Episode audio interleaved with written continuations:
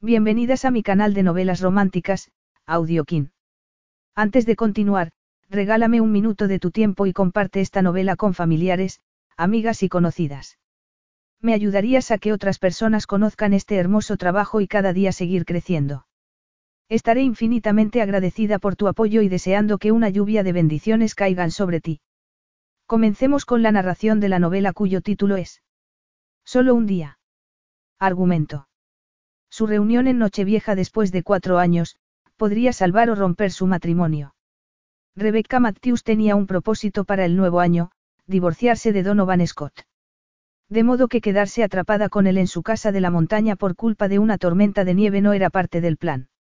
Especialmente cuando era indudable que la atracción que los había llevado a casarse en secreto seguía más viva que nunca. Van quería saber la razón por la que Becca lo había dejado. Porque estaba claro que había cosas que no sabía.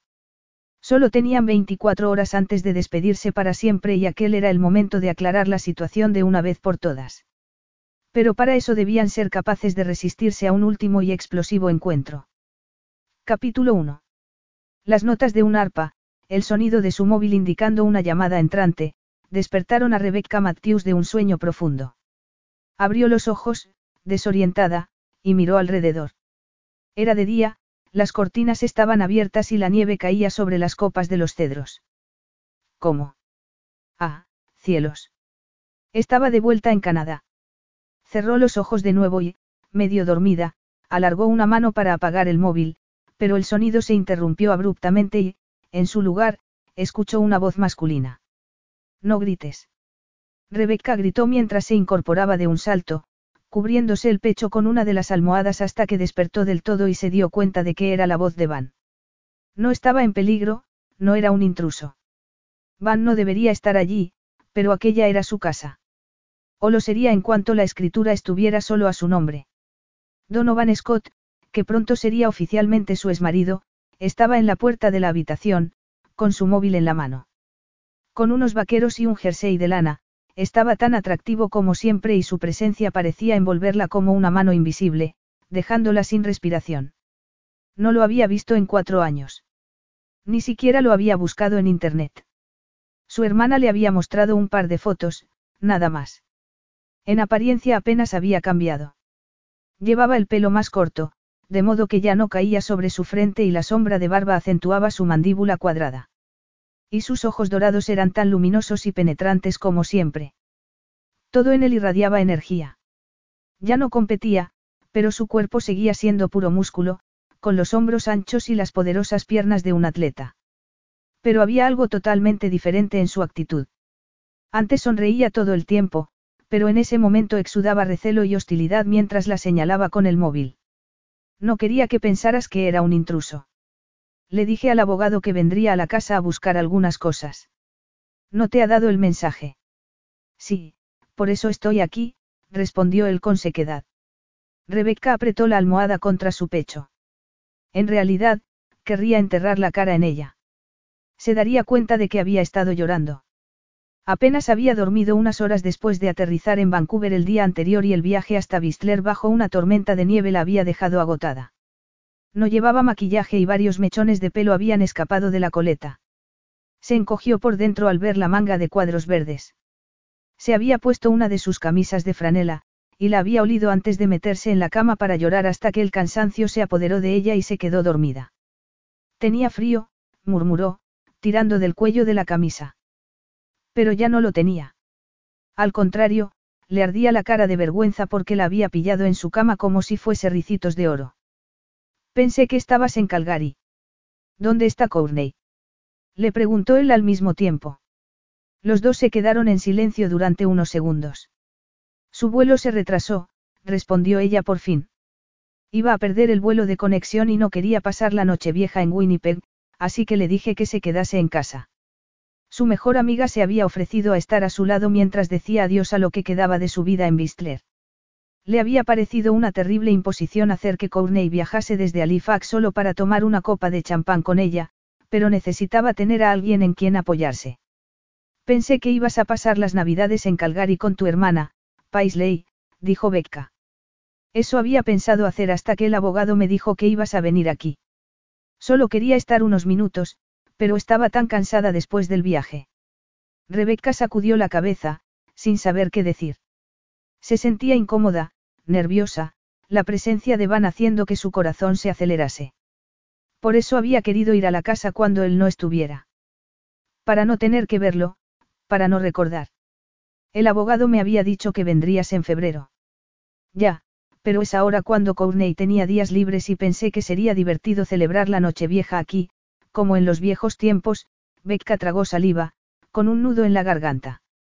Lo organizamos todo a última hora. No tienes que trabajar durante las vacaciones. Pues, no, ya no trabajo en el bar, Becca se aclaró la garganta. Trabajé hasta el día de Nochebuena y pasé unos días con mi padre y con Oye, sabes que mi padre se ha vuelto a casar, no. Sí, lo sabía. En fin, quería dejarlo todo organizado antes de empezar el curso. ¿Qué curso es ese? Le preguntó él. Ayudante de laboratorio. No había sido su intención formular la respuesta como si fuera una pregunta. Ella no necesitaba su aprobación. Al fin había encontrado algo por lo que sentía cierto interés. No era particularmente excitante, pero significaba mucho para ella. Le dije al abogado que podía enviar tus cosas a Sydney. No tenías que venir hasta aquí. Becca miró la maleta que había dejado en el suelo, pensativa. Tengo que cerrar la antigua cuenta corriente y solucionar todo el papeleo. Para finalizar el divorcio y poner la escritura de la casa a su nombre. Podría haber hecho todo eso a través de su abogado, pero... Al recordar por qué estaba allí, Becca saltó de la cama. No quería admitir que se había gastado un dineral en un billete de avión para buscar el sencillo medallón dorado que le había regalado su madre. Wanda, su hermana, no se lo quitaba desde que su madre murió y Becca estaba enfadada consigo misma por haber dejado el suyo allí. Era culpa de Van, que le había comprado pendientes con piedras preciosas y pulseras y colgantes Art Deco. Un modesto medallón dorado no pegaba con los vestidos de diseño que le regalaba. De saber dónde lo había dejado le habría pedido que se lo enviase, pero no recordaba la última vez que se lo había puesto. Me sorprende que no hayas llevado todas mis cosas a un almacén. Becca miró la puerta del vestidor. Su ropa seguía colgando de las perchas, donde había estado siempre, aunque todas las prendas estaban guardadas en fundas. Estoy en el apartamento en Vancouver casi todo el tiempo, dijo Van. Apartamento, era un calificativo muy modesto. En realidad, era un ático fabuloso con vistas al parque Stanley. Van se acercó a la mesilla e inclinó la botella de vino que ella había abierto por la noche. ¿Te molesta que la haya abierto? La abriremos en nuestro cuarto aniversario, había dicho cuando compraron la botella, mientras visitaban las bodegas Okanagan durante su luna de miel. Era uno de esos vinos selectos que debía ser conservado durante al menos cinco años y había costado 200 dólares. Depende, respondió él, levantando la copa para tomar un trago. Ah, la espera merecía la pena. Solo tomé una copa, pero fue como un dardo tranquilizante, murmuró Becca, entrando en el vestidor. ¿Te importa bajar esa caja de zapatos de la estantería? Creo recordar que guardé ahí mis viejas gafas y quiero ver qué más cosas hay. ¿Conservas las gafas? Becca asintió con la cabeza. La montura era barata y anticuada, la prescripción inútil ya. Debería haberlas donado a alguna organización benéfica después de la operación ocular con láser, que había pagado él. Cuando era pequeña mis padres me amenazaban con una muerte lenta y dolorosa si perdía o rompía mis gafas. Su familia no tenía dinero, nunca lo había tenido. Según su hermana, debería pedirle a Van que le enviase todas sus pertenencias y vender lo que no quisiera, pero la familia Scott siempre había pensado que era una buscavidas y no quería darles la razón. No, dejaría que él dispusiera de sus joyas y su ropa de diseño como quisiera. Se divorciaría de él y renunciaría a su parte de la casa a cambio de una compensación económica puramente simbólica. Diferencias irreconciliables. Entre ellos siempre había habido tantas diferencias que era imposible encontrar terreno común, especialmente desde que supo que no podía darle hijos. Después de aceptar tan desoladora noticia, tenía que dejar de pensar que solo podía conseguir la felicidad siendo esposa y madre. Debía buscar la felicidad de otro modo. Estaba allí para decirle adiós al pasado. Año nuevo, vida nueva. ¿Por qué reinventarse había salido tan bien en el pasado? pensó, irónica. El vestidor era tan grande como el dormitorio del estudio que había alquilado en Sydney, pero pareció menguar cuando Van entró tras ella, emanando ese aroma tan masculino. Sin decir nada, bajó la caja de zapatos y sopló para quitarle el polvo antes de abrir la tapa. Allí estaban sus gafas, en la funda de tela, junto con el cargador de un antiguo móvil, un fajo de recibos y un collar con varias vueltas de cuentas de colores de la fiesta de Mardi Gras, a la que habían ido poco después de casarse. Quiero verlos, es la tradición, la había retado él cuando volvieron a casa, borrachos y excitados. Ella se había quitado la camiseta y el sujetador antes de sentarse en su regazo, al borde de esa misma cama, Iván había enrollado las tiras del collar alrededor de sus pechos, inclinando la cabeza para chupar sus pezones. Lo recordaría él. Becca lo miró entonces y estuvo a punto de derretirse bajo el calor de su mirada. Lo recordaba todo. El brillo carnal de sus ojos endurecía los ángulos de su rostro, provocando un cosquilleo bajo su ombligo. Era mortificante que siguiera deseándolo después de tanto tiempo, pero no podía evitarlo. Había dejado que él hiciera lo que quisiera con ella esa noche.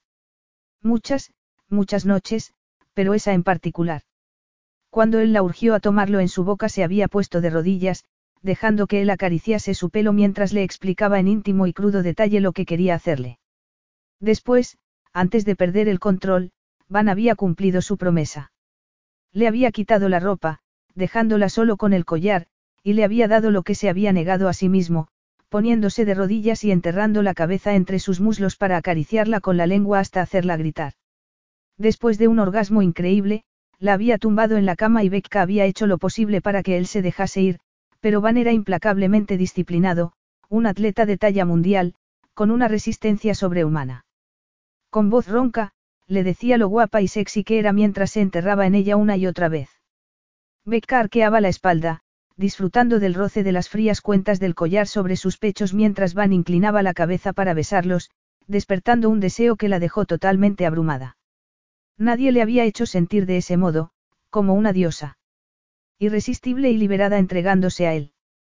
Cuando estaba a punto de explotar de nuevo, Van la colocó sobre su regazo y ella le echó los brazos al cuello, besándolo con abandono mientras él seguía embistiéndola. Las cuentas del collar bailaban por su espalda y ella frotaba sus húmedos pezones contra el duro torso masculino. Había perdido la cabeza. Desinhibida e insaciable, lo ahogaba con sus besos, apretándose contra él hasta que no era posible saber dónde empezaba uno y terminaba el otro. No decían una palabra, no era necesario. En esos momentos estaban en completa sintonía, hablando con el primitivo lenguaje de un hombre y una mujer que se deseaban el uno al otro. Terminaron al mismo tiempo en esa ocasión y el orgasmo los llevó a un mundo donde no existía la realidad, solo esa pasión, ese placer exquisito. Un placer que debería haberlos mantenido unidos para toda la eternidad.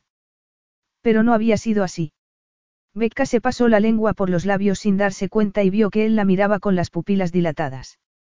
El anhelo era como un demonio en su interior.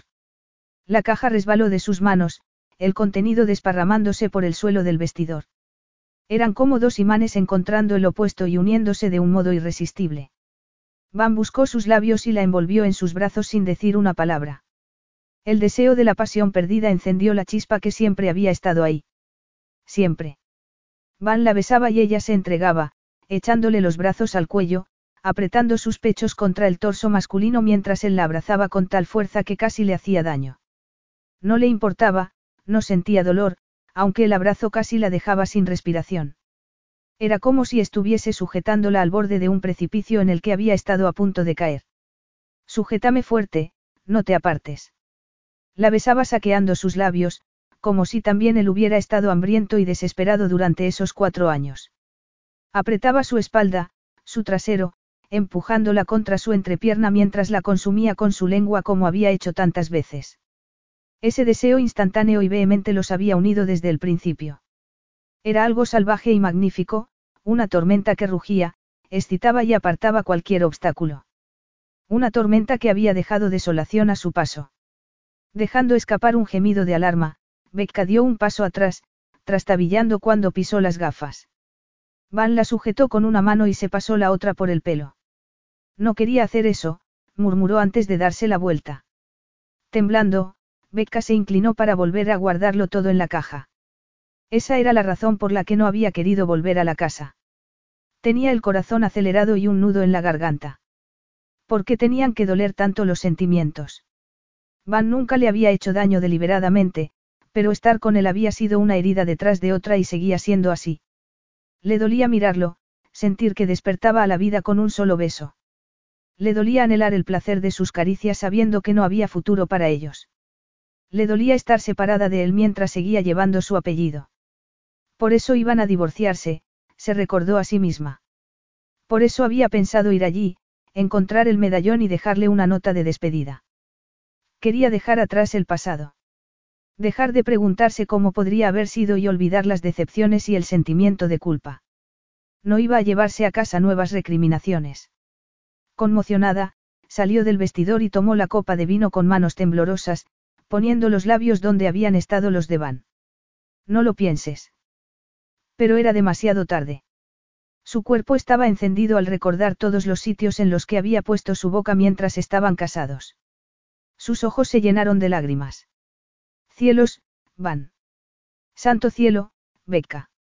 Van salió al porche, intentando controlar los salvajes latidos de su corazón. Había olvidado lo fácil que era para ella hacerlo pasar de cero a cien en un segundo. Tal vez lo había olvidado deliberadamente porque era humillante perder una pelea tan rápidamente y de forma tan clara. Una pelea contra sí mismo. Había sido un error ir allí. El divorcio estaba a punto de finalizar, pero se había quedado sorprendido por el correo de su abogado diciéndole que Becca iba a ir a la casa en Nochevieja. Había subido a su todoterreno, diciéndose a sí mismo que iba a proteger lo que era suyo, a comprobar que solo se llevaba sus cosas. Ya no era tan ingenuo como para creer que la gente cercana a ti no te haría daño. Aunque Becca nunca se había aprovechado de su dinero. Al contrario, siempre había parecido sentirse incómoda. Eso es lo que quiere que creas, le había dicho su padre. Qué ironía que hubiese defendido a Becca con vehemencia ante un hombre que, al final, lo había traicionado más que ella. En realidad, no sabía cuál de las dos traiciones era más grave. Cuando ella le dijo que su matrimonio había sido un error y que iba a quedarse en Sydney, el golpe fue devastador, pero unas horas después descubrió que su padre se había marchado, llevándose el dinero de la empresa. Van había vuelto a casa para lidiar con la situación, dejando que su matrimonio muriese de abandono, para intentar salvar cientos de puestos de trabajo, un multimillonario proyecto de viviendas y los dividendos de los que dependían su madre y su hermana. Había conseguido evitar el escándalo durante una semana, pero que Becca no lo hubiese llamado siquiera cuando todos los periódicos hablaban del desastre económico de la empresa dejaba bien claro por qué se había casado con él. Siempre había temido que fuera así. Tal vez era puro cinismo por su parte, pero estaba convencido de que cualquiera podía traicionarte. De hecho, confiar en la gente era una invitación a ser engañado. Desde entonces, había esperado que Becca mostrase su auténtica cara. Había esperado otro cuchillo en la espalda en cualquier momento. Pero nada. Cuatro años de silencio. Unos meses antes, por fin había llegado la petición de divorcio. Quería venderle su parte de la casa, que estaba a nombre de los dos, por una compensación simbólica, nada más. No reclamaba dinero ni parte de su empresa. Ni siquiera le había pedido que le enviase sus pertenencias. Iría ella misma y se llevaría lo que quisiera tras la firma del divorcio. Pero ¿para qué había ido allí? Para llevarse las joyas que le había regalado. Los cuadros, que tenían cierto valor, pero no eran grandes obras de arte. El descapotable, que costaría una fortuna enviar a Australia. Había dado muchas vueltas a todo eso mientras conducía bajo una tormenta de nieve, pisando temerariamente el acelerador en su prisa por llegar a la casa. Cuando llegó allí, pensó que ya se había ido. No había marcas de ruedas en el camino de entrada, solo algunas huellas cubiertas de nieve y era imposible saber en qué dirección iban. Había puesto el todoterreno en punto muerto y había dejado que se deslizase por la pendiente hasta el cúmulo de nieve que tapaba la puerta del garaje. Cuando entró en la casa vio un sobre sobre la mesa del comedor y lo abrió. Solo era una tarjeta en blanco. Ni siquiera contenía uno de esos tópicos mensajes de felicitación. No entendía por qué eso había arañado el hueco en su pecho hasta dejar una marca donde debía estar su corazón, pero se sintió tan vacío como esa tarjeta. Hasta que vio un abrigo y unas botas de mujer al lado de la puerta. Becca seguía allí. La había buscado por toda la casa y, por fin, la encontró dormida en la habitación. Verla allí fue como una patada en el pecho. Y más abajo. En fin, Si era sincero consigo mismo, su libido había despertado a la vida incluso antes de salir de Calgary. No estaba desnuda o tumbada en una postura seductora. Al contrario, llevaba una de sus camisas de franela y, aparte de un pie enfundado en un grueso calcetín, solo podía ver su pelo castaño y las pecas en su nariz, que asomaba por encima de la sábana. Chica de verano, la había llamado cuando se apretaba contra él, quejándose de que hacía frío. Y gritaba cuando metía las manos heladas bajo su camisa. Éramos demasiado diferentes. Fue un error. Eran unos críos cuando se casaron en secreto cinco años antes. No sabían nada de la vida, aunque él debería haber sabido algo. Los fracasados matrimonios de su familia le habían enseñado que para que una pareja funcionase hacía falta algo más que un impulsivo, sí, quiero. Van podía tolerar los errores, lo importante era aprender de ellos, recuperarse y hacerlo mejor la próxima vez. Cometer un error no significaba que uno debiera rendirse. Mientras siguieras intentándolo, no tenías por qué fracasar. Tal vez él no había ganado todas las carreras en las que había participado, pero tampoco había fracasado porque seguía insistiendo hasta que ganaba. Sin embargo, mirando a Becca dormida en su cama después de tanto tiempo sintió el amargo sabor del fracaso. Dale la vuelta a la situación, se había dicho a sí mismo. Termina con esto de manera amistosa y piensa que el divorcio ha sido un éxito. Tal vez podría serlo, pero su erección seguía empujando obstinadamente contra la cremallera de los vaqueros, a pesar del viento helado que lanzaba copos de nieve contra su cara. Así era como había terminado casándose sin pararse a reflexionar y por eso el matrimonio había fracasado. Becca le hacía perder la cabeza con una sola mirada, pero era hora de dejar todo eso atrás. Estaba mirando por la ventana cuando ella apareció al final de la escalera. Se había quitado la camisa de franela y ahora llevaba un cardigan largo sobre los vaqueros. El suave cachemir, de color frambuesa, se pegaba a su fantástica figura. Van tragó saliva mientras tiraba del cuello de su camisa. Becca miró alrededor y dejó escapar un suspiro de irritación mientras se inclinaba para tomar la bolsa del supermercado que él había dejado en el suelo, al lado de la puerta. Seguía siendo igual que antes. La leche no iba a estropearse por estar cinco minutos fuera de la nevera, pero Becca no soportaba que dejase las cosas tiradas. Van abrió la puerta y ella se volvió, asustada. Otra vez. Por eso te he despertado, para que no te asustases al verme. Vivo aquí, Becca. Ah, sí. Pues no me había dado cuenta, murmuró ella, sacando la leche de la bolsa para meterla en la nevera. Me encontraba sola tan a menudo que se me olvidó que estaba casada. Me di cuenta, replicó él, irónico. Habían intentado portarse civilizadamente, pero la atracción sexual que había entre ellos era una amenaza y Becca fue la primera en apartar la mirada para guardar los huevos en la nevera, junto con un par de filetes y un blister de bacon. Van intentaba apartar los ojos, pero tenía una figura voluptuosa y el cardigan de cachemir era como una segunda piel. Era bajita y siempre había hecho ejercicio de forma irregular, pero la naturaleza la había dotado de una figura deliciosamente femenina. Pechos altos, grandes, cintura estrecha, trasero redondo y firme, labios gruesos y unos luminosos ojos castaños. Cuando sonreía, dos simpáticos hoyitos asomaban en sus mejillas. Y hacía tanto tiempo que no los veía asomar. Puedo marcharme si quieres, sugirió ella, tomando un paquete de café. Si vas a esquiar mañana puedo volver cuando no estés. Quiero un café, dijo Van, tomando el paquete antes de que ella lo guardase en la despensa. Becca apartó la mano y dio un paso atrás, fulminándolo con la mirada. Tú me has devuelto el beso, Beck. Sus miradas se encontraron durante un segundo y después Van se dio la vuelta para señalar la ventana. No vas a irte a ningún sitio. Vamos a celebrar el año nuevo aquí. Estamos atrapados. La tormenta había cobrado tal fuerza que solo podían ver copos de nieve golpeando los cristales de las ventanas. Tú tienes un todoterreno, no. Sí, pero he tenido que ponerlo en punto muerto para llegar hasta aquí. ¿Cómo se te ha ocurrido venir con esta tormenta? Van consiguió no mirar sus pechos, pero merecía una medalla por el esfuerzo. Ya me conoces, nunca me fío de los informes del tiempo, respondió. Pero no podré subir la pendiente hasta que pueda echar gravilla en el camino para que se agarren las ruedas y no sé si tengo. Van observó que ella miraba hacia la ventana. Créeme, cariño, a mí tampoco me hace gracia. Pero inmediatamente se preguntó si estaba siendo sincero consigo mismo. Podría irme a un hotel, sugirió Becca. Imagino que habrá algún taxi disponible. Nadie va a arriesgarse a venir aquí con esta tormenta. Las máquinas quitanieves estarán ocupadas en la carretera general y es Nochevieja, le recordó Van. ¿Y entonces qué voy a hacer? Quedarme aquí toda la noche. Contigo.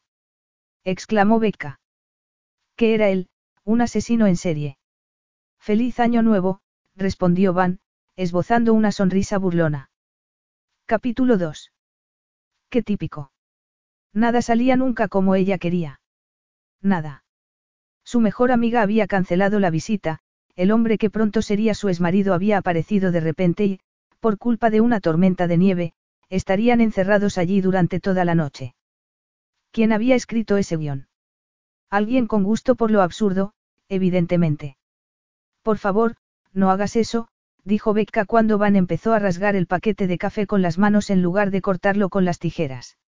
Van dejó el paquete sobre la encimera y levantó las manos en señal de rendición. Esto es lo que vamos a hacer. Discutir hasta que deje de nevar. Podrías dormir en la casa de invitados si tanto te ofende mi presencia. La calefacción debe estar encendida y el agua, por cierto, está abierta la llave de paso aquí. Van intentó abrir un grifo. Nada. Vuelvo enseguida. Dejando escapar un suspiro, Becca se dispuso a moler el café cuando Van desapareció. Necesitaba un café urgentemente porque sentía como si su cabeza estuviese llena de algodón. Cuando empezó a salir agua del grifo llenó la jarra de la cafetera, introdujo dos cápsulas de expreso y puso a calentar la leche. Después, hizo un rápido inventario del congelador y la despensa. Había una bolsa de verduras congeladas y podía usar el pesto para hacer los tallarines que a Van le gustaban. Eso iría bien con los filetes. También había galletas saladas, caviar y aceitunas y pepinillos como aperitivo. La masa para el pastel solo había expirado una semana antes, de modo que también tendrían postre. Ya estaba haciéndolo otra vez, pensó entonces. Su madre siempre estaba atendiendo a su padre y, a pesar de haber jurado que ella nunca haría lo mismo, Becca había caído en el mismo patrón de comportamiento cuando estaba casada con Van. Esta camisa está para lavar. Por supuesto que compraré algo para el cumpleaños de tu madre. Tú trae el sueldo a casa, cariño, yo me encargo de la cocina. Oyó entonces sonido de pasos. ¿Dónde estabas? Le preguntó cuando entró en la cocina y se inclinó para quitarse las botas. He salido para encender la sauna. ¿Para qué? Para que podamos tomar una sauna si queremos hacerlo. Solían hacerlo, desnudos. Pensaba que eso iba a pasar otra vez. Probablemente, ya que prácticamente se le había tirado encima en el vestidor. Becca se dio la vuelta, avergonzada. Siempre había sido así. Van desaparecía para entrenar durante un par de semanas y cuando volvía a casa, sin apenas saludarse, caían en la cama para hacer el amor como adolescentes enloquecidos. Echaba de menos eso. Lo había echado de menos a él, tuvo que reconocer con un nudo en la garganta. Había echado de menos aquella casa y la emoción de estar viva que solo Van la hacía sentir. El café está listo. No, ese es para ti, dijo él. Yo me haré otro. Becca apretó los labios. Era una tontería, pero le molestaba que no hubiese querido el café que le había hecho y, al mismo tiempo, le gustaba que fuese tan considerado porque no estaba acostumbrada. Como su madre, durante toda su vida había estado atendiendo a los demás. Si no estaba cocinando para la familia, estaba sirviendo copas a extraños. Había vuelto a Sydney para ayudar cuando su madre se puso enferma y había organizado la boda de su hermana porque Wanda tenía exámenes finales. Incluso había sido ella quien empezó el proceso de divorcio para que Van no tuviese que hacerlo. Una taza de café no compensaba por nada de eso, pero era un consuelo, pensó mientras se sentaba para mirar su móvil. Su hermana le había enviado un mensaje deseándole feliz año y preguntándole. ¿Lo has encontrado? No, aún no. Podría haberle dicho que en ese momento estaba mirando el estupendo trasero de Van, pero no lo hizo. Debería seguir buscando el medallón, pero en lugar de eso le preguntó. ¿Cómo está tu familia? ¿Tu madre sigue con Werner? Sí, sigue con él, respondió Van. Estuvieron aquí en verano con los hijos de Werner, Estella y Morgan. ¿Cómo están? Van hizo una mueca. A Estella la pillaron robando en una tienda del pueblo. Ah, vaya. Ahora no podría mencionar el medallón perdido porque no quería que sospechara de su hermanastra adolescente. Solo había visto dos veces a Estella y le había parecido que estaba necesitada de atención, aunque era simpática. Tenía debilidad por los gatitos y escribía poesías en secreto. En fin, si se había llevado su medallón no pensaba hacer nada. Ella sabía lo que era no sentirse especial, más una molestia que un regalo para tus padres. Tal vez debería preguntarle por su padre, pensó. Solo sabía lo que había leído en Internet, que Jackson Scott se había ido a una isla en el Caribe con su directora financiera y con el dinero de la caja, dejando la empresa de construcción casi en la ruina. La historia había sido publicada poco después de que Van se fuera de Sydney y había querido llamarlo, pero entonces estaba demasiado disgustada. En realidad, probablemente estaba sufriendo una depresión. Ella no era una persona segura de sí misma y durante su matrimonio se había sentido como pez fuera del agua. Cuando descubrió que su madre estaba enferma se sintió culpable por estar tan lejos y descubrir que no podía tener hijos la había llenado de ira y sentimiento de culpa. Además, vivir con sus padres no era fácil. Cualquiera que hubiese vuelto a casa después de vivir solo entendía lo duro que era. Tal vez no había sido honesto contarle a Van solo la mitad de la historia cuando fue a Sydney, pero todo le había parecido tan humillante entonces. Además, sabía que su matrimonio estaba condenado. De verdad había creído que era lo mejor para los dos, algo inevitable. Había empezado a tener dudas al día siguiente, pero Van ya se había ido al aeropuerto. El tiempo había pasado y allí estaban, forzados a hablar de cosas sin importancia mientras fingían que no se habían besado unos minutos antes. Becca sopló sobre el café, nerviosa. Van terminó de hacer el suyo y se volvió para apoyarse en la encimera, mirándola con seriedad. Lamenté mucho la muerte de tu madre. Becca bajó la mirada. No quería que viese cuánto seguía doliéndole o cómo la afectaba ese pequeño gesto de condolencia. Recibí las flores y la tarjeta con el donativo. Gracias. Era lo último que había esperado. No tanto la generosidad de su donativo para la Asociación de Lucha contra el Cáncer, sino el hecho de que se hubiera molestado cuando ya estaban separados. Habría ido al funeral si me lo hubieras dicho. Era solo para la familia. Además, había temido que él tomase la invitación como una oferta de retomar su matrimonio. Y si no hubiera respondido se habría sentido desolada, de modo que le pareció mejor dejar que se enterase por las redes sociales. Si quieres que sea sincera, para entonces estábamos cansados de recibir condolencias. Sé que suena horrible, pero así es. No, lo entiendo. Es agotador tener que decir que estás bien cuando, en realidad, estás hecho polvo. Sí, es verdad. Becca levantó los ojos, sorprendida de que la entendiese tan bien. Y debía ser así. Su padre no había muerto, pero había desaparecido con el dinero de la empresa y estaba segura de que la gente no habría sido precisamente amable al expresar sus sentimientos sobre Jackson Scott.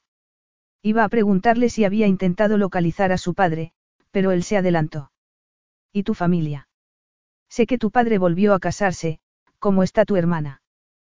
También se ha casado. Wanda y Cliff se casaron en la habitación del hospital, la ceremonia fue muy sencilla, pero fue un momento muy bonito y mi madre pudo disfrutarlo. Están en Bali ahora celebrando su aniversario. Me alegro. Mi padre se casó con Oye en julio. Oye era su vecina y le llevaba comida cuando mi madre estaba ingresada en el hospital. En fin, se unieron mucho desde entonces y se llevan muy bien. ¿Y tú? ¿Estás saliendo con alguien? No, no, respondió Becca. Ya no se acordaba del beso en el vestidor. Bueno, ya hemos hablado del tiempo y de la familia, así que preguntar si sales con alguien era lo siguiente. Creí que era por eso por lo que habías pedido el divorcio. No, lo pedí porque pensé que era el momento. ¿No te parece? Becca contuvo el aliento mientras esperaba su respuesta. Sí, claro. ¿Qué había esperado que dijese? Becca bajó la mirada, negándose a preguntarle si salía con alguien. Le dolería demasiado que dijera que sí, especialmente después del beso. Van había olvidado lo sensible que era.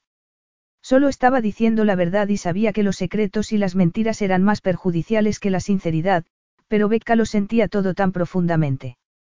He estado ocupado con otras cosas y no era una prioridad para mí empezar con el proceso, dijo entonces, intentando suavizar el golpe.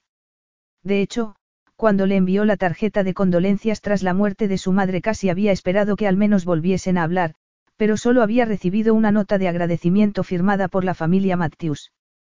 Pero tienes razón, era el momento, añadió.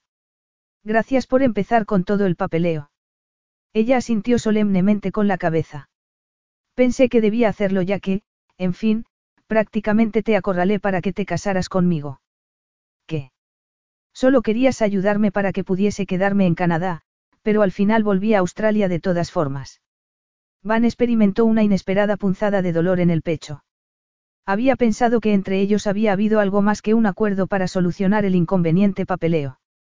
Quería creer que casarse con alguien a quien apenas conocía era muy romántico, pero en realidad éramos unos críos.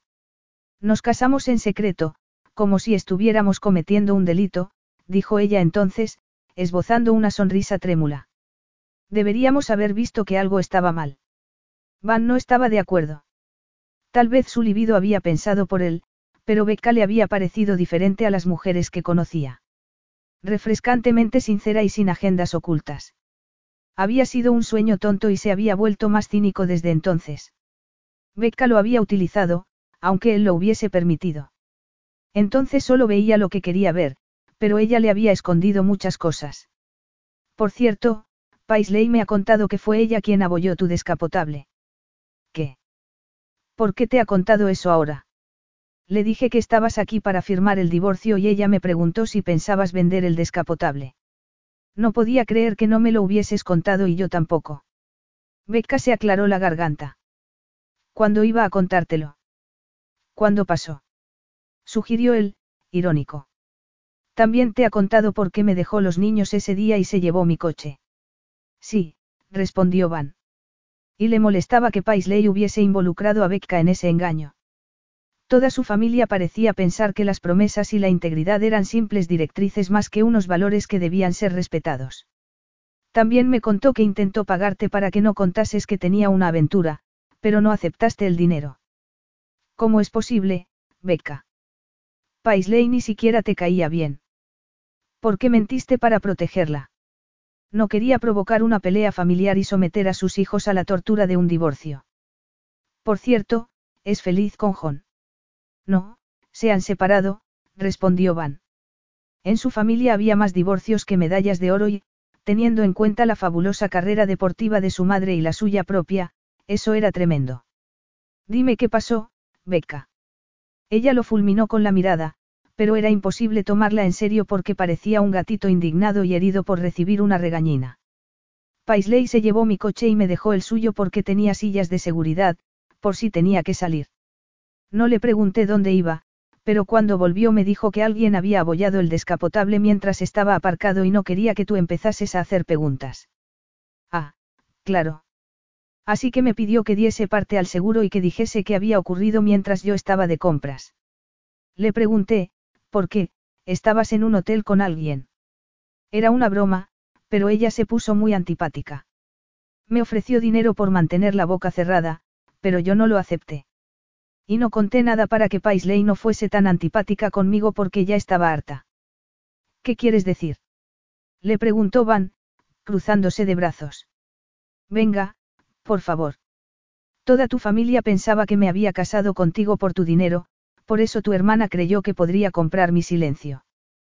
¿Quién te trató mal, aparte de Paisley? Todos, respondió Becca. Tu madre hacía comentarios sarcásticos sobre mi forma de vestir, Paisley dejaba caer lo bien que debía pasarlo sin tener que trabajar y tu padre hacía continuas sugerencias sobre posibles empleos. Pero ¿qué opciones tenía? La universidad aquí es carísima, especialmente para una estudiante extranjera. ¿Cómo podía prepararme para un trabajo de verdad sin pedirte que tú me pagases los estudios? Además, eso solo demostraría que me había casado contigo por tu dinero. Ellos sabían que no me gustaba que trabajases en un bar o que volvieses tarde a casa cuando yo podía mantenerte, dijo Van, sintiéndose culpable. Podrías haberme dicho que estaban siendo groseros contigo. No, Van, no podía hacerlo, respondió ella con tono cansado. Cada vez que te contaba algún problema tú decías que debía esperar hasta después de los juegos. Y luego decías que tenías que entrenar y te ibas. Pensé que lo entendías. Claro que lo entendía. Lo interrumpió ella. Veía cuánto te esforzabas. Y aunque yo no lo viese, todos los miembros de tu familia insistían en que debía ser apoyado y protegido. Ya veo. ¿Quieres saber por qué no te conté que tu hermana tenía una aventura? ¿Por qué no podía contarte nada que provocase la menor distracción? Según Paisley, si te lo contaba podrías perder el oro por mi culpa. Entonces no eres mejor que ellos, la acusó Van. Durante años todo el mundo decidía por mí que debía saber y que no. Paisley sabía que nuestro padre se acostaba con su directora financiera y mi madre sabía que ocurría algo raro con las cuentas, pero nadie me dijo nada. Nadie me informó de nada hasta que los cofres estaban vacíos y había que pagar a los empleados. Entonces sí, entonces todos esperaban que él lo solucionase, pensó, airado. Desde que empezó a ser un atleta prometedor, su familia lo mantuvo a oscuras sobre cualquier problema y que ella también lo hubiese hecho era indignante. Los secretos importan, Becca. Destruyen vidas, Van dejó la taza sobre la encimera con tal fuerza que se agrietó. Así que dime, ¿qué otras cosas me has ocultado? Ella sostuvo su mirada durante unos segundos, pero al ver que sus ojos se empañaban se le encogió el corazón. Espera, no quiero saberlo. Nada importante, respondió Becca por fin, casi sin voz. Mentirosa, dijo Van con tono acusador. Es verdad, replicó ella, intentando contener la emoción. Nuestro matrimonio está roto, así que lo que pasó antes ya no importa. Capítulo 3. No era cierto, pensó Van, pero Becca se alejó y se dijo a sí mismo que era más importante meter el coche en el garaje que presionarla para que le contase algo que tal vez no querría saber. Y no demostraba eso que Becca tenía razón. Se puso el abrigo antes de salir de la casa, pero el viento helado lanzaba nieve contra su cara mientras buscaba la pala.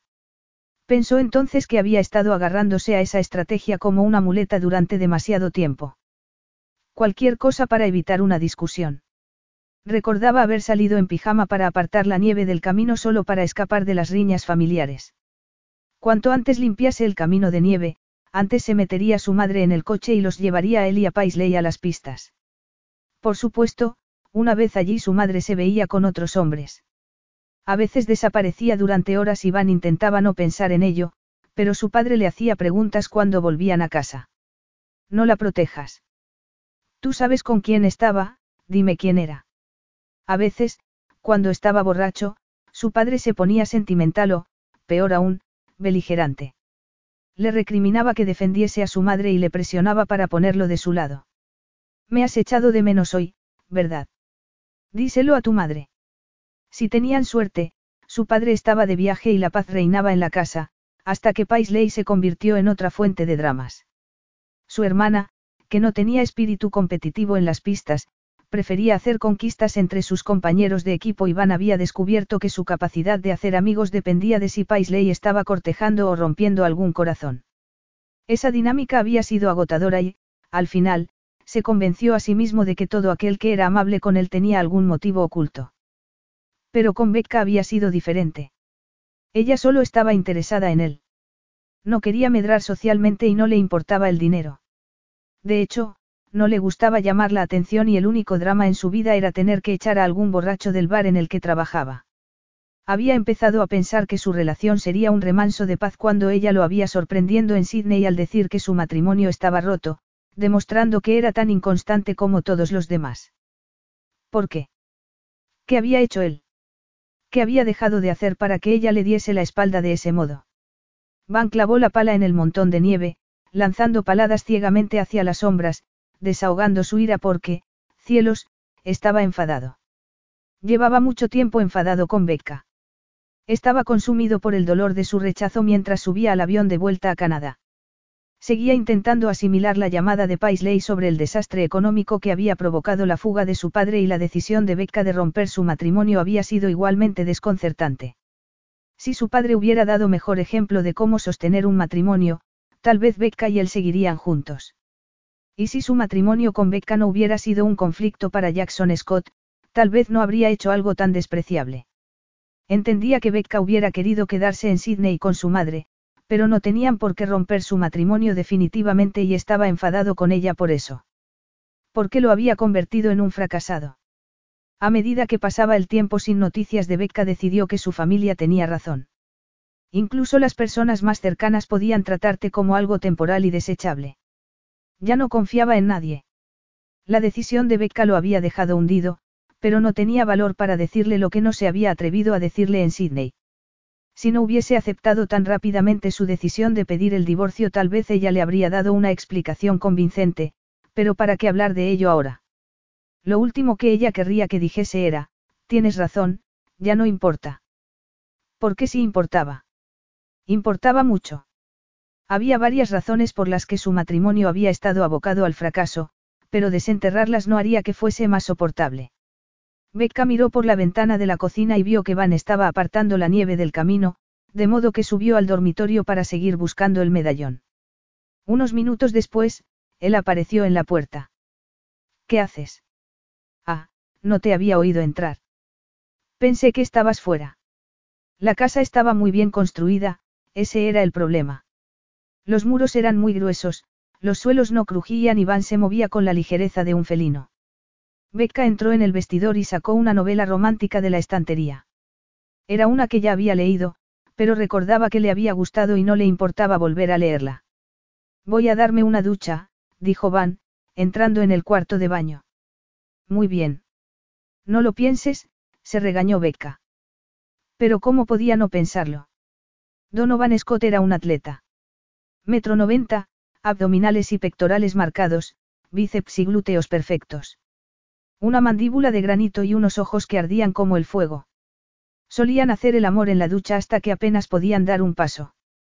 Becca intentó escapar de unos recuerdos que empezaban a convertirse en fantasías sexuales mientras bajaba a la sala de juegos, en el sótano de la casa. Siempre hacía más frío allí.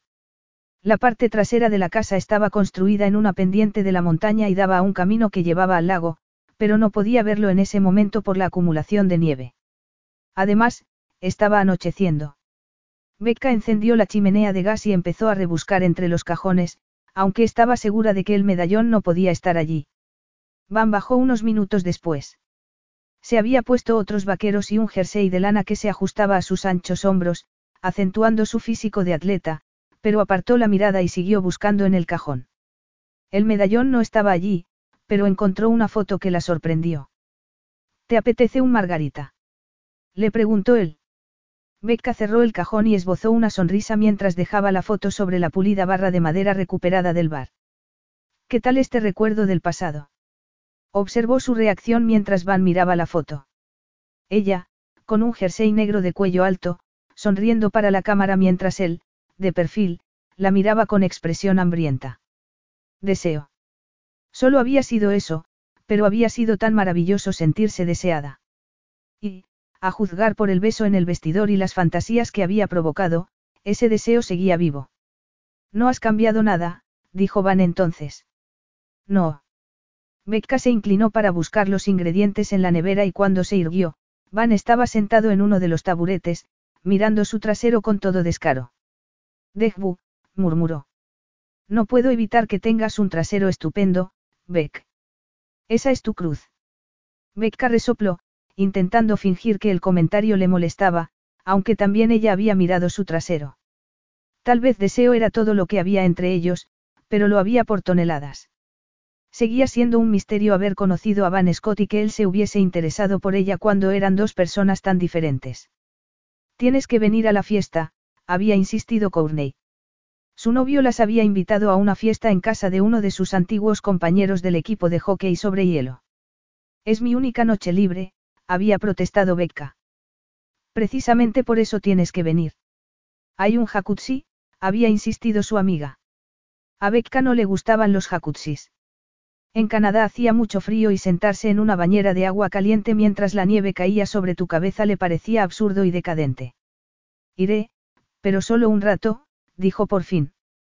Becca llevaba algún tiempo en Bistler, pero aún no entendía el deporte nacional de Canadá. Casi todos los canadienses jugaban al hockey en alguna liga, era una obsesión. Cuando llegaron a la mansión, se dio cuenta de que aquello no era tanto una fiesta como un, ¿a quién conoces? Había deportistas famosos, celebridades.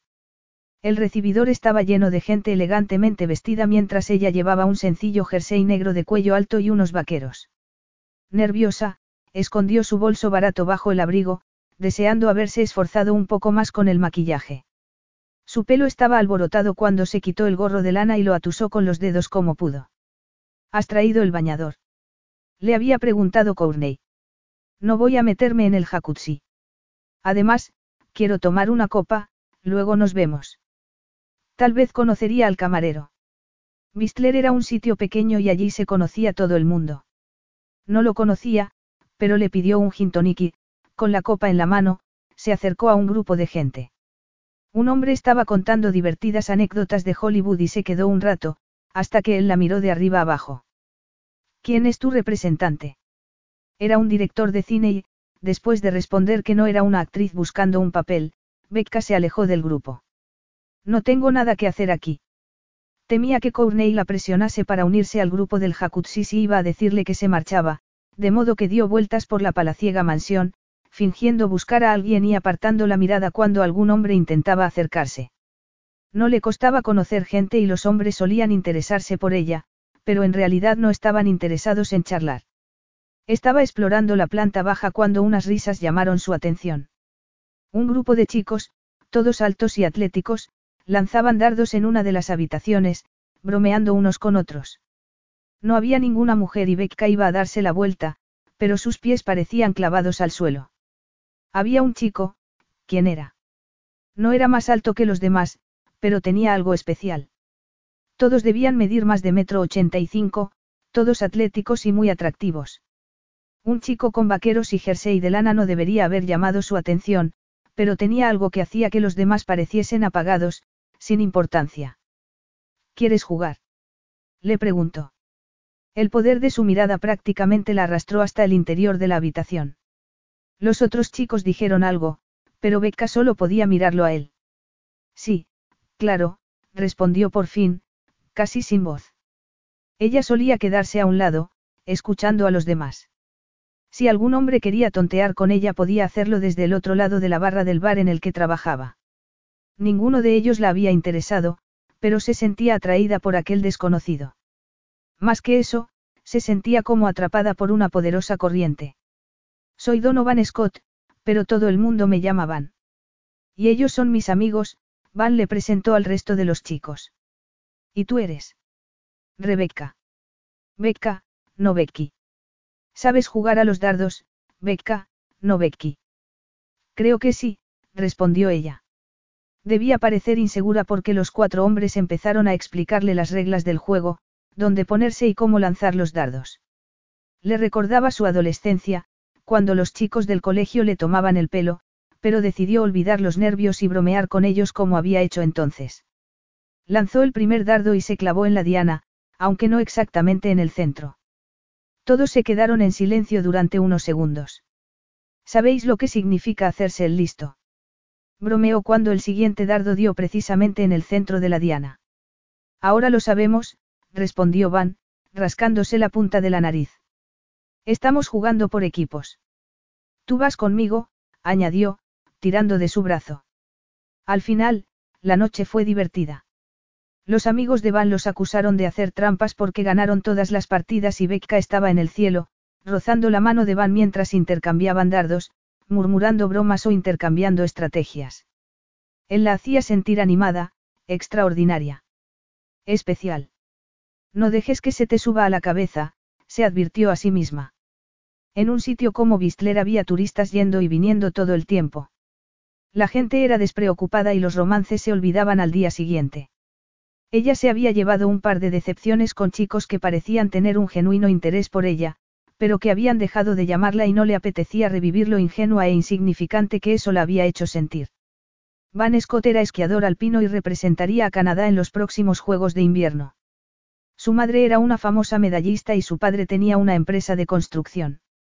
Conocía a todo el mundo y podría salir con cualquier chica. Se había acercado a ella porque era la única mujer en la habitación. No, Van Scott no estaba a su alcance, pero lo había pasado muy bien con él. Nunca había conocido a un hombre con tal carisma y la tenía fascinada. Mañana tengo seis horas de entrenamiento, así que debo irme a dormir. ¿Quieres que te lleve a tu casa? Becca sabía perfectamente que estaba preguntándole. Seguramente lo haría todo el tiempo. Ella solo sería una más en una larga lista de conquistas, pero el brillo de sus ojos de color ámbar la tenía hipnotizada. Lo había pasado bien, pero solo porque estaba con él. Cuando se marchara, volvería a sentirse fuera de lugar en aquel sitio y no le apetecía despedirse tan pronto. He venido con una amiga y debería decirle que me marcho. Sí, claro, vamos a buscarla. Courtney estaba en la sala del jacuzzi, después de hacerles una foto, le dijo al oído, mañana me lo cuentas todo. Becca se puso colorada. Sentía como si todo el mundo supiera que iba a acostarse con Van. Aunque, en realidad, dudaba que alguien más que su amiga se hubiera fijado. Van arrancó el todoterreno mientras salían de la casa. Arranque remoto, le explicó, mostrándole el mando. ¿Has venido en tu coche? No, he venido con mi amiga. Van le abrió la puerta del todoterreno y ella subió a toda prisa. Puedo llevarte a tu casa si quieres, pero, no prefieres pasar la noche en la mía. No pensaba irme a casa con nadie. Ni yo, dijo él, riendo. Nunca hago esto. Yo tampoco. Bueno, alguna vez, se corrigió Becca a sí misma, riendo. No es mi primera vez, no te preocupes. La mía sí. No puedes decirlo en serio. No, no, Van rió al ver su cara de sorpresa. Quiero decir que es la primera vez que me llevo a una chica a casa. Buscó sus labios en un beso lento, ardiente, y Becca entendió enseguida que esa era la esencia de aquel hombre. Sabía cómo contenerse y esperar el momento adecuado, pero cuando por fin se ponía en acción iba a por todas. Ese fue su último pensamiento porque Van la llevó con él en un viaje ardiente, salvaje, cuando sus lenguas se enredaron en un beso carnal. Podría haber dejado de nevar, podría haber llegado la primavera y ella no se habría enterado porque no estaba pendiente de eso.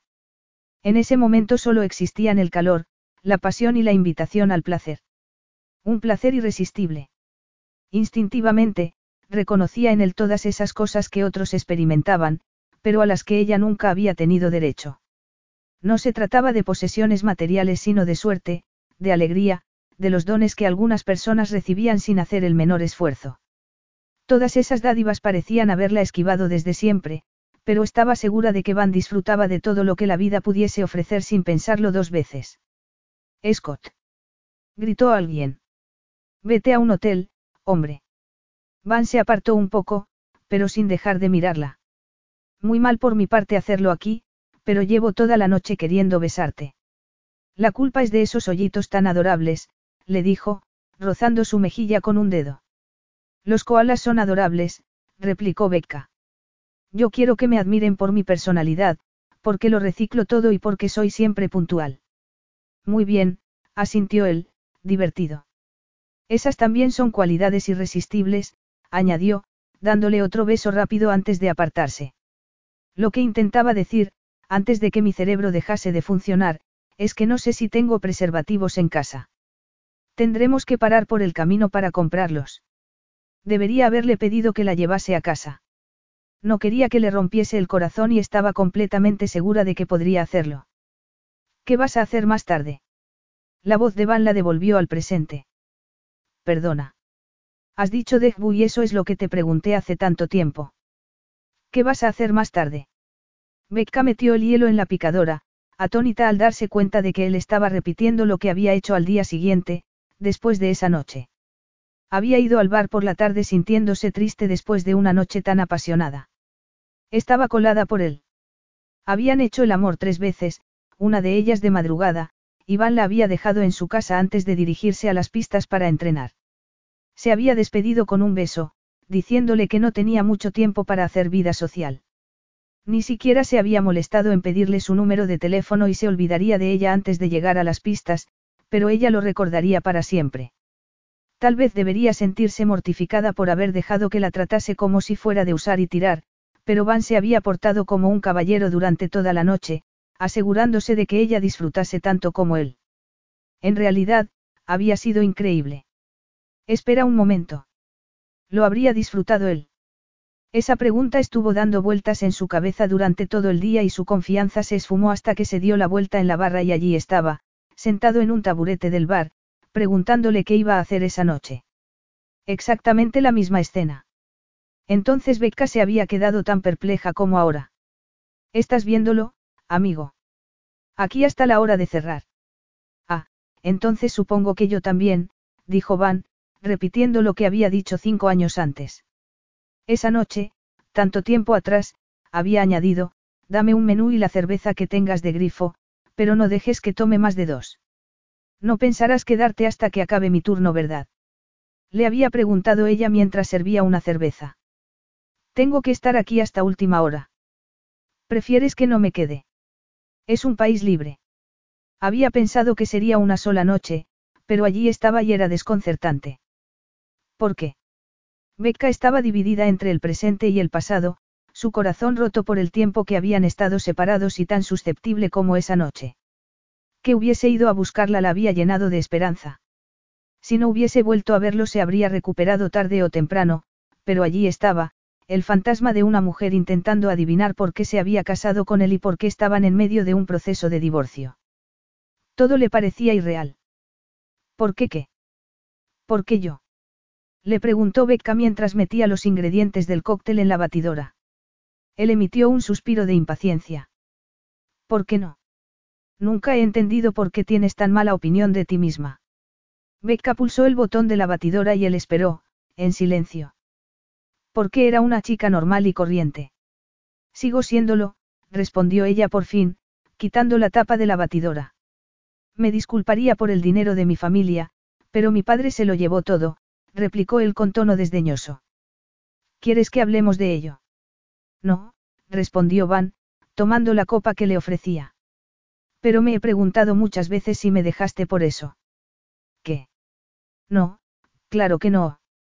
Ya habíamos acordado que todo había terminado antes de que te fueras de Sydney. Ah, sí. Sería mejor no entrar en esa trampa, pensó ella mientras se servía una copa. Claro que sí. Además, yo no sabía lo de tu padre hasta que vi los titulares en la prensa. Mi madre y Paisley nunca te contaron nada. ¿Por qué iban a contarme nada? En realidad, apenas se hablaba con ninguna de las dos. No sé, pero me parece raro que rompieses nuestro matrimonio justo cuando los delitos de mi padre salieron a la luz. Yo no sabía nada, Van. Me fui a Sydney porque mi madre estaba enferma y, una vez allí, me pareció evidente que tú y yo no teníamos nada en común. Becca no se sentía avergonzada de sus raíces, pero volver a casa había dejado bien claras las diferencias. Su padre seguía quejándose de las facturas, de los vecinos, de todo, y ella había tenido que dormir en la litera que una vez había compartido con Wanda. Sus padres tenían una modesta casita en una zona depauperada, con algunos vecinos poco recomendables, y la policía hacía frecuentes visitas. Y, aunque tampoco se avergonzaba de su marido, había querido ocultar que Van era un hombre rico. Cuando Wanda bromeó sobre sus gafas de diseño, preguntándole si eran una imitación, Becca había respondido. Van consigue muchas cosas gratis. Era verdad y, además, de ese modo no tenía que decir que Van le compraría una docena de gafas de diseño si se lo pidiera. No quería que sus padres pensaran que estaba dándose aires o que Van creyese que estaba utilizándolo. Y, a juzgar por lo que él acababa de decir, había hecho bien. Tu dinero no me importó nunca y tú deberías saberlo, le dijo, antes de tomar un trago de su margarita. Al otro lado de la ventana la nieve reflejaba los colores de las luces navideñas que Van debía haber encendido antes, cuando salió para meter el coche en el garaje. Pero si te importa el dinero, dijo él entonces. No es verdad. Seguro. A mí nunca me han importado las diferencias entre nosotros. Me pareciste divertida, inteligente y guapísima, sencillamente.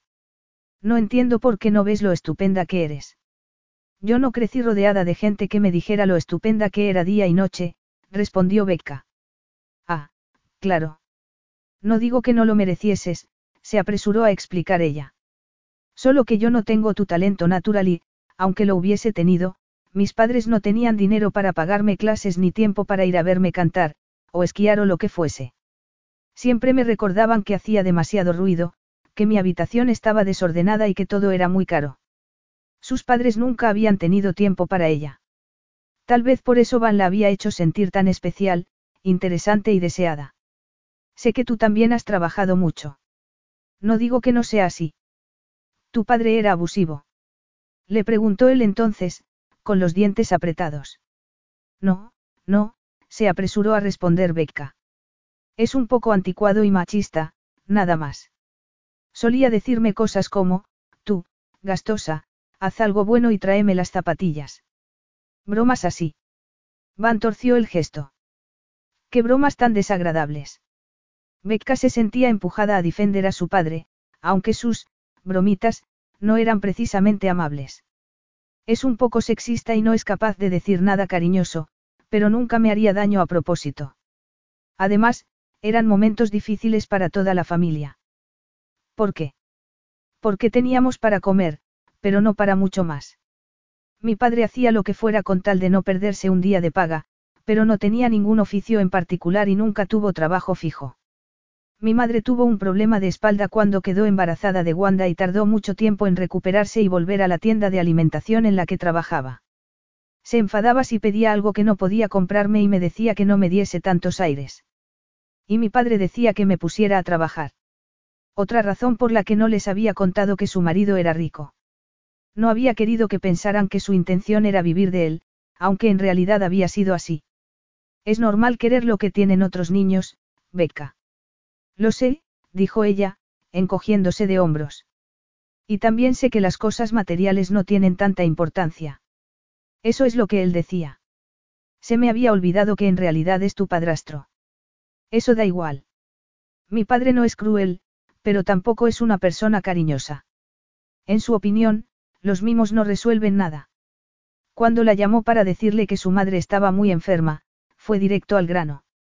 El médico dice que tu madre tiene cáncer, será mejor que vengas a ayudar. Pero siempre has dicho que a Wanda la malcriaban porque era la pequeña. ¿Era eso a lo que te referías? No. Wanda era la favorita porque era hija suya. Había dado en el clavo y los ojos de Becca se llenaron de lágrimas. Mi padre me quiere, le dijo, intentando disimular su zozobra. No es culpa suya que le cueste expresarlo o que tenga un lazo más estrecho con Wanda porque estaba allí cuando nació.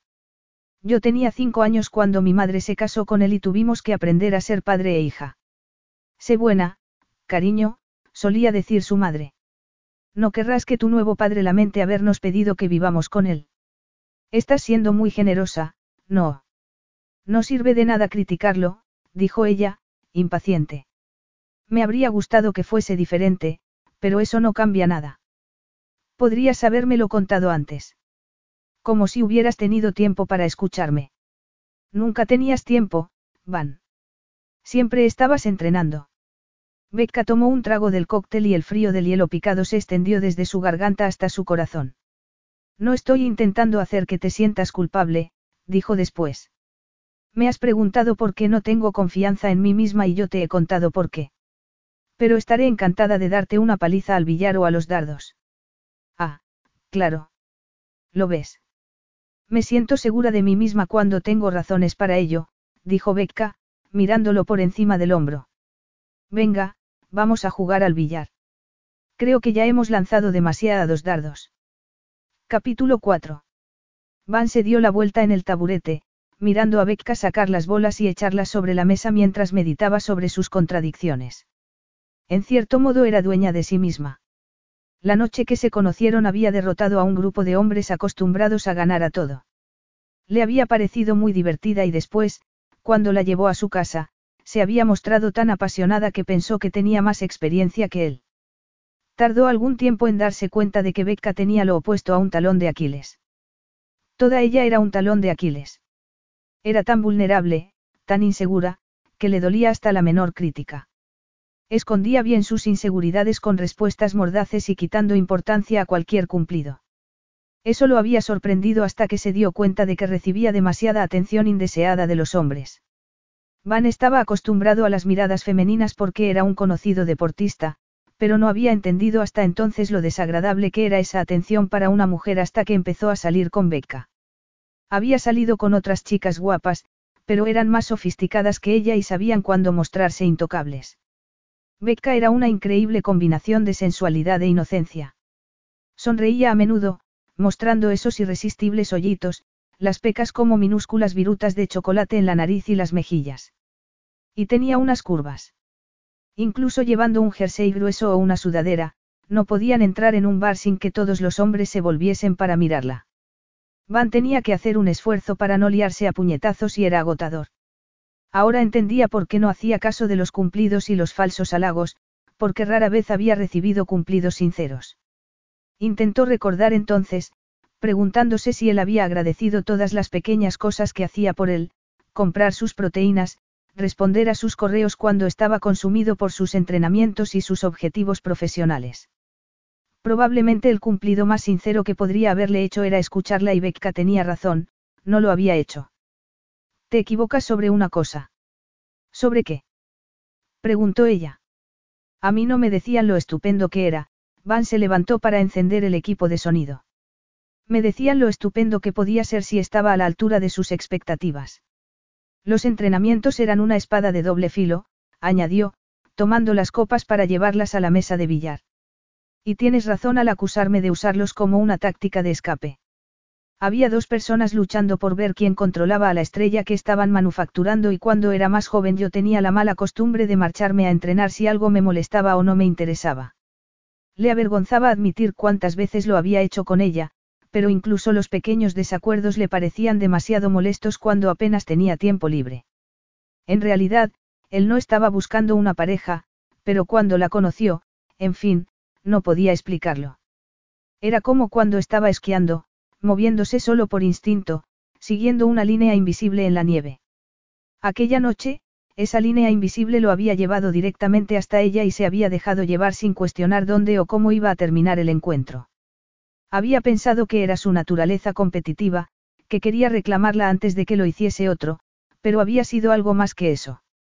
Desde el primer momento había sabido que Becca era especial, pero no quería hacerse preguntas y había usado el único truco que conocía para no darle más vueltas.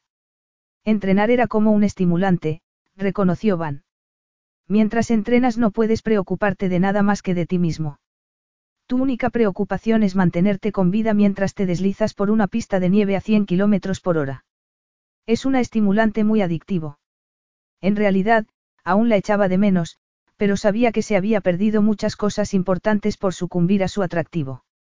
Lo entiendo, murmuró Becca. Pero ya no puedo usar esa excusa, claro. Antes siempre tenía un pie en la puerta, pero ahora tenemos, Van miró su reloj, siete horas y catorce minutos para hacer lo que queramos. Ella lo miró entonces con una expresión que no entendió bien. Era miedo, desesperación. No sabía lo que era, pero le gustaría tomarla del brazo, como si estuviese a punto de caer por el borde de un acantilado. Un segundo después, el gesto desamparado desapareció y volvió a mirarlo con la expresión indiferente que solía usar cuando era camarera, un escudo para evitar cualquier cosa que la hiciese sentir incómoda. ¿Qué quieres que hagamos? Correr por la nieve. Le preguntó ella, burlona. A ti te gusta salir corriendo, a mí no. Becca lo fulminó con la mirada. No es verdad. Me fui a Sydney porque mi madre estaba muy enferma. En realidad sí había huido de él, pero no quería hablar de ello. Hipócrita. Suspirando, puso tiza en la punta de un taco antes de inclinarse sobre la mesa para dar un golpe maestro que envió dos bolas a sus respectivos bolsillos. Eres tan presumida, la acusó él, de broma. No puedo evitarlo. Pasaba horas frente a una mesa de billar después de clase. Y lanzando dardos, y jugando al fútbol. Era excelente en todo eso, aunque sus padres no lo sabían. Llámame anticuado, pero yo no creo que los niños deben jugar al billar. Es una habilidad, como servir copas. ¿Quieres que apostemos algo? Sugirió Becca. El perdedor tendrá que ir quitándose la ropa. Hace demasiado frío para quitarse la ropa. Además, no quiero abochornarte. Yo aceptaré si tú aceptas, la retó él. En la mente de Becca apareció una imagen de Van desnudo, con una capa de suave vello cubriendo su torso y bajando en línea recta hasta el ombligo, los abdominales y más abajo. La punta de su taco tembló y se apartó de la mesa para tomar un trago del cóctel. ¿De verdad quieres quedarte desnudo? ¿Por qué sabes que voy a ganar? Se te ha ocurrido pensar que yo solía dejarte ganar porque tenía prisa por hacer otras cosas. Becca soltó una carcajada. Van Scott nunca, jamás, dejaría que otro ganase una apuesta, pero di lo que tengas que decir para aliviar tu orgullo. Muy bien, voy a dejarte ganar esta partida para demostrar que tengo razón. Y eso demuestra que soy yo quien tiene razón, replicó ella. Van tomó un trago para disimular una sonrisa y Becca apartó la mirada. Esa escena era tan familiar que sintió un aleteo en el corazón. Juegos amorosos. Si no estaban peleándose, estaban tonteando. Discutiendo o bromeando, daba igual. Siempre acababan en la cama en lugar de llegar a la raíz de cualquier problema. Hasta que dejaron de hacerlo. Intentando dejar de pensar en eso, se inclinó sobre la mesa. Ella no tenía gran fuerza en los brazos, pero sí muy buena puntería y golpeó la bola blanca justo en el centro. Las demás bolas se dispersaron en todas direcciones, chocando unas con otras. La cuatro, la siete y la dos cayeron en las troneras limpiamente. Los calcetines y el cinturón, le dijo. No habías dicho que hacía frío. Sí, es verdad. Además, no quiero ni tu ropa ni tu dinero. ¿Qué más tienes que ofrecer? ¿Qué tal si jugamos a contar verdades? Sugirió Van. Tres cosas. Como Becca pensaba ganar, y no dejarse acorralar o rendirse, aceptó esos términos. Cuatro cosas. Y te toca a ti. Vamos a ver, Van se rascó la barbilla. Sugerí tomar margaritas porque los cócteles te vuelven charlatana y quiero saber por qué estás aquí. Ya sé que los hombres usan el alcohol para hacer que a las mujeres se les desate la lengua, no es nada nuevo. Muy bien. Pienso vender la casa en cuanto, ¿qué? Eso es hacer trampa. ¿Por qué es hacer trampa? Es verdad y algo que tú no sabías, respondió él con tono satisfecho. Pensé que te encantaba esta casa.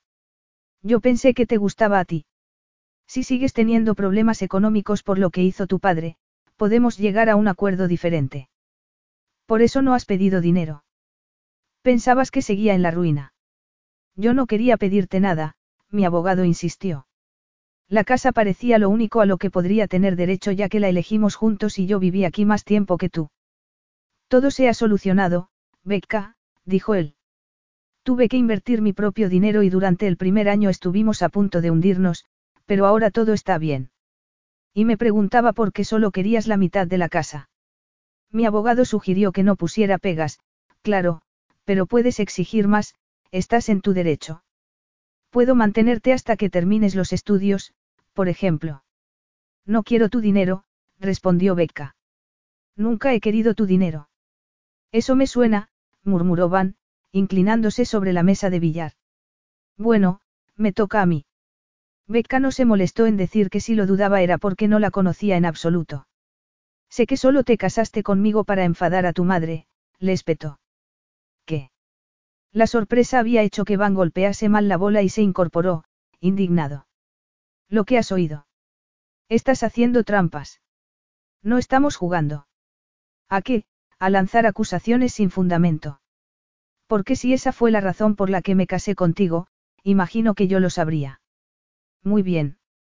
Tal vez debería haber dicho que te gustaba saber que casarte conmigo enfadaría a tu madre. Por favor, Becca. Tenía 25 años, no cinco. Me daba igual que nuestro matrimonio la molestase. Tu madre me detestaba, murmuró ella, enviando la bola cinco a la esquina. Mi madre no quería distracciones mientras estaba entrenando para los juegos. No era nada contra ti en particular sino el hecho de que me hubiera casado. Sí, lo sé, siempre dejó bien claro que no era nada personal, respondió Becca, tomando un trago de su copa. Van intenta demostrar su independencia, Rebecca, dijo luego, imitando el acento canadiense de Cheryl Scott. Está sometido a una gran presión, pero mientras este matrimonio no trunque sus objetivos tú y yo nos llevaremos bien. Por eso nunca me contaste nada sobre Paisley o sobre las cosas que te decían, murmuró Van, disgustado. Habías trabajado mucho para conseguir el oro y yo quería ser parte del equipo que te llevase a la meta. Hacer lo que me pedían era la mejor forma de apoyarte. Entonces, ¿por qué no fue así? Si eras parte del equipo, ¿por qué no estabas a mi lado cuando gané el oro? Becca apartó la mirada. Había ido a los juegos para verlo competir, aunque él no lo sabía. Estaba atendiendo a su madre en el hospital cuando descubrió que nunca podría tener hijos, pero había ido a los juegos para verlo. La familia de Van había planeado ese viaje mucho antes de que se casasen. Su madre había alquilado una casa y había prometido encontrar habitación para ella, ya que Van se alojaría en la Villa Olímpica para evitar distracciones y preparar las carreras. Pero Becca no podía enfrentarse con ellos en ese momento. Gracias a una amiga había conseguido habitación en un apartamento, que compartía con varios fans de los deportes de invierno, tan emocionados que no se fijaban en quién era o dónde iba. Precisamente lo que ella quería. Había llegado el día antes de la final, que consistía en dos carreras consecutivas. Compró su entrada, pero cuando llegó el momento de buscar asiento al lado de su madre, su padre y la mujer que iba con él, Paisley y los niños, Becca no pudo hacerlo. Se quedó en la escalera, viendo a su familia saltar de alegría cuando Van empezó a descender por la pista a la velocidad del rayo. El público se volvió loco y sus ojos se nublaron de alegría. Van llegó a la meta en tiempo récord durante la primera carrera. La final tuvo lugar un par de horas después y, como todos esperaban, subió a lo más alto del podio. Mientras lo veía lograr el éxito que había buscado durante tanto tiempo, Becca empezó a hacerse ilusiones. Esquiar había sido su amante, pero ahora que iba a retirarse de la competición podrían seguir adelante como pareja y hacer planes para el futuro. Van estaba siendo entrevistado para una cadena de televisión. Se había quitado el casco y estaba rodeado de fans enloquecidos. Mientras se abría paso entre la gente, Becca vio que tomaba en brazos a Flora, su sobrina, mirándola con tal gesto de ternura que su corazón se encogió. Van besó la frente de la pequeña y la niña le echó los brazos al cuello.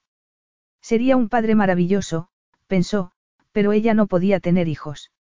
Esa era la dura realidad a la que debía enfrentarse.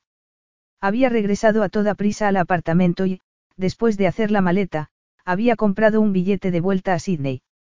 Y cuando Van apareció allí una semana después, le dijo que todo había terminado. Capítulo 5. BS. ¿En qué piensas? Van estaba a punto de mover la mano frente a su cara porque parecía perdida en sus pensamientos. Y tan triste que se le encogía el corazón. Cuando levantó la mirada, sus ojos estaban llenos de lágrimas y se sintió como un canalla. Eso no ha sido justo por mi parte, lo siento, se disculpó, dejando el taco sobre la mesa y tomándola por los hombros. Estabas pasándolo muy mal con la enfermedad de tu madre, es perfectamente comprensible que no fueras a los juegos. No tenerla a su lado para compartir la victoria había hecho que la medalla de oro que colgaba de su cuello perdiese valor. De hecho, había tenido que hacer un esfuerzo sobrehumano para sonreír mientras subía al podio. Una semana después de la ceremonia de clausura de los Juegos, sus medallas eran el símbolo de todo lo que se había perdido y de todas las cosas que no había sabido ver. Se había retirado de una competición que lo había consumido, su mujer lo había dejado, había sido traicionado por su padre y se enfrentaba a la ruina. Intentaba aceptar que Becca estaba lidiando con sus propios problemas, pero había sido un momento amargo y frustrante. Hiciste bien en quedarte con tu madre mientras tenías oportunidad de hacerlo. Van besó su pelo mientras le quitaba el taco para dejarlo sobre la mesa de billar. Si la conocía tan bien como pensaba, habría sido ella quien se encargase de todos los trámites del funeral a pesar del dolor. Mi madre. Becca no pudo terminar la frase. No pasa nada, murmuró él, acariciando su espalda. Yo estoy aquí.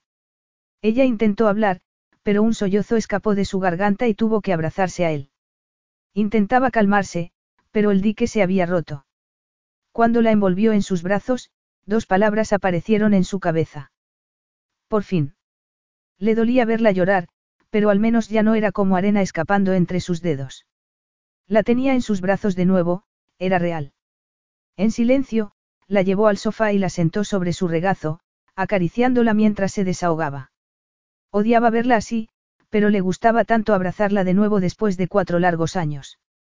Por eso ni siquiera podía invitar a una mujer a tomar un café. Ninguna era como Becca, suave, cálida. Ninguna olía como ella o se apoyaba en él con esa confianza. Debería haberse quedado en Sydney con ella para poder abrazarla así cada vez que estuviese triste. ¿Por qué le había pedido que se fuera cuando lo necesitaba tanto? ¿Por qué? Van estaba convencido de que iría a verlo competir. Le había dicho que lo entendería si no podía ir, pero la quería allí, a su lado.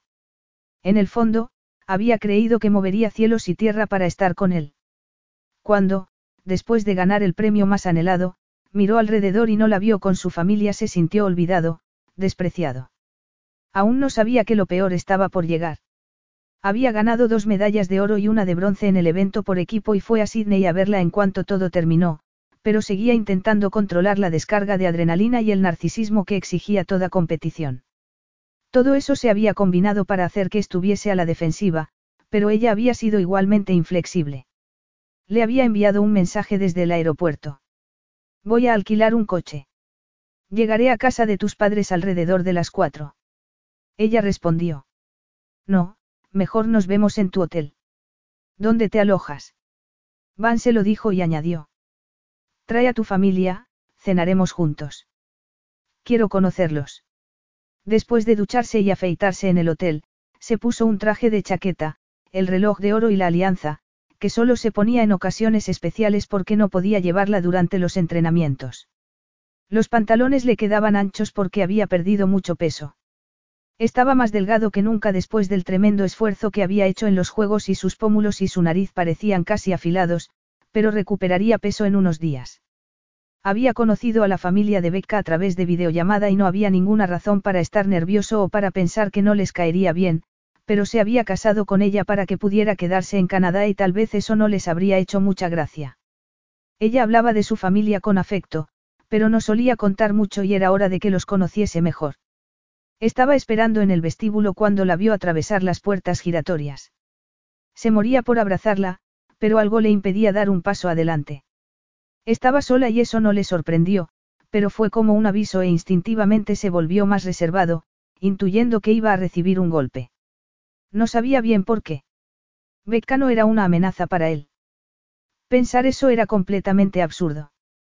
Era una chica bajita con un sencillo vestido veraniego, chanclas de goma y el pelo sujeto en una coleta de la que escapaban algunos rizos. Siempre pensando en los demás, siempre dispuesta a echar una mano. Eran tan diferentes que nunca había entendido cómo la llevó tan rápidamente a su círculo íntimo. Él había aprendido muy pronto a protegerse de los estafadores y los hipócritas, pero no tenía defensas contra ella. ¿Por qué se había casado de modo tan impulsivo? De verdad conocía a su mujer. Becca miraba alrededor, buscándolo. En medio del elegante vestíbulo de mármol, con el pianista, la fuente y las lámparas de araña, parecía un pez fuera del agua. Da igual, pensó Van mientras se dirigía hacia ella, aunque las dudas empezaban a comérselo vivo. Becca dio un respingo al verlo, como si la sorprendiese. Van iba a besarla, pero ella apenas dejó que sus labios se rozasen. Salí de casa con tanta prisa que se me olvidó ponerme un calzado apropiado, comentó. No, te he echado de menos, enhorabuena por tus medallas. Estaba colorada, pensó. Tal vez por el sol australiano, tal vez por miedo a una conversación que los dos temían. ¿Cómo está tu madre? Mal, respondió Becca. Mi padre está en casa con ella ahora. Wanda va a llevarles la cena cuando salga de clase. Todas eran buenas excusas para haber ido sola al hotel, pero Van sentía como si tuviera una bola de cemento en el estómago. ¿Quieres hablar de ello? No, prefiero no hacerlo. El pronóstico no es bueno y, en fin, no hay muchas esperanzas. Lo siento. Mi madre tuvo problemas de salud cuando era más joven y los médicos no la ayudaron mucho, así que tardó demasiado en acudir a la consulta y ahora, Becca sacudió la cabeza. Acepta tomar pastillas para combatir el dolor, pero cree que ha llegado su momento y no permite ningún tratamiento agresivo. Beck, lo siento mucho, Van intentó abrazarla, pero ella dio un paso atrás. ¿Quieres que subamos a mi habitación? No, es mejor que vayamos al restaurante. Su rechazo fue como una bofetada. Van bajó los brazos y asintió, intentando pensar en las cosas que debía hacer en los próximos días y... No había nada. No tenía nada que hacer. Quería quedarse con ella en Sydney, pero Becca parecía una persona diferente. El camarero los llevó a una mesa con vistas al puerto. Era una mesa discreta en una esquina, pero ella se apartó todo lo que pudo. Si todo fuese como debería habría pedido una botella de champán y le habría pasado un brazo por los hombros. Cielos, si las cosas fuesen normales ya estarían en la habitación haciendo el amor. ¿Quieres una copa de vino? No, Tengo que conducir, respondió ella. ¿No vas a quedarte conmigo? No. Beca. Ella no solía decirle que no, de modo que su respuesta lo sorprendió. Se había ido al otro lado del mundo mientras él estaba entrenando, sin esperar unos días para hablar las cosas con él. Desde que se fue a Sydney se había vuelto menos comunicativa y tardaba más en responder a sus mensajes. Había pensado que era por la diferencia horaria, pero ahora no quería estar a solas con él, ni siquiera quería tocarlo. He dejado de esquiar, le dijo. Estoy dispuesto a quedarme en Sydney el tiempo que tú quieras que me quede. ¿Para qué? Le preguntó ella. Yo tengo que vivir en casa para que mi padre pueda ir a trabajar y Wanda pueda ir a clase. Yo puedo pagar las facturas. Tu padre no tiene que trabajar. No, por favor. Mi padre necesita estar ocupado. No le hagas sentir que no es capaz de mantener a su familia. No es esa mi intención, Becca. Solo quiero ayudar. Van no estaba acostumbrado a sentirse tan impotente, pero ella parecía firme. ¿Por qué has decidido retirarte? Solo tienes 26 años. Podrías seguir compitiendo durante al menos cuatro años y ganar muchas más medallas.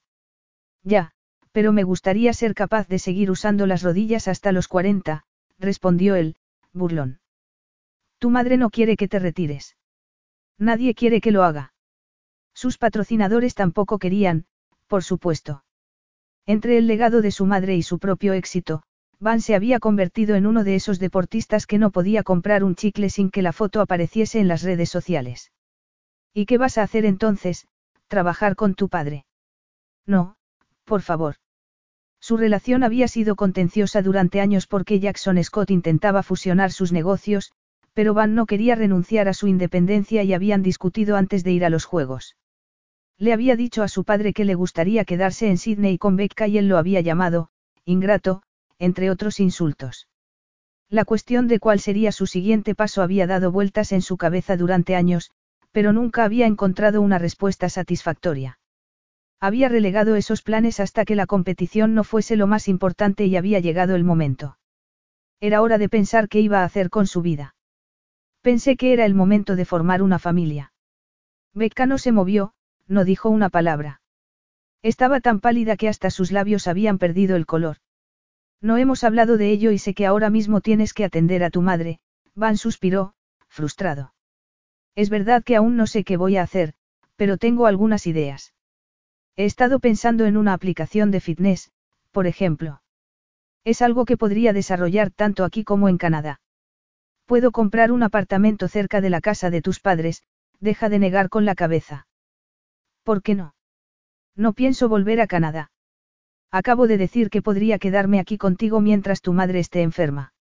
No pienso volver nunca, dijo ella entonces. Nunca. Creo que deberías volver a casa y seguir adelante con tu vida, Van. ¿Qué significa eso? Le preguntó él, con el corazón encogido. Somos demasiado diferentes. Casarnos fue un error, tú sabes que es verdad. No, no lo sé. ¿Por qué has estado demasiado ocupado como para verlo? dijo Becca, con voz entrecortada. Una vez que hayas tenido tiempo para pensarlo, verás que tengo razón. ¿A qué viene esto? Estábamos bien cuando. No, no estábamos bien. Ah, no. Eso es nuevo para mí. Dime qué ha pasado, Beck. Vamos a intentar solucionarlo. Van apretó los dientes, airado. Aquello empezaba a ser como la clase de escenita que solía montar su hermana. Yo no puedo lidiar con mi madre y con esto ahora mismo. No puedo, de verdad. Es mejor que te vayas. Él negó con la cabeza. Más tarde intentaría entender dónde había errado y cómo podía hacerlo mejor la próxima vez, pero en ese momento tenía que tomar una decisión, evitar el golpe o arriesgarse a una lesión que podría destruir su vida. En cualquier caso iba a dolerle, pero protegerse a sí mismo siempre había sido lo mejor para él. Solo así puedo ayudarte. Marchándome de Sydney y siguiendo adelante con mi vida, sin ti. Ella asintió con la cabeza. Perdona, tengo que irme. Becca se levantó abruptamente, a punto de ponerse a llorar. Beck, Van la tomó del brazo, pero sabía que no podía presionarla cuando estaba tan angustiada. Me quedaré unos días. Si decides que quieres que hablemos. Becca asintió con la cabeza antes de darse la vuelta y él suspiró, incrédulo. Cuando subió a su habitación vio un mensaje de su hermana pidiendo que la llamase. Se trata de papá. Hay algo que debo contarte urgentemente. Capítulo 6. De algún modo, no sabía cómo, Becca tenía una caja de pañuelos de papel sobre el regazo y un montón de ellos arrugados en la mano. Había dejado de llorar y estaba sentada en el regazo de Van, con la frente apoyada en su garganta, el corazón latiendo a un ritmo uniforme. Él había deshecho su coleta y estaba acariciando su pelo, en silencio. Se sentía a salvo y tenía la mente en blanco. Quería esa sensación de cercanía y consuelo, no duras palabras que despertaban tanta angustia. Sin pensar, rozó su barbilla con los labios y deslizó una mano por su torso para dejarla en su nuca. Becca, murmuró él, tragando saliva. No hagas eso. No quieres. No me quieres a mí. No pronunció esas palabras, por supuesto, pero un abismo se abrió en su pecho y empezó a apartarse. Van no la dejó. Al contrario, tiró de ella para que pudiera sentir su erección. Siempre, murmuró. Pero no voy a aprovecharme de ti cuando estás tan disgustada. ¿Cuándo entonces? Le preguntó Becca con tono burlón. Él dejó escapar un suspiro de desesperación. Solo había visto esa expresión en su rostro una vez, cuando se marchó del restaurante y se alejó de él en Sydney. Fue lo más difícil que había hecho en toda su vida y, por suerte, Van no permitió que volviese a hacerlo en ese momento. La estrechó entre sus brazos con fuerza, aplastándola contra su pecho antes de buscar sus labios. Allí estaba de nuevo, la sensación de ser lanzada a una hoguera de pasión. Becca ansiaba sus besos después de tanto tiempo y acarició su cara mientras sus lenguas se batían en duelo. El beso se convirtió en una especie de batalla. Él siempre había tomado la iniciativa cuando estaban casados, pero ya no lo estaban. Y si aquello era lo único que podía tener, entonces lo tendría todo. Se sentó a horcajadas sobre él y buscó sus labios, devorándolo como si siguiera siendo suyo, como si lo fuera para siempre. Van la dejó hacer. Siempre había sido su costumbre complacerla antes de saciar su propio deseo y tomar la iniciativa la hacía sentir extraordinaria, fuerte, capaz de conquistarlo a pesar de todo. Mientras lo besaba, él puso las manos en sus caderas y la empujó hacia su erección, que creía bajo la cremallera de los vaqueros. Ella empezó a moverse adelante y atrás, sin dejar de devorar sus labios, hasta que él metió una mano bajo su camiseta. Sin dudar, desabrochó el sujetador y tomó posesión de sus pechos, atrapando un pezón entre el índice y el pulgar. El sensual pellizco provocó una descarga eléctrica que viajó directamente hasta el sitio donde se frotaba contra la cremallera de su pantalón. Él separó sus muslos con una mano y levantó las caderas, aumentando la presión, clavándose en ella. Era sexual y primitivo y Becca no pudo contenerse más. Mordiéndose los labios, se dejó ir gritando en su boca y él recibió esos gritos de placer como si fueran el sonido más hermoso del mundo. Becca tenía ganas de llorar. Se sentía tan bien, tan liberada. Siempre había sido así entre ellos. Ni siquiera tenían que quitarse la ropa. Había anhelado esa sensación durante cuatro años y, aun sintiendo las últimas ráfagas del orgasmo, su deseo no disminuía. Por un lado, temía que él diese por terminado el encuentro y por otro no sabía si podría soportarlo si él seguía adelante. Pero cuando Van empezó a quitarle la ropa, Becca lo ayudó. La liberó del cardigan y ella levantó los brazos para que pudiera quitarle la camiseta. Luego intentó tirar de su camisa para sacarla del pantalón, pero él estaba besando el nacimiento de sus pechos mientras murmuraba. Mía, solo mía. Becca dejó escapar un gemido cuando él la llevó a la frontera entre el placer y el dolor mordiendo sus pezones. Su corazón se volvió loco porque conocía bien ese territorio en el que anhelaba, suspiraba y creía en el final feliz. Allí era como él, con derecho a toda la felicidad del mundo. No era verdad, pero quería creerlo. Deslizó las manos por su espalda, tirando de la camisa, intentando sacarla de los vaqueros, hasta que Van la tumbó sobre el sofá y se colocó sobre ella. Su inteligente boca la hizo olvidar lo que intentaba hacer y se entregó, suspirando mientras besaba su cuello y chupaba sus pezones hasta enrojecerlos. Estoy ardiendo por ti, murmuró Van, levantando la cabeza para mirarla mientras se deshacía de la camisa y la tiraba al suelo. Necesitamos un preservativo. Sigo tomando la píldora. Y no ha habido nadie desde entonces. Su corazón dio un vuelco, pero no iba a preguntar. Lo había dejado ella, así que no tenía derecho a preguntar. Yo tampoco he estado con nadie, dijo Van entonces. Santo cielo, Beck, ¿por qué nos hiciste esto? Bajó la cremallera de sus vaqueros y tiró de ellos, llevándose las bragas al mismo tiempo. ¿Por qué nos hiciste esto? No había un, nosotros, ya no. Pero igual que la primera vez que hicieron el amor, su cerebro se negaba a rechazar algo que era demasiado irresistible. Cuando la única prenda que llevaba eran los calcetines, Van acarició sus muslos y sus caderas con gesto reverente, como si quisiera volver a conocerla, como si quisiera memorizarla. Pasó las manos lentamente por el interior de sus muslos, abriendo sus piernas mientras se deslizaba del sofá para ponerse de rodillas en el suelo. Van. No sabía si estaba protestando o rogándole que siguiera, pero daba igual porque no iba a parar. Van era su marido, le decía una vocecita. Era su marido y estaba reclamándola con esa descarada intimidad, quemándola con unas caricias que le robaban el aliento. Van, repitió. No sabía si podía entregarse a él de nuevo, estar a su merced. Iba a perderse a sí misma porque no podía esconder nada mientras hacía el amor con Van. Él sabría que era suya, solo suya, siempre suya. Debía ser así porque era incapaz de hacer nada más que derretirse bajo sus íntimas caricias. Cuando estaba a punto de dejarse ir, jadeando, incapaz de recordar su propio nombre, Van se colocó sobre ella y tiró hacia abajo de sus pantalones. Separando sus piernas con los duros muslos, empujó hacia adelante y deslizó la ancha cabeza de su miembro entre sus húmedos pliegues. Entró en ella, reclamándola, haciéndola suya. No le dolió, pero el impacto fue poderoso y la hizo sentirse impotente, agonizante. Las defensas que había levantado contra él se convirtieron en frágiles telas de araña e insustancial niebla porque Van estaba dentro de ella. Siempre sería así. Él la aplastó contra el sofá, su miembro grueso, duro e inalterable dentro de ella. Mírame, le dijo con voz ronca. Becca abrió los ojos y vio que los de él brillaban como oro puro. Dime que echabas esto de menos, le pidió Van, con un tono que no había usado nunca. Jamás había visto esa expresión. Parecía un depredador que hubiera cazado a su presa, conteniendo el aliento antes de acabar con ella. Lo echaba de menos, le confesó ella. Podía darle eso al menos, no.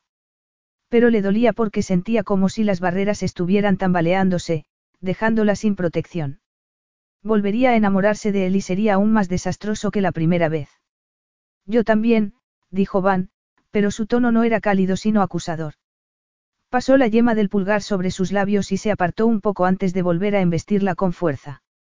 Era tan emocionante, tan excitante, que resultaba casi insoportable. Esto es lo que pasa por esperar tanto, dijo Van antes de besar su cuello como si quisiera dejar una marca en su piel. Pero ese arrebato apasionado la excitaba aún más y pasó las manos por sus hombros desnudos, como si necesitase sujetarse a ellos. En su mente no había más que piel satinada, calor y placer cuando Van empezó a moverse con un ritmo frenético, desatando todo su viril empuje. Era sexo y amor, y esa otra cosa tan antigua como el tiempo. Era una reunión y un adiós. Una celebración y un funeral. Era todo el conflicto entre ellos en un solo acto. Cada caricia era bienvenida, pero sus gritos de placer contenían rabia y desesperación. Cuando mordió su hombro era un intento de conservarlo. Cuando él pasó un brazo bajo su rodilla, era para poder hacerla suya del todo. Luchaban juntos contra la inminente culminación. Contra el inevitable final. Y cuando llegaron al borde del abismo que prometía el éxtasis, se quedaron allí durante todo el tiempo posible, besándose, restregándose el uno contra el otro apasionadamente mientras él entraba en ella una y otra vez. Pero la culminación era el objetivo y allí estaba. Un abismo se abría ante ellos y Becca cayó como si estuviera suspendida, sin aliento, eterna. Se abrazaron con fuerza y cayeron al precipicio envueltos en llamas. Capítulo 7. Van no la soltó, no podía hacerlo.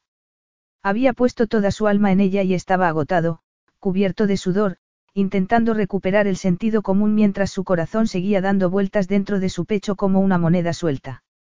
Consiguió apartarse un poco para no aplastarla, pero sin salir de ella, dejando la ahora relajada erección en su interior como si no pudiera separarse del todo. Becca dejó escapar un suspiro de satisfacción e intentó tomar la caja de pañuelos. No quiero manchar el sofá. Da igual, dijo él. Quería ponerse a gritar hasta provocar una avalancha en la montaña. Habían elevado el acto del sexo hasta convertirlo en una obra de arte. La realidad podía esperar al menos hasta que pudiese abrir los ojos. A mí no me da igual, replicó ella, con un incongruente tono de dignidad que no se correspondía con la situación. Al fin y al cabo, estaban derrumbados sobre el sofá y a medio vestir, él con los vaqueros por los tobillos. Estaba seguro de que los dos tendrían chupetones en el cuello, como si fueran adolescentes.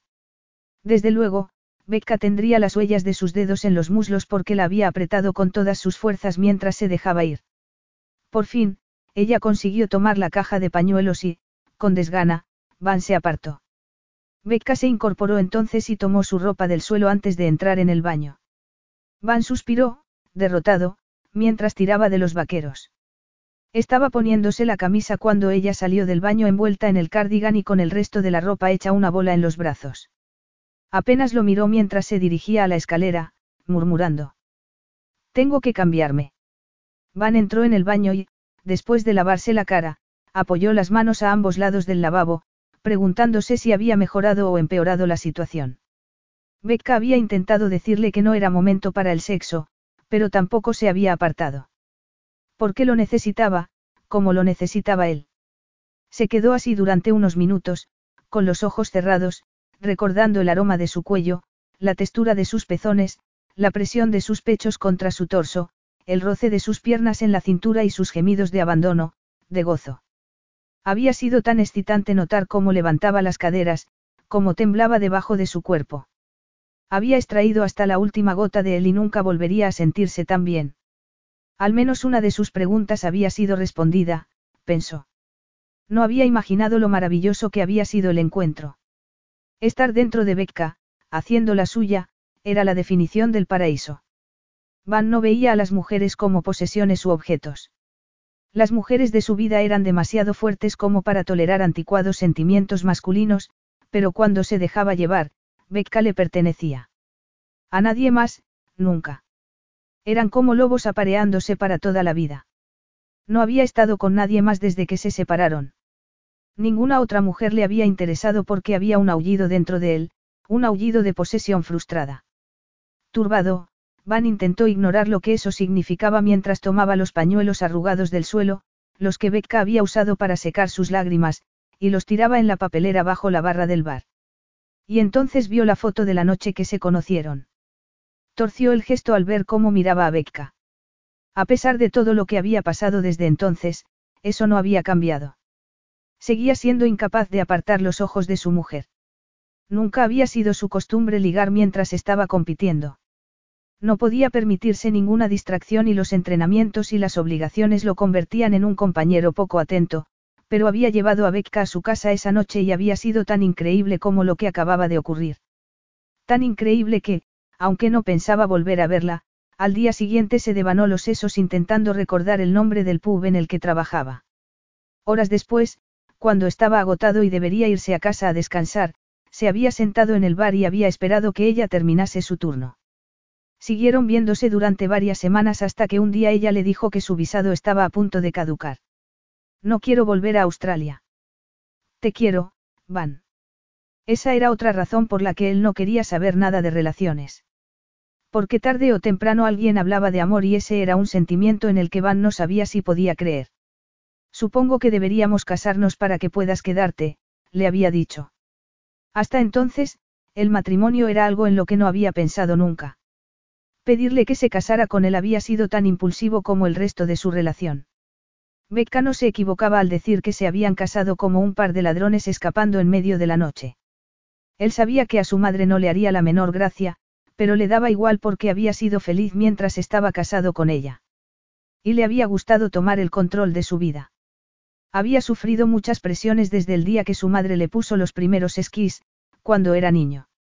Cuando fue lo bastante mayor como para cuestionar si quería las medallas de oro que ella le había prometido, estaba tan profundamente centrado en la competición, y ganando frecuentemente, que ya no podía darle la espalda. Le gustaba competir y se sentía orgulloso de sus logros, pero esas recompensas exigían un constante sacrificio en otras áreas de su vida. Casarse con Becca había sido una indulgencia. Ella había sido un respiro de la presión, una válvula de escape, y tal vez su matrimonio se había convertido en un escudo contra su madre y contra sus entrenadores. Becca está esperando. Ya hablaremos más tarde. Era una razón infantil para casarse y se habría sentido avergonzado si solo hubiera sido eso, pero en realidad estaba cautivado por Becca. Le gustaba estar casado con ella y el sexo era increíble. No le sorprendía que se hubieran rendido a la pasión que sentían el uno por el otro. De hecho, lo que le sorprendía era que hubiesen tardado tanto. Pero ¿qué iba a pasar a partir de ese momento? Un revolcón en un sofá no reconciliaba a un matrimonio y, además, esa no era su intención. En esos años, desde que ella le dijo que su matrimonio había sido un error, Van se había visto obligado a reconocer que tenía razón. Además, seguía sin saber por qué estaba allí y no podía compartir su vida con alguien que no era sincero con él. Pero seguía siendo el hombre de la fotografía, seguía obsesionado por ella y solo tenían una noche. Becca, que estaba buscando algo en la despensa, se llevó una mano al corazón al verlo entrar en la cocina. De verdad. Otra vez. No te había oído, dijo ella, a la defensiva. No lamentaba lo que había pasado, pero ya no sabía cómo portarse. El encuentro la había dejado tan profundamente afectada como siempre, pero ahora tenía que levantar sus defensas mientras antes, cuando estaban casados, no tenía que hacerlo porque lo quería, confiaba en él y creía en sus promesas de futuro. Pero ya no había futuro para ellos y no sabía si llorar, enfadarse, hacerse una bola o fingir que no había pasado nada. Todo era culpa de Van, pensó. Cuando se despidieron, después de esa primera noche, ese debería haber sido el final. Todo debería haber terminado allí. Ella sabía que no lo olvidaría nunca, pero estaba decidida a intentarlo. Hasta que él apareció en el pub al día siguiente. Habían empezado a salir juntos inmediatamente, pero él desaparecía para entrenar y ella esperaba conteniendo el aliento, convencida de que tarde o temprano le daría la espalda. O, más bien, había esperado el silencio que le diría que todo había terminado. Un par de días sin que Van la llamase y se resignaba a no volver a verlo nunca, pero entonces él la llamaba o le enviaba un mensaje. Estoy intentando dormir en el avión y un bebé acaba de vomitar en la manga de mi jersey. En algunas culturas eso es una señal de buena suerte. ¿De qué color es el vómito? Asqueroso, pero gracias. Te llamaré en cuanto aterricemos, voy a intentar dormir un rato. O le decía que estaba agotado y se iba a dormir temprano, de modo que no pasaría por el pub. Ella lo interpretaba como si estuviese alejándose, pero entonces él le enviaba otro mensaje. Ven a dormir aquí si quieres. Siempre era así. Le había dado las llaves de su casa y hacían el amor en cuanto llegaba, sin decir una palabra. Oh, si estaba muy cansado, Van la abrazaba durante toda la noche y la dejaba durmiendo cuando se iba a entrenar. Nunca había dicho, te quiero, pero ella sabía que la quería. O que podría quererla algún día, cuando dejase la competición y pudiese concentrarse en su matrimonio. Yo haré la cena, se ofreció Van. ¿Qué has dicho? ¿Por qué estás tan distraída? Por nada, es que me parece raro, respondió ella. Nunca te he visto cocinar. Cuando se dio la vuelta se encontró con la pared de su torso. ¿Por qué estaba tan cerca? se preguntó. Debemos hablar de lo que ha pasado. Le preguntó él en voz baja. Becca quería hacerse la tonta.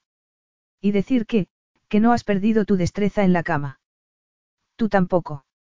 Ella podría revivir la alegría de haber hecho el amor con él durante el resto de la noche, pero se apartó tan rápido como pudo, por mero instinto de supervivencia. La intimidad con Van había removido las brasas de la pasión, despertando la misma esperanza que había albergado cuando estaban casados y su familia la hacía sentir como si estuviese de sobra, como si no fuese suficiente para él. Pero no podía volver a soñar porque eso haría que su despedida al día siguiente fuese más desoladora. Era nostalgia, Van. ¿Crees que somos la primera pareja que hace el amor después de separarse? No podía sostener su penetrante mirada y tuvo que girar la cabeza, desesperada por su propia debilidad. Le pareció ver que él levantaba una mano, pero enseguida se dio la vuelta para tocar los paquetes y botes que había sacado de la despensa. ¿Qué es todo esto? ¿Tienes tanta hambre? Mi estómago sigue en Australia y está preguntando por qué es casi la hora de la cena si aún no he desayunando, respondió Becca. En la despensa había una caja de galletas saladas, patatas fritas con queso parmesano, paté de alcachofas, aceitunas, pepinillos, nueces y salsa cóctel. No has comido nada en todo el día.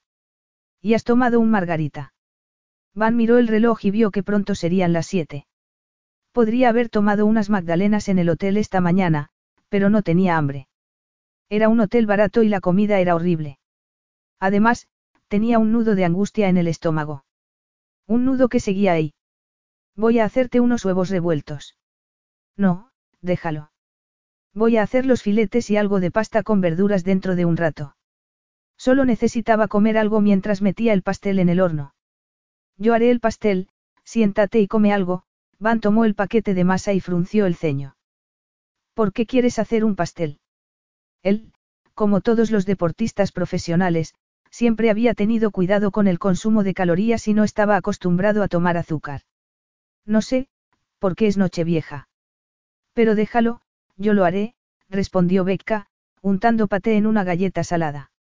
Puedo hacerlo yo, insistió Van, tomando la caja para leer las instrucciones. Tenemos fuentes de horno. Ella puso los ojos en blanco. Pues claro. Sacó la batidora y varias fuentes de horno de uno de los armarios, pero Van se las quitó de las manos. Puedo hacerlo yo, en serio. Tal vez la razón por la que siempre estás a este lado de la barra es porque nunca te sientas al otro lado. Siéntate y come tranquilamente, yo me encargo del pastel.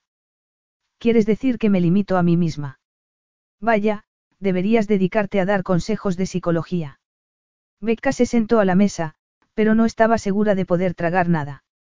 No sabía por qué estaba tan molesta, quizá porque Van parecía estar diciendo que, en realidad, todo era culpa suya.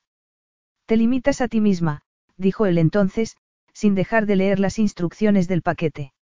Quieres discutir por algo tan tonto como un pastel cuando, en realidad, estás enfadada por haber hecho el amor conmigo. No estoy enfadada. Tampoco estás contenta. Lo estás tú. Te estoy haciendo un pastel, no. Van se había dado la vuelta para enchufar la batidora y no vio que Becca tenía que disimular una sonrisa. Así era como le había robado el corazón cinco años antes. Era divertido, atento y la hacía sentir especial. Olvídate de eso, Becca. Es un pastel que ya viene casi hecho. Y ella no era especial. Van era un hombre considerado que hacía cosas por todo el mundo. Nunca era desagradable con nadie, daba consejos a los deportistas más jóvenes y mimaba a sus sobrinos. Y siempre hacía lo que pudiese por su familia, aunque lo sacasen de quicio. En el fondo, Becca siempre se había preguntado si se había casado con ella solo para hacerle un favor. Ahora no era el momento de preguntar y, además, no quería que se lo confirmase porque le rompería el corazón para siempre. No creo que debamos darle mucha importancia. Vivimos en diferentes continentes y no espero que esto cambie nada, le dijo mientras él encendía la batidora. Pero ha estado muy bien, gracias. Ha estado muy bien, gracias. Repitió él, burlón. Hemos roto un hechizo de cuatro años, aunque hacerlo en el sofá siempre me dejaba necesitando un quiropráctico. Van. Becca sonrió mientras Van metía la mezcla en el horno. Después de poner el temporizador, él se sentó a su lado y empezó a comer. ¿Por qué quieres ser ayudante de laboratorio? ¿Por qué no?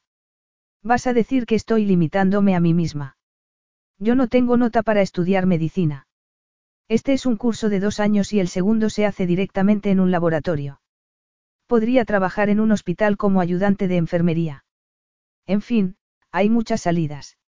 Además, se sentía muy orgullosa de haber sido aceptada en el curso. No te pongas a la defensiva.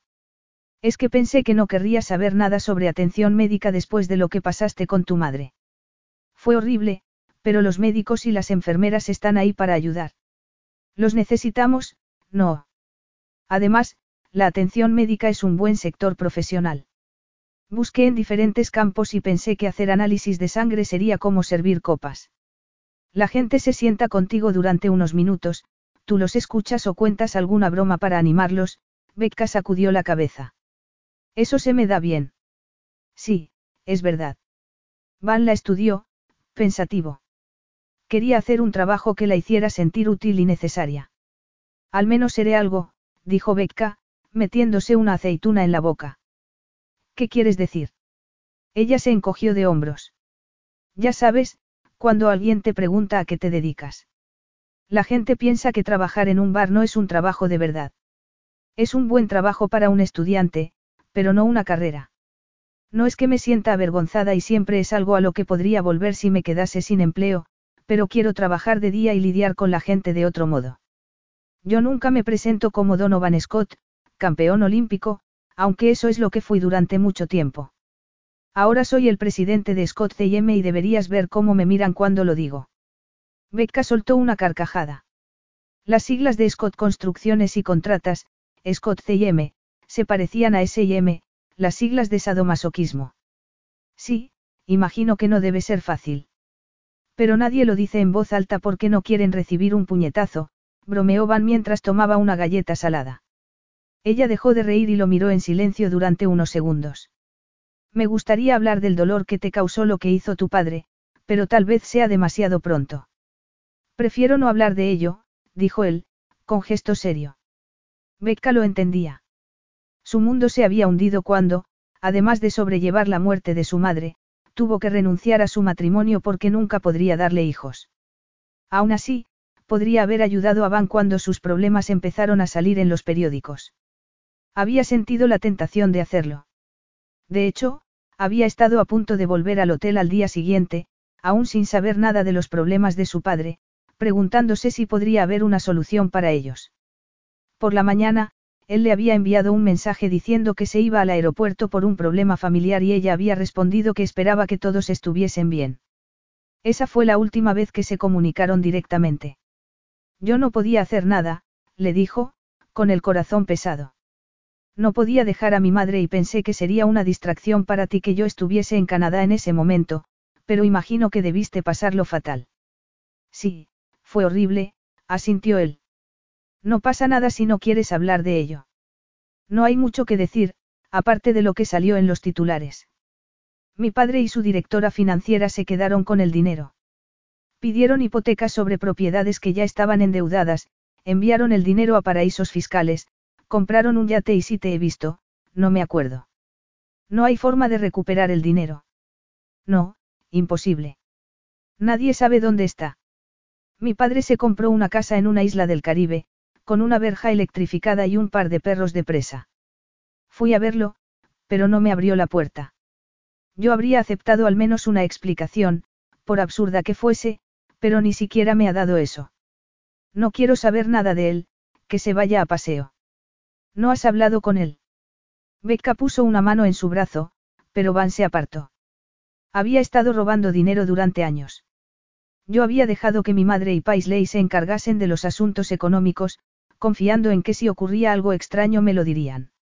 Mi madre sospechaba algo, pero se llevaba tan mal con mi padre que cualquier crítica era considerada como un problema personal por el Consejo de Administración. Ni siquiera Paisley la tomaba en serio.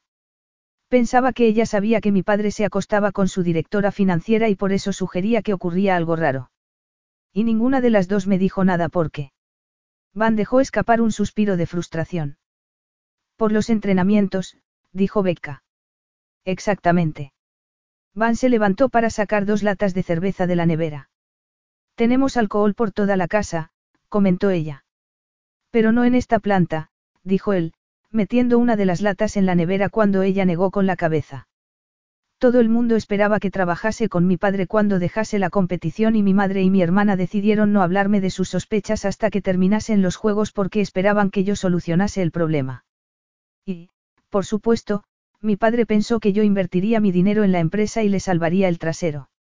Lo decía en serio. Siempre pensé que bromeaba cuando te pedía que invirtieses en la empresa. En fin, construcciones y equipamiento deportivo. No tenía mucho sentido. No, pero yo sabía que hablaba en serio y, sin embargo, no me paré a pensar por qué insistía tanto. Mi madre y Paisley podrían haberme dicho algo, desde luego, pero parte de la culpa es mía por confiar en él. No debes culparte a ti mismo. ¿Cómo ibas a pensar que tu propio padre era capaz de algo así? No parece esa clase de hombre y siempre estaba tan orgulloso de ti. Estaba ahí cuando ganaste el oro. Becca no terminó la frase, temiendo que Van le preguntase cómo lo sabía, pero por suerte él estaba perdido en sus pensamientos. Cuando mis logros lo hacían quedar bien se sentía orgulloso, claro, dijo él, sentándose a su lado de nuevo. Pero, en realidad, era una persona superficial y mezquina. Me di cuenta cuando mi línea de equipamiento deportivo empezó a tener éxito. ¿Qué quieres decir? Mi madre siempre se jactaba de que había heredado su talento para el deporte, aunque era mi padre quien pagaba los entrenamientos y los viajes. Por supuesto, el dinero era de la empresa, pero le gustaba decir que yo no habría logrado convertirme en el atleta que era sin su ayuda. Y no es que sea mentira, pero no es toda la verdad. El padre de Van siempre había sido arrogante, pero Becca solía tomarse sus comentarios como una puya contra ella y cualquier contribución que pudiese haber hecho al éxito de Van. Los dos te ayudaron mucho, claro. Me habría costado más estar en la élite deportiva si no hubiera tenido el apoyo de mi padre desde niño, pero los contactos de mi madre eran muy valiosos. Una vez que conseguí un patrocinador, mi padre no podía seguir presumiendo y la relación entre nosotros se volvió más fría un año antes de que tú y yo nos conociéramos. ¿Por qué? ¿Qué pasó? Hubo una reclamación por unos terrenos que habían comprado mis bisabuelos cuando llegaron aquí. Esos terrenos aparecían en los libros de cuentas de la empresa como un activo, pero la demanda decía que la compra había sido ilegal y nos demandaron por apropiación indebida. Mi padre quiso llevar el caso al Tribunal Supremo porque quería construir en la propiedad, pero yo voté con mi madre y con Paisley para devolver los terrenos. Nos pareció lo más correcto, pero mi padre se tomó como un insulto que no nos pusiéramos de su lado. Por eso teníais problemas económicos, por la cesión de los terrenos. Sí, pero teníamos un plan para recuperarnos y parecía estar funcionando. Mi padre parecía haber olvidado el resentimiento, pero seguía insistiendo en que invirtiese mi dinero en la empresa. Tal vez lo habrías hecho si hubiera sido sincero contigo. No, la verdad es que yo no quería trabajar con él porque sabía que estaríamos siempre discutiendo. Yo quería construir viviendas asequibles y él solo quería maximizar los beneficios, recortar salarios, ya sabes. Después de pelearnos por la demanda de los terrenos, supe que nunca podríamos trabajar juntos y se lo dije, pero él pensó que cambiaría de opinión. Por fin, cuando compramos esta casa, que no era una de las suyas, se dio cuenta de que no quería saber nada de él. Becca se mordió los labios. Había encontrado aquella casa por accidente. Le habían llegado rumores de que el constructor tenía problemas de liquidez y necesitaba venderla a toda prisa. Cuando fue a verla se quedó encantada y a Van también le gustó, de modo que hicieron una oferta y, unas semanas después, estaban terminando la casa a su gusto. Van, que tenía que entrenar, había dejado que la convirtiese en la casa de sus sueños. Ella había tomado la mayoría de las decisiones. Como ya no trabajaba en el bar, la casa había sido su trabajo durante varios meses, perseguir a los contratistas, discutir con los albañiles, buscar telas y muebles. Pero nunca había sentido que la casa era realmente suya. Y ahora se daba cuenta de que la casa había provocado una pelea entre Van y su padre. Tal vez era por eso por lo que Jackson Scott hizo algo tan atroz. No tenías que comprarla. Si eso iba a crear problemas con tu padre. Pero quería hacerlo, es una casa estupenda y está en un sitio fabuloso, la interrumpió él. No sé, tal vez sea tan mezquino como él, pero estaba cansado de que mis padres me usaran como un arma y de ser el trofeo por el que se peleaban a todas horas. Casarme contigo y comprar esta casa no era un acto de rebeldía sino un acto de madurez. Quería convertirme en mi propia persona y me niego a disculparme por ello. Pero tu padre se sentía amenazado porque te compraste una casa sin contar con él. ¿Y por qué se había casado con ella? Era de risa, pero explicaba por qué nunca le había gustado a Jackson Scott. Cuando le dije que me quedaría contigo en Sydney después de los juegos se puso furioso, siguió contándole Van. Me dijo que quería retirarse y que yo era un egoísta y un ingrato que no cumplía sus promesas. Yo no sabía nada de eso. No es culpa tuya, Becca. Si alguien tiene la culpa, soy yo por no haber visto la clase de hombre que era. Nunca imaginé que me vería ganar las medallas de oro, apretaría mi mano y luego volvería a casa para llevarse el dinero y salir huyendo. Debió ser terrible para ti. Lo siento mucho. Fue muy duro aceptar tanta responsabilidad. Mi empresa de equipamiento deportivo era pequeña y diseñar unos esquís o aprobar estrategias de marketing no me había preparado para planear y ejecutar proyectos de construcción de viviendas. Teníamos docenas de proyectos en diferentes fases por todo el país y los inversores querían su dinero.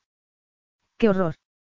Si no fuera por mi madre y Paisley me habría lavado las manos, pero no podía hacerlo, así que invertí todo mi dinero y me puse a trabajar. Y también has creado la aplicación de fitness, la he visto. Paisley está en el equipo y nos va sorprendentemente bien. Y no me importa trabajar en CM porque puedo levantar proyectos que me parecen valiosos aunque no den mucho dinero. Proyectos con mínimo impacto ambiental, una mezcla de viviendas asequibles y casas de lujo, en fin, hemos ganado varios premios y tenemos toneladas de contratos. Me alegro mucho. Por eso me parece tan extraño que hayas decidido volver precisamente ahora. ¿Qué quieres decir? Todo esto me ha dejado cicatrices, Becca. Ya no soy tan confiado como antes. La gente que debería haberme apoyado me traicionó, sé que cualquiera, incluso los más cercanos, pueden acuchillarte por la espalda, Van clavó en ella los ojos. Y lo digo en serio, quiero saber por qué estás aquí. El cambio de tema fue tan brusco que Becca tardó un momento en entenderlo.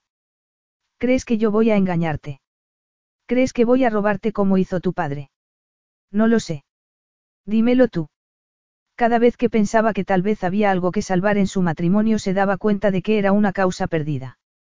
Quiero mi medallón, el que solía llevar antes de que nos casáramos, dijo por fin. Es un corazón dorado. Sé a qué te refieres, pero de verdad esperas que lo crea. El billete de avión desde Sydney vale mucho más que ese medallón. Su tono era tan despreciativo. Becca entendía que estuviese amargado, pero ella no era su padre y sus ojos se llenaron de lágrimas. No, no espero que me creas, respondió. Entiendo perfectamente que, después de lo que pasó con tu padre, algo tan sentimental te resulte extraño, pero mi madre me lo regaló y no pienso irme de aquí hasta que lo encuentre. Becca saltó del taburete y corrió escaleras arriba. Capítulo 8. Becca. El temporizador del horno sonó en ese momento. Santo cielo. Van se levantó para sacar el pastel del horno, aunque no sabía muy bien cómo habría salido porque no tenía experiencia.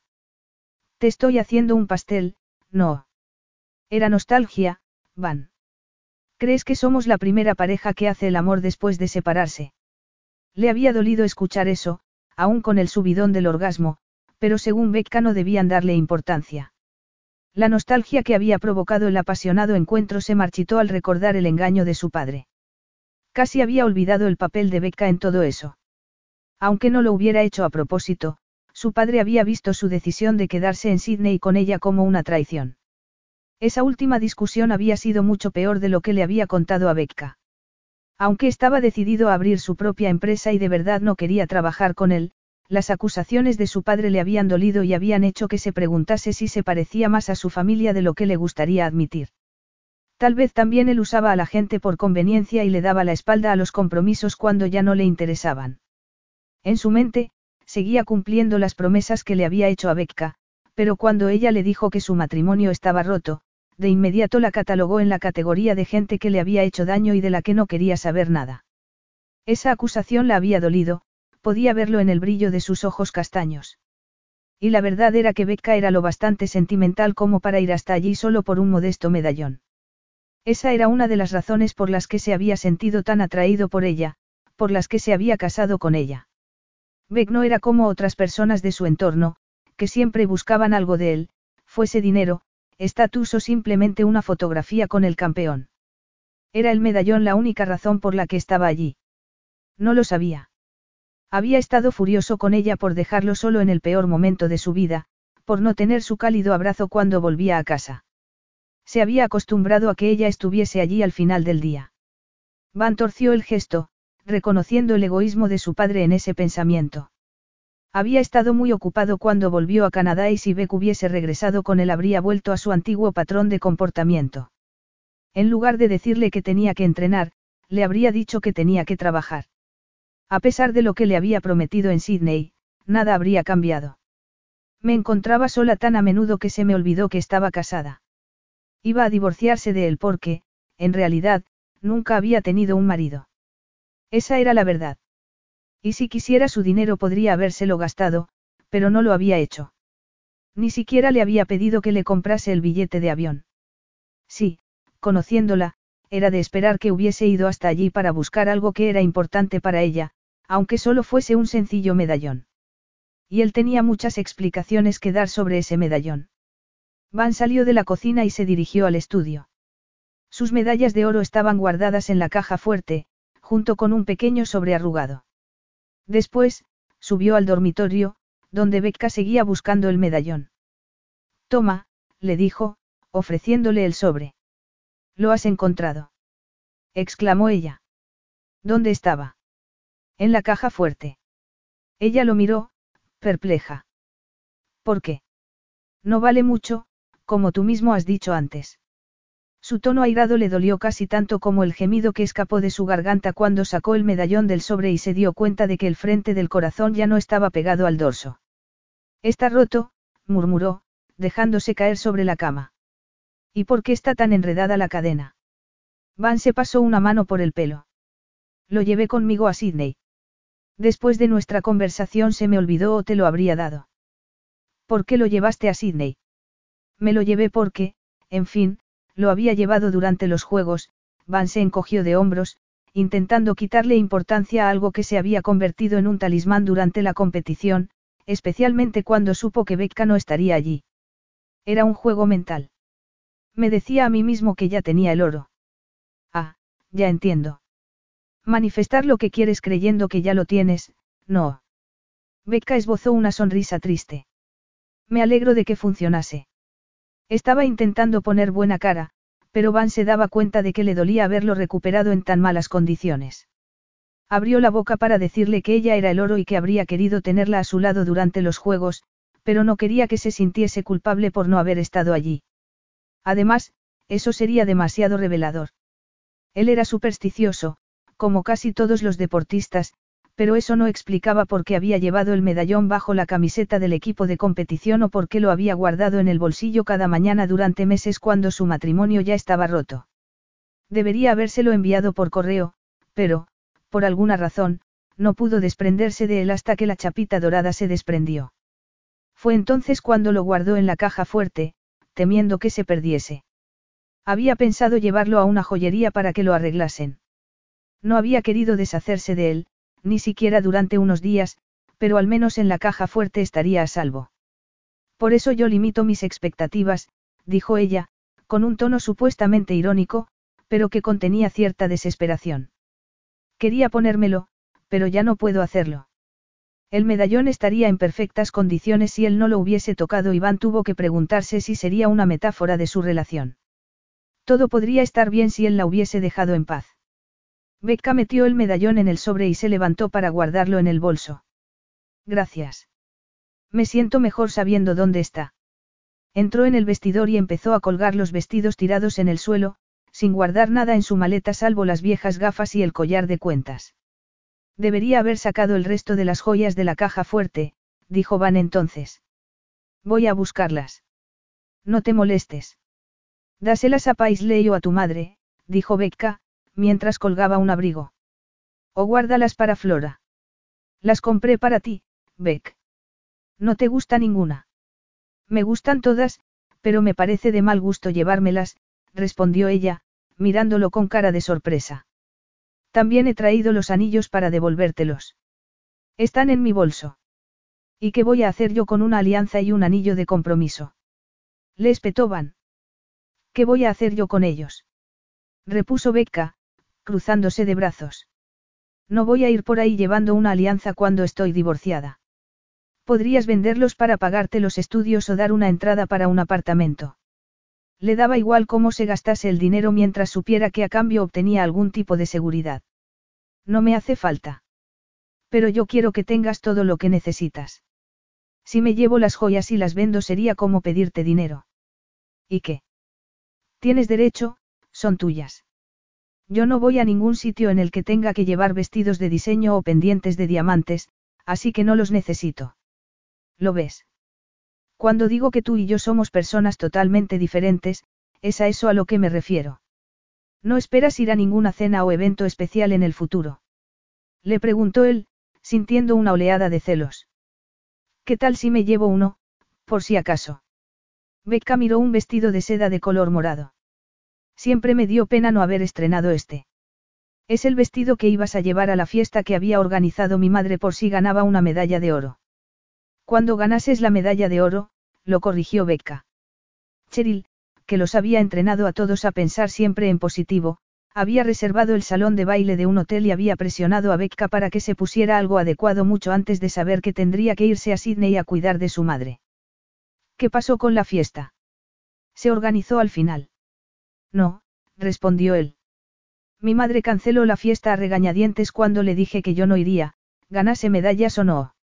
Becca se volvió hacia el espejo y sostuvo el vestido contra su cuerpo, inclinando a un lado la cabeza para admirarlo. Podría llamar al oncólogo de mi madre para ver si hay alguna gala planeada. No te lo pongas para otro hombre. Eso sería de mal gusto. Tiene 70 años y organiza fiestas benéficas, le explicó ella. Además, las mujeres se ponen vestidos bonitos para complacerse a sí mismas, no solo para los hombres. Y también para sentirse superiores a otras mujeres, claro. Claro, asintió él, burlón. La verdad es que me da pena no habérmelo puesto nunca. Póntelo ahora. Póntelo para mí. No seas bobo. Voy a moverme por la casa con un vestido tan caro. No quiero mancharlo de vino. ¿Por qué no? Nunca celebramos mis medallas y es noche vieja. Yo me pondré un smoking. Será como, nuestra última cita. La última cena más bien, dijo ella, con el corazón encogido. Pero no puedo cocinar llevando este vestido. He dicho que cocinaría yo. Ya me he duchado, solo tengo que cambiarme de ropa. Tú, por otro lado, necesitarás al menos una hora para estar lista. Becca puso cara de ofendida. Eso es una grosería. Puedo estar lista en diez minutos, anunció, arrugando la nariz. ¿Crees que debemos hacerlo? Así, al menos, nos despediríamos en buenos términos. Van asintió, aunque sentía un peso en su pecho. A él no le parecía que se pudiese romper un matrimonio en buenos términos, pero eso sería mejor que el desconsuelo de subir solo a su habitación en el hotel de Sydney. Podríamos despedirnos celebrándolo por todo lo alto. Becca hizo una mueca. Creo que ya lo hemos hecho. Nunca habían tenido muchas citas. Cenaban juntos a veces, pero en general Van estaba entrenando a esa hora. Entre su familia, sus entrenadores y la empresa, Van estaba perpetuamente ocupado. A veces acudían a alguna reunión familiar o alguna cena benéfica, pero entonces solo lo hacían para salir en la foto y ella se sentía fuera de lugar. Le gustaba que Van fuese tan popular, pero era casi imposible estar con él porque siempre estaba rodeado de fans. En el bar, al menos, los clientes hablaban con ella. Bueno, en general hablaban de sí mismos, pero solían decirle que era encantadora y que sabía escuchar muy bien cuando, en realidad, ella prefería no tener que hablar de sí misma. Pero Van siempre era atento con ella cuando salían juntos. A pesar de estar rodeado de fans, se quedaba a su lado, tocando su espalda, apretando su mano o contándole algún cotilleo. Ese tipo estuvo casado con mi madre durante nueve días. Esa chica toca el bajo en la banda de la discoteca a la que fuimos el otro día. Tal vez pueda presentarte al cantante que tanto te gusta. Becca sonrió para sí misma al recordar esos eventos en los que recaudaban dinero para diferentes causas como el cambio climático o la lucha contra el cáncer. La fama de su marido ayudaba a conseguir donativos y eso era lo importante. Había querido olvidar que cuando las cosas iban bien entre ellos, iban muy bien, pero cuando llegó a Sydney se dio cuenta de que había perdido la fe en su matrimonio. Becca salió de la ducha y se secó el pelo con el secador a toda prisa. Se le ocurrió entonces que era así como se había portado cuatro años antes, pasando por alto las heridas y las desilusiones y aceptando la sofisticada vida que Van le ofrecía sin enfrentarse nunca con la realidad. Le enternecía que él hubiese guardado el medallón y no había querido enfadarse al ver que estaba roto. En realidad, era culpa suya por haberlo olvidado allí. Pero, en lugar de decir, deberías haber tenido más cuidado, lo había guardado en la maleta y estaba dejando que la distrajese con esa, última cita.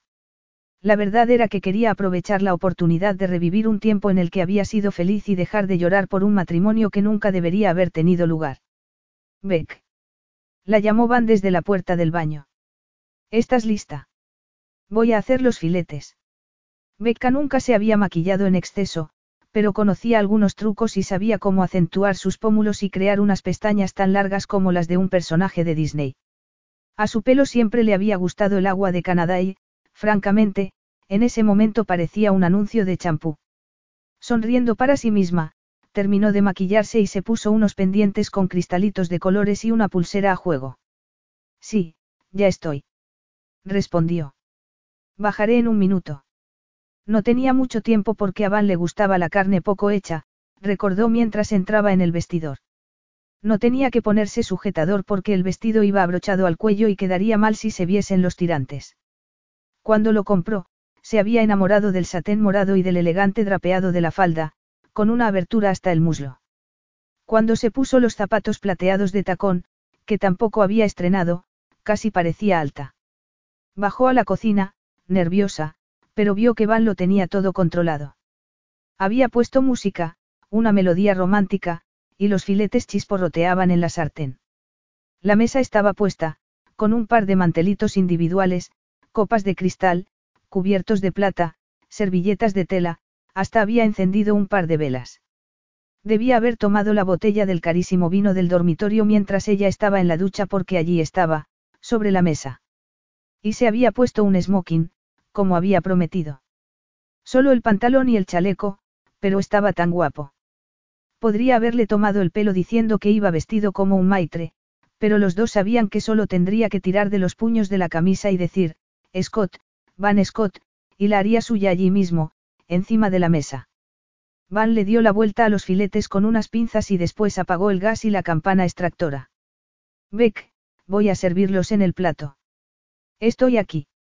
Él se dio la vuelta y, al verla, echó la cabeza hacia atrás, como si lo hubiera golpeado. La miró de arriba abajo y luego volvió a hacerlo, más despacio. Estás espléndida. Riendo, Becca se llevó una mano a la cadera y dejó que su pierna asomase por la abertura de la falda mientras daba un golpe de melena. Te he asustado. Bromeo. ¿Sabías que estaba aquí? Se me había olvidado lo superior que eres a otras mujeres. Ella soltó una carcajada. Por favor, soy fácil, pero no tanto, replicó, tontamente ruborizada de placer por el cumplido. ¿Necesitas ayuda? No, gracias. Van sirvió los filetes y la pasta en dos platos y se dispuso a llevarlos a la mesa. ¿Has hecho la pasta? Sí, claro, eso es fácil. Estaba admirando el escote de su espalda y esa mirada ardiente provocó un delicioso escalofrío por su espina dorsal, pero la hizo reír cuando movió cómicamente las cejas. Estaban bromeando y eso le gustaba, pero no debería darle ninguna importancia. Al fin y al cabo, iban a despedirse en unas horas. No eres fácil, Beck. Pensé que lo eras, pero no es verdad. Ya has olvidado lo que ha pasado abajo. Desde luego, ella intentaba olvidarlo, pero cuando sus ojos se encontraron tuvo que hacer un esfuerzo para tragar saliva. En ese sentido, los dos siempre hemos sido fáciles, dijo Van con tono solemne mientras apartaba una silla para ella y servía las copas antes de sentarse. Los dos intentaban portarse como si aquello fuese normal, pero dejarse llevar por el deseo para no tener que hablar no servía de nada. Ya no eran los críos que se casaron en secreto cinco años antes. Tiene buen aspecto, murmuró, mirando su plato. Muchas gracias. Van había hecho pasta con gambas, tomates, corazones de alcachofa, brécol, zanahorias y pimientos para darle color. Vea por todas o. Vete a casa, terminó Beca la frase por él. Eso es. No fue fácil para mí, Van. Tal vez por esto, dijo ella entonces, señalando alrededor. ¿Qué quieres decir? Esperaba que, tarde o temprano, te dieses cuenta de que este no era mi sitio. Pensé que querías estar aquí. Viniste a Canadá y te casaste conmigo para quedarte, no. Tú encontraste la casa y la hiciste tuya. Pensé que este era nuestro hogar, Beck. ¿Qué hice mal? No eras tú, murmuró ella. Sentía la tentación de cambiar de tema. ¿A quién le importaba lo que ella tuviese que decir? Por eso no le gustaba hablar de sí misma. No se sentía interesante y quejarse no cambiaba nada, pero él esperaba pacientemente su respuesta y, con el corazón encogido, intentó explicárselo. Tienes razón sobre que me pongo límites. No tengo mucha confianza en mí misma, en parte por haber crecido en un barrio pobre, en una familia que tenía que apretarse el cinturón para llegar a fin de mes. No había querido que Van lo supiera, por eso no se lo había contado. ¿Qué pasó, Beck? No era feliz en el colegio.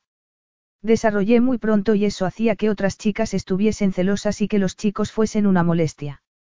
Me tomaban el pelo porque limpiaba los servicios en la gasolinera y una vez había tenido piojos. Yo quería un trabajo de verdad, pero ni siquiera mis profesores pensaban que tenía mucho potencial.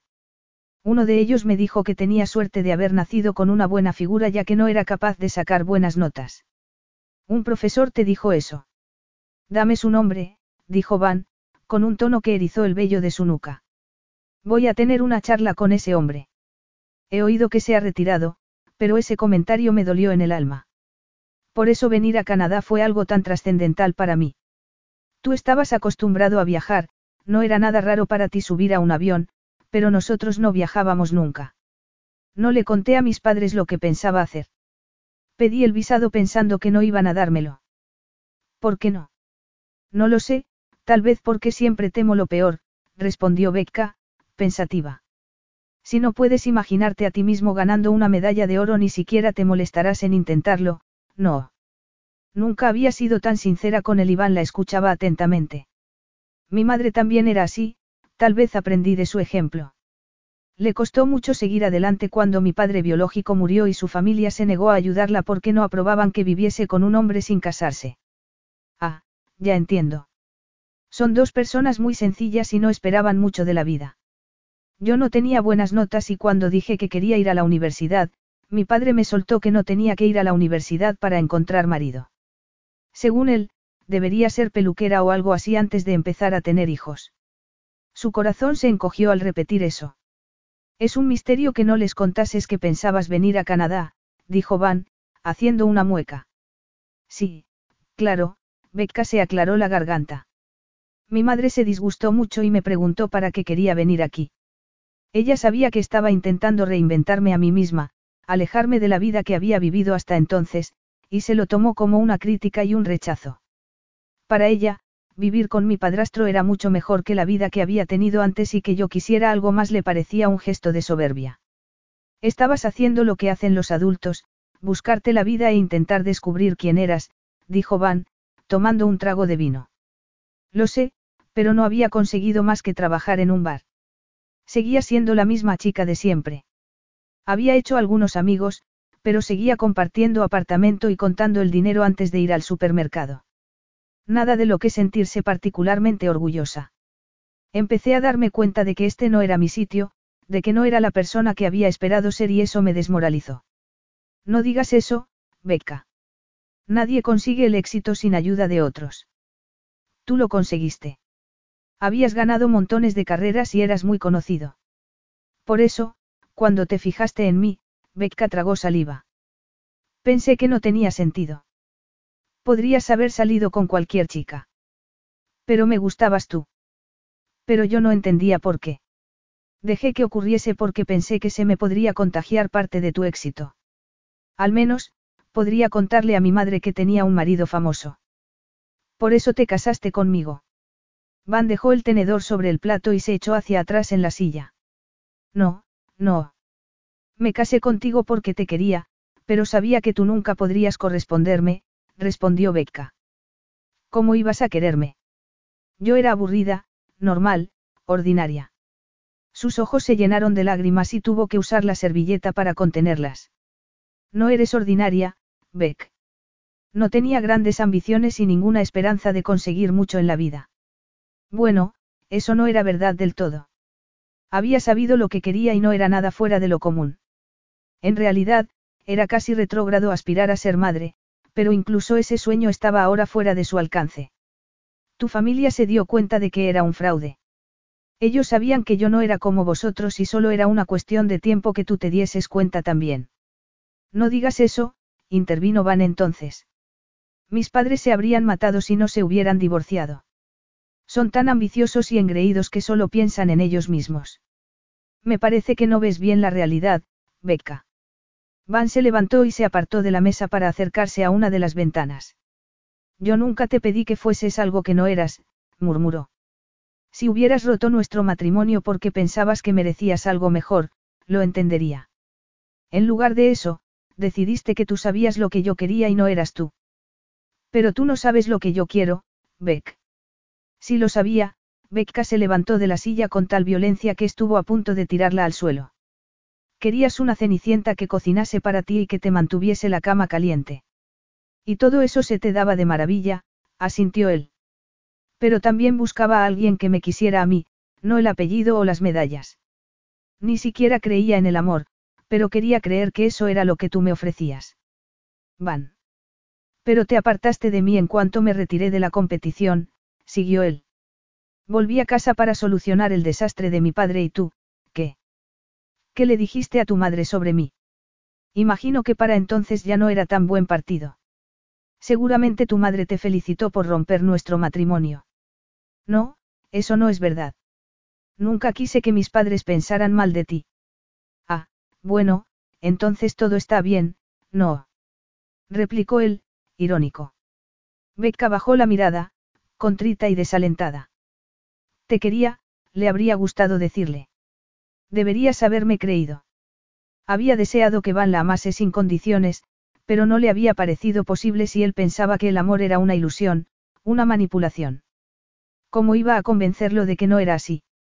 El reloj de pared dio las ocho y los dos lo miraron en silencio mientras en el estéreo sonaban las notas de una balada que anhelaba un tiempo en el que, éramos jóvenes. No quiero que nos peleemos, dijo Becca en voz baja. Vamos a terminar de cenar. Aunque no estaban peleándose sino haciendo lo que deberían haber hecho cuatro años antes, hablar, hablar de verdad. Era muy doloroso, por eso habían intentado evitarlo. Van necesitaba un minuto para ordenar sus pensamientos, pero asintió mientras se acercaba a la mesa. Iban a seguir cenando, aunque ninguno de los dos parecía tener apetito. ¿Lo había amado Becca de verdad? se preguntó. Seguía sin entender qué era esa emoción porque solo conocía la versión cargada de compromisos y alianzas. Sus padres decían quererlo, pero para ellos el amor era una emoción cuantificable, algo que esperaban recibir de él en la misma medida. Y Paisley no era mucho mejor, siempre dándole las gracias después de pedirle que hiciese algo por ella. El amor nunca había sido para él la emoción cálida, reconfortante y curativa que prometían las canciones y las comedias románticas. Quería a sus sobrinos, que le daban cariño a cambio de un poco de atención, y estaba seguro de que arriesgaría su vida para salvar la suya, pero esa era la primitiva emoción que sentiría cualquier hombre por un miembro de su tribu. Sentía lo mismo por su madre, su hermana y sí, también por Becca. Había sido su pareja, de modo que quería protegerla. Incluso ahora, después de tanto tiempo. Además, entre ellos había pasión y amistad, pero él había levantado un muro entre los dos. También ella lo había hecho. Y, a pesar de haber sugerido que se contasen todo lo que no se habían contado en el pasado, no sabía si tirar ese muro serviría de algo. Iban a separarse en unas horas, en esa ocasión para siempre. Querían hacerlo con sus almas intactas o destrozadas.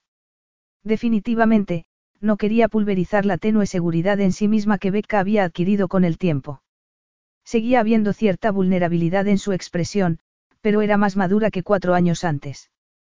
Tenía un propósito, una aspiración que parecía darle fuerzas. Quería otras cosas aparte de su matrimonio, aparte de él. Siempre había sido así, pero se había negado a verlo. Debes haberte sentido como esta botella, encerrada, sin poder ser abierta, murmuró, tomando la botella de vino.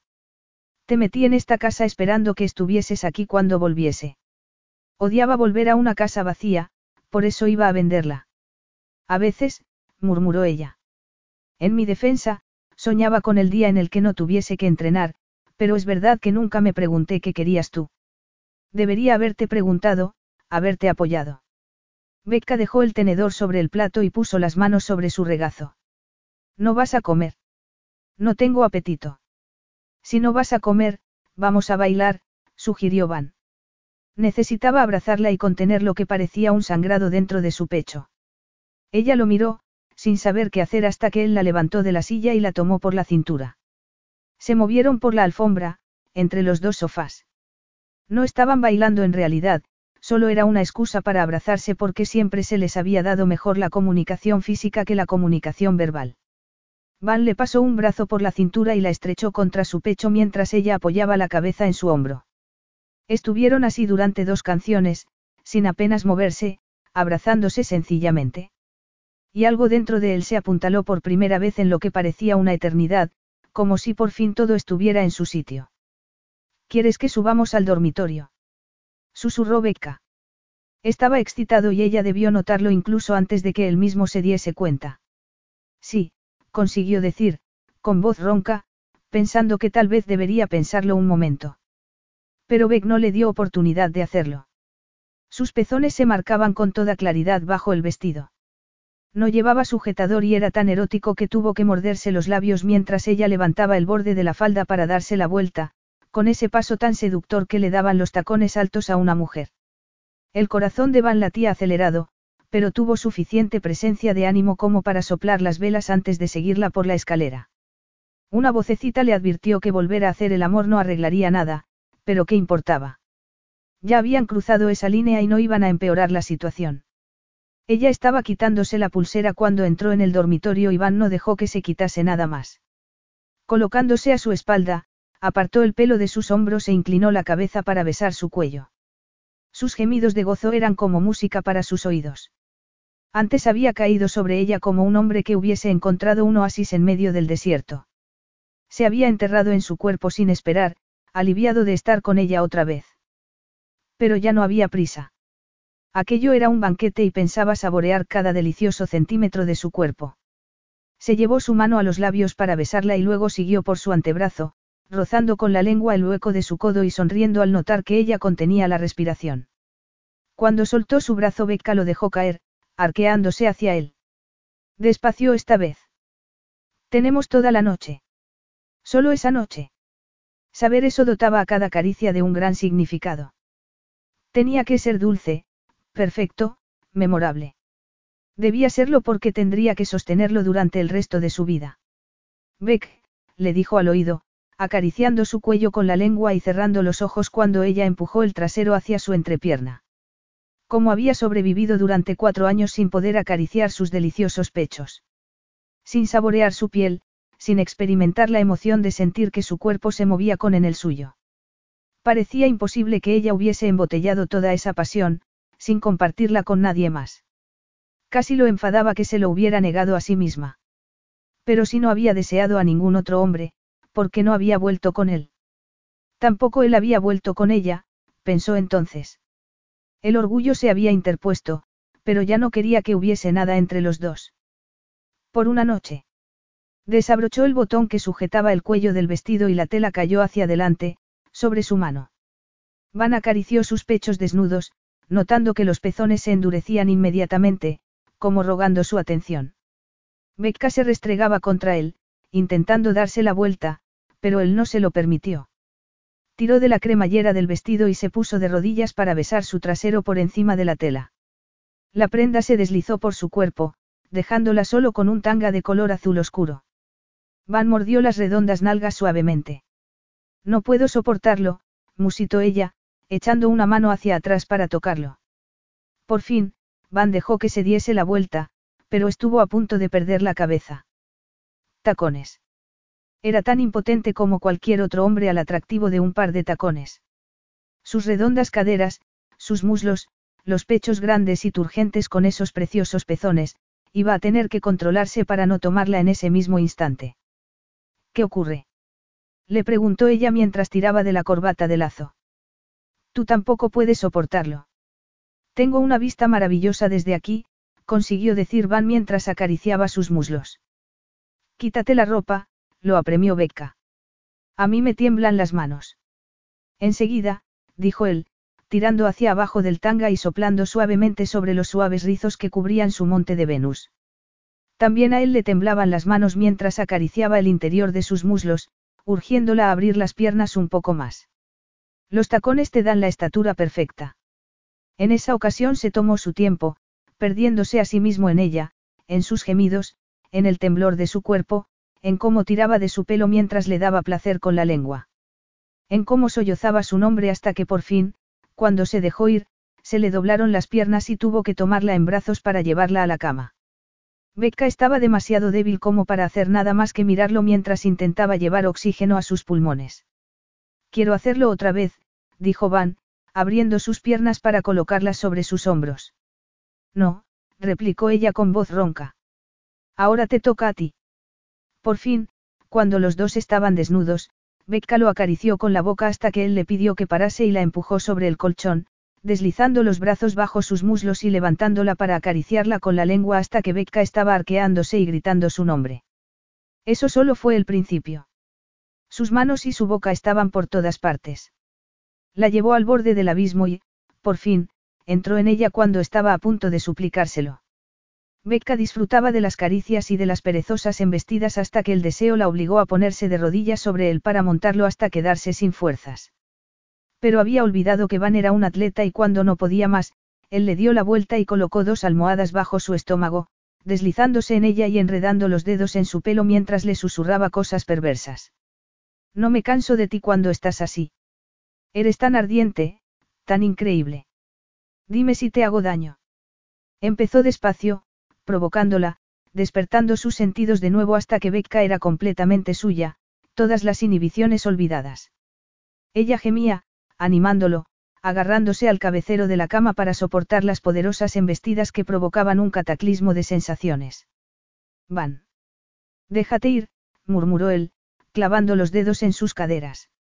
Déjate ir conmigo, Becca. Déjate ir. Ahora. El éxtasis la golpeó como un meteoro, haciendo que perdiese la cabeza. Explotaron al mismo tiempo y se disolvieron en el tiempo y el espacio. Capítulo 9. ¿Estás bien? La pregunta de Van hizo que Becca saliera de un estado casi comatoso. No, no estaba bien. Estaba desolada al pensar que aquella sería la última vez que sentiría el roce de su cuerpo desnudo, la última vez que escucharía la voz de Van sobre su cuello. La última vez que sería suya. Estoy agotada. Mañana me dolerá todo, murmuró, parpadeando. Solo en ese momento se dio cuenta de que ni siquiera habían apagado la luz. La sauna está encendida, le recordó él. Becca hizo una mueca. Pero hay que salir de casa y no puedo moverme. Me llevarás en brazos. Iba a pedírtelo yo mismo. Ella no quería moverse de la cama, pero la sauna era un sitio estupendo para relajarse. De algún modo reunieron fuerzas, se pusieron los albornoces e hicieron el corto recorrido hasta la sauna a través de la nieve. Becca colgó su albornoz y se tumbó en uno de los bancos, dejando escapar un suspiro de gozo al sentir el delicioso calor de la madera en la espalda. Van entró unos segundos después con un cubo de nieve que echó sobre las piedras calientes hasta que empezaron a chisporrotear, desprendiendo nubes de vapor. Luego dejó el cubo a sus pies y se tumbó en el banco de arriba. Becca olisqueó durante unos segundos antes de preguntar. Salvia. Lo que he encontrado por ahí, respondió él, refiriéndose a los aceites esenciales que guardaba en una estantería. He puesto el temporizador para no quedarnos dormidos y acabar cocidos. Hay peores maneras de morir. Sí, supongo. Van bajó una mano para rozar su pierna y ella dobló la rodilla para dejar que la acariciase haciendo círculos con un dedo como había hecho siempre. Era un gesto tan familiar que casi le daban ganas de llorar. Iba a tener que contárselo. Sabía que era así, pero era tan agradable vivir fuera de la realidad por una noche. Incluso empezaba a preguntarse si podría hacer el curso de ayudante de laboratorio allí, en Canadá. Claro que era absurdo porque Van no había dicho que no estuviese dispuesto a firmar el divorcio. Importa, Beck. No debería, pero importa. ¿Qué? ¿A qué te refieres? A que ni tú ni yo hemos estado con nadie más. Van.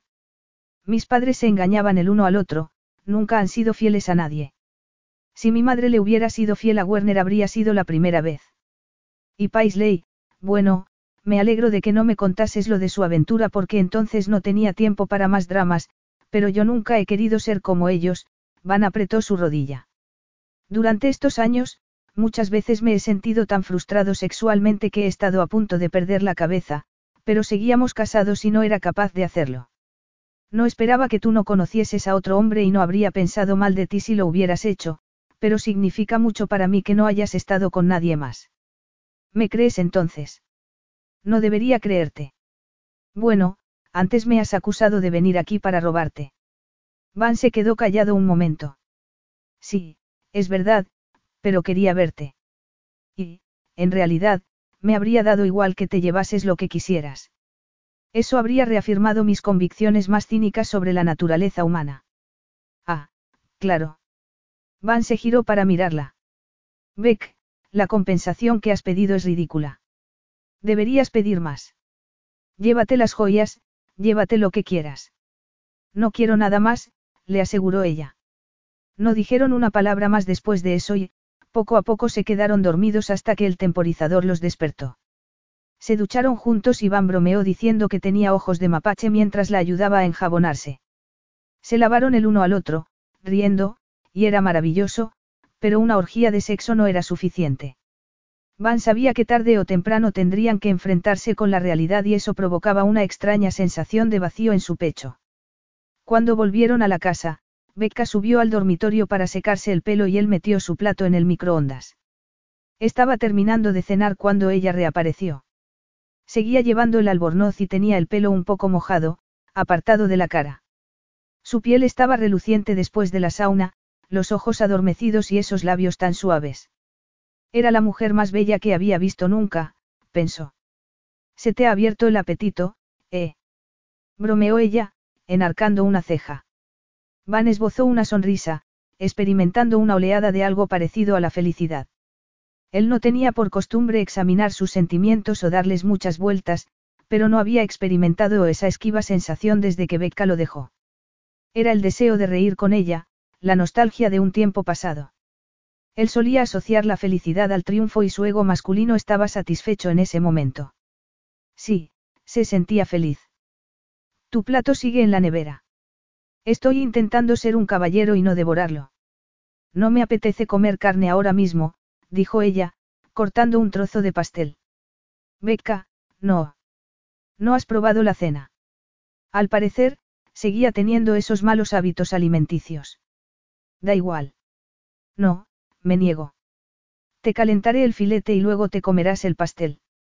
Van se levantó para meter el plato en el microondas, pero ella abrió el congelador para sacar un helado. Eso es un sacrilegio. Te lo prohíbo. Sin hacerle caso, Becca echó una bola de helado sobre el pastel y se sentó, mirándolo a los ojos. Van volvió a experimentar esa sensación de felicidad. Quería abrazarla, reír con ella, besarla, discutir y decirle que debería comer algo decente al mismo tiempo. Normalmente, solo se sentía así cuando estaba volando a 100 kilómetros por hora sobre una pista de nieve en un día de primavera. Quería que ese momento no terminase nunca, quería que Becca se quedase allí, con él, para siempre. Sin pensar, tomó su cara entre las manos y la miró a los ojos, memorizando esa expresión abierta, indefensa. Veía el anhelo en sus ojos porque él sentía lo mismo. Iba a inclinar la cabeza para saborear el chocolate de sus labios, y algo intangible que necesitaba más que la comida o el aire que respiraba, cuando su móvil empezó a sonar. Era una videollamada. Mi madre, murmuró, disgustado. Está en México y seguramente quiere desearme un feliz año. ¿Te importa? No, claro que no. ¿Quieres que me vaya? No, respondió él mientras pulsaba el botón. Hola, mamá. Cheryl Brimley, que usaba su apellido de soltera después de más matrimonios de los que Van podía contar, llevaba el albornoz del hotel y estaba quitándose los pendientes. Feliz año nuevo. Feliz año nuevo, dijo Van. Pensé que Werner y tú ibais a una fiesta. Ya estáis de vuelta en el hotel. Nos hemos peleado, respondió su madre. Está a punto de convertirse en un conocido al que casi he olvidado. Van hizo una mueca de disgusto. No hables de la gente como si fuera desechable, mamá. Queremos cosas diferentes de la vida, dijo su madre, encogiéndose de hombros. He llamado a Paisley y me ha dicho que estás en Bistler porque Rebecca ha vuelto. Quiere llevarse algunas cosas antes de finalizar los trámites del divorcio. Becca está aquí, sí, respondió Van con tono de advertencia. En realidad, Becca se había levantado para bajar al salón de juegos, dejando su pastel a medias. Ya. Supongo que no ha encontrado habitación en un hotel. Esta sigue siendo su casa tanto como la mía. Sí, claro. No podemos salir porque hay tormenta de nieve, así que hemos cenado y hemos tomado una sauna. Todo es muy civilizado. Su madre hizo una mueca. Me preocupé cuando Paisley me dijo que había salido corriendo para verla. Rebecca siempre parece distraerte de las cosas importantes. Mi mujer es importante para mí. Tal vez tú disfrutas de matrimonios fracasados. Debe ser así o no te habrías casado tantas veces, pero a mí me parece horrible. Donovan, dijo su madre con tono de reproche. No, mamá. Si hubieras apoyado mi matrimonio como mi carrera deportiva, tal vez yo seguiría casado. No me culpes a mí, replicó ella. Rebeca ni siquiera fue a verte competir en los juegos. Su madre estaba enferma, la interrumpió Van. Y tú ni siquiera la llamaste para preguntarle por qué no había ido. Tuviste mil oportunidades de hacerle sentir como parte de la familia, pero no lo hiciste nunca. Y cuando volví a casa sin ella, te alegraste. ¿Por qué? Te sentías amenazada por Becca. No había querido decir eso, pero el grifo se había abierto y no era capaz de cerrarlo. No digas tonterías. Pensabas que la prefería a ella. Ese era el problema. Dijiste que te ibas a vivir a Australia y yo no protesté, no. Solo quería que compitieses en los juegos sin perder la concentración. Podrías haberte quedado en Sydney después de eso y me habría parecido bien. Era tu padre quien criticaba tu matrimonio y el que se marchó con el dinero, si no recuerdo mal. Yo no tengo la culpa de que tu matrimonio con Rebeca no sobreviviese a la distancia. Van se contuvo para no decir que si hubiera compartido con él sus preocupaciones sobre el negocio tal vez su padre no se habría ido con el dinero. Su madre estaba enferma. Y en cuanto a lo de sentirme amenazada por ella, por supuesto que sí. Todas las madres se sienten amenazadas por las esposas de sus hijos porque temen que se los roben. No es que Rebeca me cayese mal, sencillamente no tenía sentido encariñarme con ella si tu matrimonio no iba a durar. Y no estaba equivocada, no. Si hubierais tenido hijos o si hubiera visto posibilidades para ese matrimonio habría hecho un esfuerzo como hice con Gavin. Se refería al primer marido de Paisley, un hombre que seguía siendo invitado a las barbacoas y otros eventos familiares. Tú no querías que mi matrimonio durase e hiciste todo lo posible para que así fuera, dijo Van. Qué ironía. Yo pensé que tu matrimonio con Werner duraría. De hecho, quería que durase. ¿Qué estás diciendo? Estoy diciendo que deberías hacer un esfuerzo para solucionar tus problemas con Werner. El matrimonio es algo en lo que uno tiene que esforzarse. Su madre se llevó una mano a la garganta. ¿Es eso lo que tú estás haciendo con Rebeca, intentar salvar tu matrimonio? No lo sé, mamá. Tal vez no si estoy hablando contigo en lugar de hablar con ella. Feliz año nuevo, te llamaré mañana. Si hubierais tenido hijos. Becca había oído parte de la conversación mientras bajaba a la sala de juegos para recuperar la fotografía. En algún sitio había un álbum con las fotos de su luna de miel. Seguramente también se lo llevaría para tener un recuerdo. Van bajó unos minutos después con gesto enfadado, que era como su familia lo hacía sentir casi siempre. Tal vez no si estoy hablando contigo en lugar de hablar con ella. Una pena lo de Werner y tu madre, comentó Becca, colocando los tacos en el soporte. Sí, ya, murmuró él, haciendo rodar una bola por la mesa. La verdad es que Werner me cae bien, pero mi madre es así. No espera que un matrimonio dure y no le duele cuando se rompe. Es una pena. Bueno, no sé. No creo que nadie deba seguir casado solo porque sí. La vida es demasiado corta como para ser infeliz, pero desde niño me inculcaron que solo fracasas cuando abandonas. Mientras sigas intentándolo, sigues teniendo una oportunidad de conseguir lo que quieres. Cuando levantó sus hipnotizadores ojos de color ámbar, ella metió las manos en los bolsillos del albornoz y apretó los puños sin darse cuenta. ¿Qué quieres decir? Te deseo, Beck, respondió Van sencillamente. Becca tragó saliva, emocionada y desolada al mismo tiempo. Aquello era tan difícil. Más difícil que cuando lo hizo en Sydney. No puede ser. ¿Por qué no? Nos llevamos bien, nos entendemos perfectamente. Por una noche, dijo ella, con voz estrangulada. Esto no es la vida real, Van. No sé si lo fue alguna vez. En ese momento vio su reflejo en el cristal de la ventana, una imagen transparente, impalpable.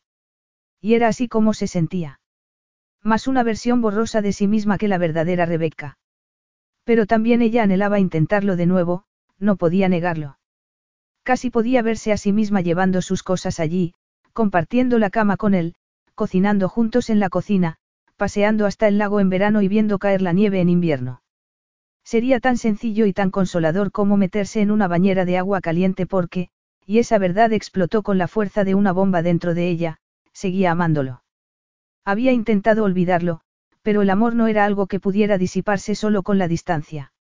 El amor que sentía por Van nunca saldría de su corazón porque era de lo que su corazón estaba hecho, del amor que sentía por su marido. No debería sorprenderle que él se hubiera hecho dueño de ese órgano cuando había ido hasta allí para recuperar un sencillo medallón.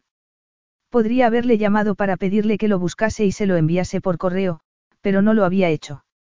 Había comprado un caro billete de avión y había ido allí precisamente para eso, para recibir un último bocado de un dulce llamado Van Scott. Una última oportunidad de verlo. Una última oportunidad para intentarlo de nuevo. ¿Por qué volver a casa, con su familia, cuando podía renunciar a sus aspiraciones y vivir a la sombra de un dios otra vez? Van siempre conseguía lo que quería. Y si la quería a ella, ¿cómo iba a negárselo? Tal vez tú disfrutas de matrimonios fracasados.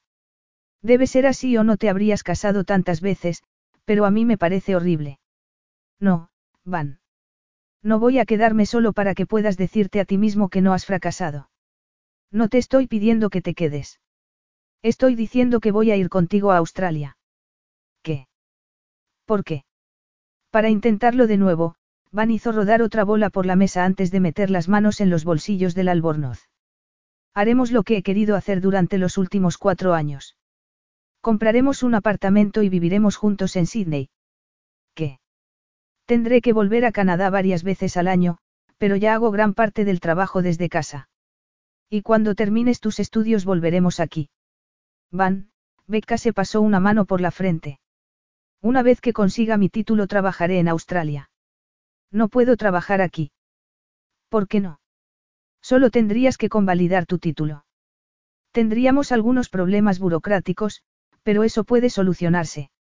El objetivo sería retomar nuestro matrimonio donde lo dejamos y ver lo que nos brinda el futuro.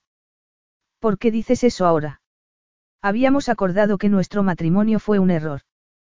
¿Por qué retrasar lo inevitable, Van?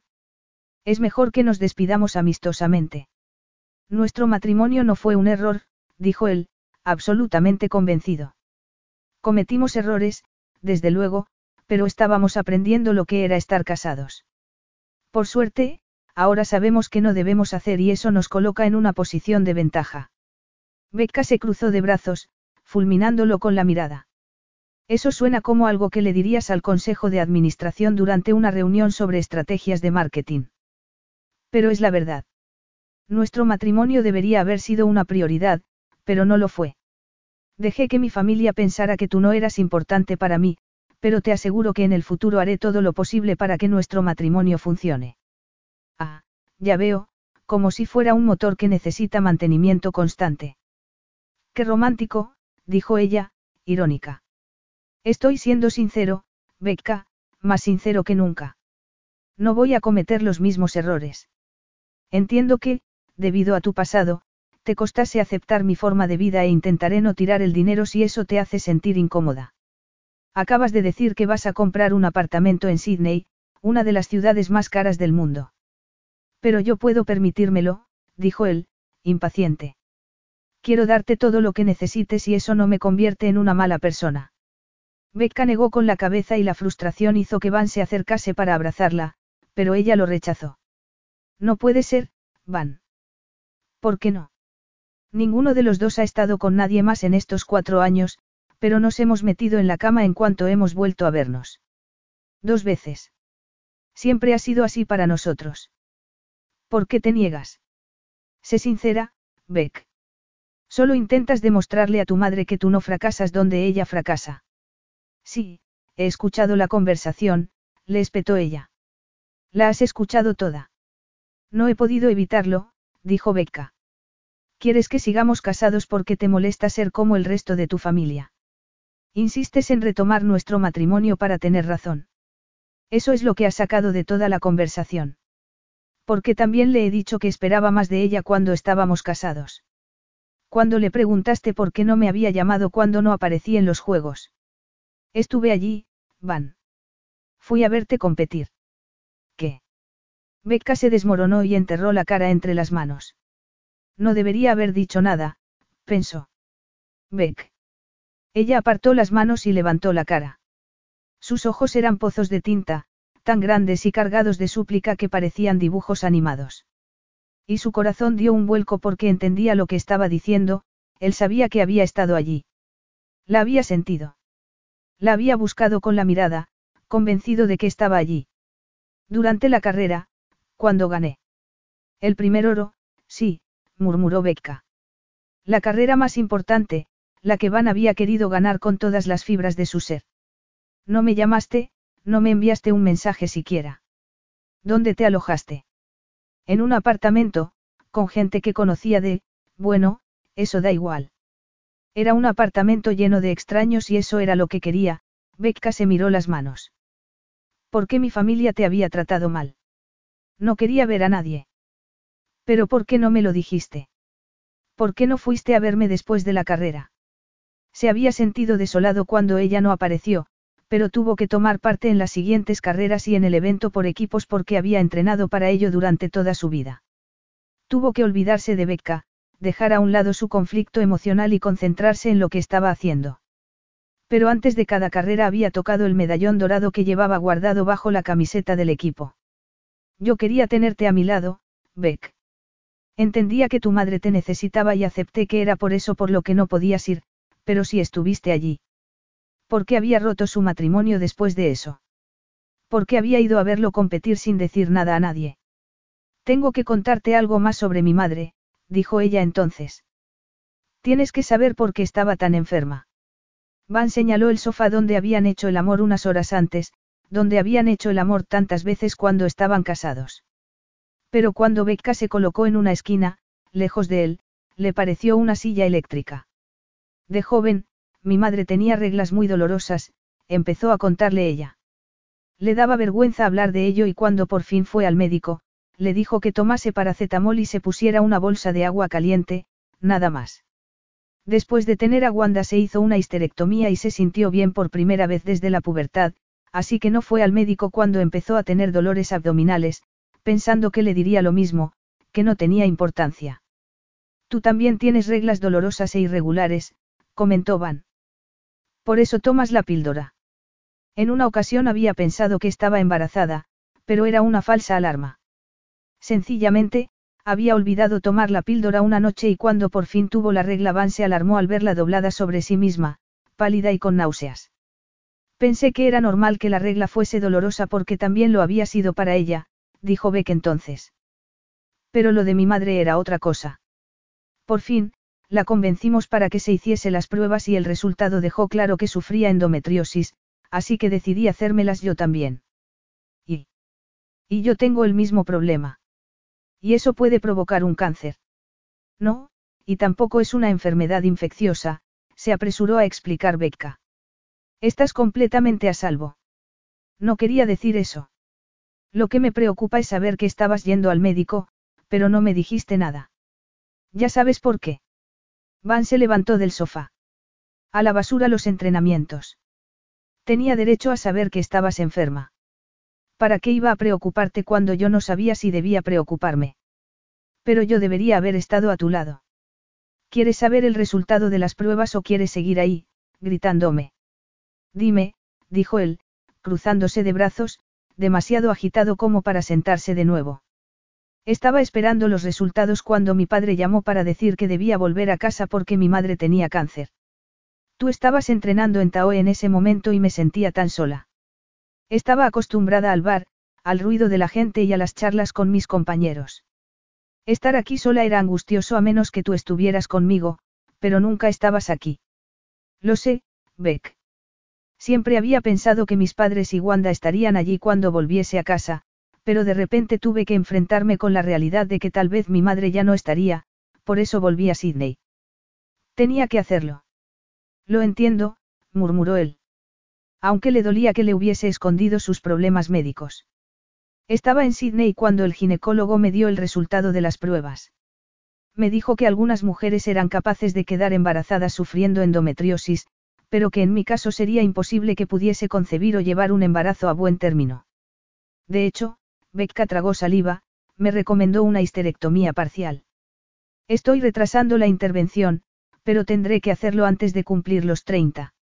Estás diciendo que no puedes quedarte embarazada. Tenía que haber oído mal, o ella tenía que haberlo entendido mal. No podía ser. Eso es precisamente lo que estoy diciendo. Van apenas podía respirar y cuando tragó saliva fue como si estuviese tragando afiladas cuchillas. ¿Sabías eso cuando nos vimos en Sydney? Claro, por eso me dijiste que nuestro matrimonio había sido un error, que no quería seguir casada conmigo. Sí. Pero te dije que iba a retirarme, que no iba a entrenar más. No había ninguna razón para que me lo ocultases. Becca sacudió la cabeza, perdida en sus pensamientos. Acababa de saber que el cáncer de mi madre era terminal y que no podía tener hijos. Recibí esa noticia y subí a un avión para verte competir en los Juegos, pero no podía enfrentarme con tu familia. Y cuando te vi marcar un récord mundial me sentí tan orgullosa y tan feliz por ti. Me dirigí hacia el grupo para felicitarte, pero tenías a Flora en brazos y parecías tan. Becca no pudo terminar la frase y Van masculló una palabrota mientras se pasaba una mano por el pecho, sintiendo como si hubiera un vacío allí. No podía decirte nada. No era capaz de aceptar que nunca tendríamos un hijo. Becca. No, lo interrumpió ella, poniéndose en pie. No me digas que hay otras formas de formar una familia, ya lo sé. Pero entonces estaba desolada y solo veía lo que no podía tener. Pensé que todo había sido un terrible error. Van no podía dejar de pensar que no se lo había contado. Yo merecía saberlo. Por favor, Van. Fuiste a Sydney para decirme que estabas dispuesto a formar una familia, le recordó ella, dejando que las lágrimas rodasen por su rostro. ¿Cómo iba a decirte que eso era imposible? ¿Por qué no? Porque tú aportaste todo a nuestro matrimonio, la casa, el dinero, y yo, Becca hizo un gesto con la mano. Al menos cuando creía que podía darte hijos tenía algo que ofrecer. Cuando se dio la vuelta para secar sus lágrimas él tuvo que hacer un esfuerzo para no abrazarla. Beck, yo. No, por favor. No digas que podríamos haber encontrado alguna solución. No se trata de encontrar una forma de solucionarlo. Quedarse embarazada es tan fácil y tan natural para tantas mujeres, les ocurre sin que lo intenten siquiera. Pero yo no puedo, ni siquiera puedo tener eso. Por fin entiendes por qué tengo tan pocas expectativas, porque me niego a creer en los finales felices. Es demasiado doloroso cuando todo se hunde. Becca se dirigió hacia la escalera sin esperar a ver su reacción. No había querido revivir la angustia que sintió al descubrir que nunca podría tener hijos, por eso se lo había guardado para sí misma, pero era como un absceso que se la comía viva. Por fin, se lo había contado a Wanda y, más tarde, al psicólogo que la ayudaba a soportar la angustia que provocaba cuidar de una madre en estado terminal. Solo se había desmoronado en una ocasión, en una parada de autobús mientras iba al hospital. Una anciana se había sentado a su lado, escuchándola e intentando animarla. Vivir significa sentir dolor también, le había dicho la anciana. Por eso tienes que disfrutar de todo lo que la vida pueda ofrecerte.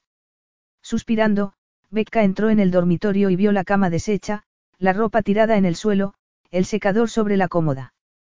Parecía como si viviese allí. Intentando calmarse, se puso un pantalón de yoga y un jersey y luego se quedó en el vestidor, mirando los pozos de su vida con Van. Nada tenía sentido. Ni haberlo conocido cinco años antes, ni casarse con él, ni comprar aquella casa, ni llenarla de unos vestidos de diseño demasiado elegantes para la vida que llevaba en Sydney. No tenía sentido haber vuelto allí y contarle cosas que le rompían el corazón. No tenía sentido llorar porque ya había llorado demasiado. Había llorado cuando se despidió de él en Sydney y cuando firmó la petición de divorcio. Había llorado esa mañana, cuando llegó allí y vio su ropa en el vestidor. Había llorado antes de que hiciesen el amor en el sofá. Sentía como si hubiera un hueco en su pecho, un hueco lleno de sollozos. Tenía la garganta en carne viva, los ojos hinchados. Le dolía todo. Debería terminar con aquello de una vez. Iba a divorciarse de Van y a empezar de nuevo a miles de kilómetros de allí. Entonces, ¿por qué seguía agarrándose al vestido morado, apretándolo contra su vientre en lugar de colgarlo de la percha? ¿Por qué le dolía hasta el alma si sabía que tenía que despedirse de Van para siempre? Beck. Sin decir nada, él la tomó en brazos para llevarla a la cama y Becca no protestó. Estoy tan triste, murmuró, con voz estrangulada. Y tan casada de fingir que no lo estoy. Nunca tendré un hijo tuyo, nunca veré en él tus ojos o tu sonrisa. Cariño, no llores, dijo él, tumbándose a su lado y cubriéndolos a los dos con el edredón. Lo siento, murmuró Becca, apoyando la cara en su pecho. Nada de esto es culpa tuya. Pensé que podía interpretar el papel de tu mujer y me marché cuando me sentí incapaz de seguir haciéndolo. Eso no es amor, sé que no lo es. Para, por favor. Tú eres suficiente, Becca. Deja de pensar que tienes que ser otra cosa. Sé tú misma. Eso es lo que único que he querido siempre, a ti, tal como eres. Becca ni siquiera sabía cómo ser ella misma y, además, estaba agotada. Le dolían los ojos de tanto llorar y se juró a sí misma que serían las últimas lágrimas. Capítulo 10. Con cuidado, Van sacó las piernas del edredón. Tenía calor, pero Becca se había quedado dormida y no quería despertarla. No quería que llorase de nuevo, o que se apartase porque eso le rompería el corazón. Hijos, cielos. Había pensado que formar una familia era lo que Becca querría. Los niños la adoraban por la misma razón que los adultos, porque les prestaba toda su atención, los hacía reír y sentir importantes. Sus propios sentimientos sobre la familia eran más complicados. Estaba seguro de que Becca se encargaría de que fuese un buen padre, pero él no tenía una afinidad natural hacia los niños y tampoco había tenido un buen ejemplo en casa. Su madre jamás había pensado, tal vez no debería hacer esto porque le hará daño a mis hijos. No, ella siempre había hecho lo que quería con su vida, casándose, divorciándose, manteniendo aventuras con sus entrenadores y soportando la ocasional amenaza de muerte de alguna esposa infeliz. Su madre diría que había intentado protegerlo, pero no era verdad. Había sido traumático descubrir que sus padres iban a divorciarse por los cotilleos en el gimnasio, pero así había sido. En cuanto a su padre, Van dejó escapar un largo suspiro. No culpaba a su madre por divorciarse de Jackson Scott. Su padre era encantador cuando quería algo, pero también era egoísta y celoso. Y como padre, ausente. Cuando Van necesitaba una figura paterna, sus únicos modelos habían sido sus entrenadores o sus profesores. Le asustaba reconocer que compartía la obsesión de su familia por el éxito. Su madre le había inculcado su obstinada negativa a rendirse y su padre, un hombre profundamente egocéntrico, haría lo que fuese para salirse con la suya. Cuando echaba la vista atrás, pensaba que tal vez se parecía a él más de lo que le gustaría. Al fin y al cabo, se había casado con Becca y la había dejado allí sola para irse a entrenar, sabiendo que no tenía buena relación con su familia. Su peor pesadilla era que algún día su propio hijo terminase pensando de él lo que él pensaba de su padre. Van despreciaba a Jackson Scott y se alegraba de que hubiese desaparecido de su vida. Claro que ni siquiera había vuelto a pensar en la posibilidad de tener hijos desde que se lo sugirió a Becca. Esa era una de las razones por las que no había sido él quien solicitó el divorcio. Sí, echaba de menos el sexo, pero mantener una relación con alguien solía llevar al matrimonio, a formar una familia, y, él no estaba interesado. Había estado dispuesto a firmar el divorcio, pero ahora se daba cuenta de que, en el fondo, había intentado retrasar el proceso. ¿Y por qué no iba a querer tener hijos con ella? No se le ocurría nada mejor que ver una carita redonda con sus hoyitos y sus pecas. Aunque eso ya era imposible. Van cerró los ojos, intentando contener la emoción. ¿Por qué había sido un golpe tan doloroso como un hueso roto? Le dolía que Becca no pudiese tener hijos. Sabía que no poder formar una familia no tenía por qué ser el final para ellos, pero era el final de algo. El final de un sueño que ni siquiera sabía hubiese albergado alguna vez. Ahora ese sueño había muerto y perder esa posibilidad había dejado un hueco en su pecho que estaría vacío y dolorido durante toda su vida. Becca había estado viviendo con ese dolor durante cuatro años, pensó entonces. Y allí estaba, escondiendo su dolor en el vestidor, como si fuese algo de lo que debía sentirse avergonzada. Como si no tuviese derecho a estar furiosa y dolida por esa injusticia. La abrazó, notando de nuevo lo pequeña y frágil que era. Becca tenía una personalidad tan alegre, pero también era vulnerable, generosa y merecedora de todo lo bueno. Estoy tan triste, y tan cansada de fingir que no lo estoy. Yo también, susurró Van, rozando su frente con los labios mientras intentaba contener las lágrimas. Yo también, Beck. Un estruendo despertó a Becca, que se sentó de un salto en la cama, desorientada por la oscuridad, la maraña de mantas y el peso de unos brazos. Fuegos artificiales, dijo Van, pasando una mano por su espalda. Es medianoche. Pobres perros, murmuró ella.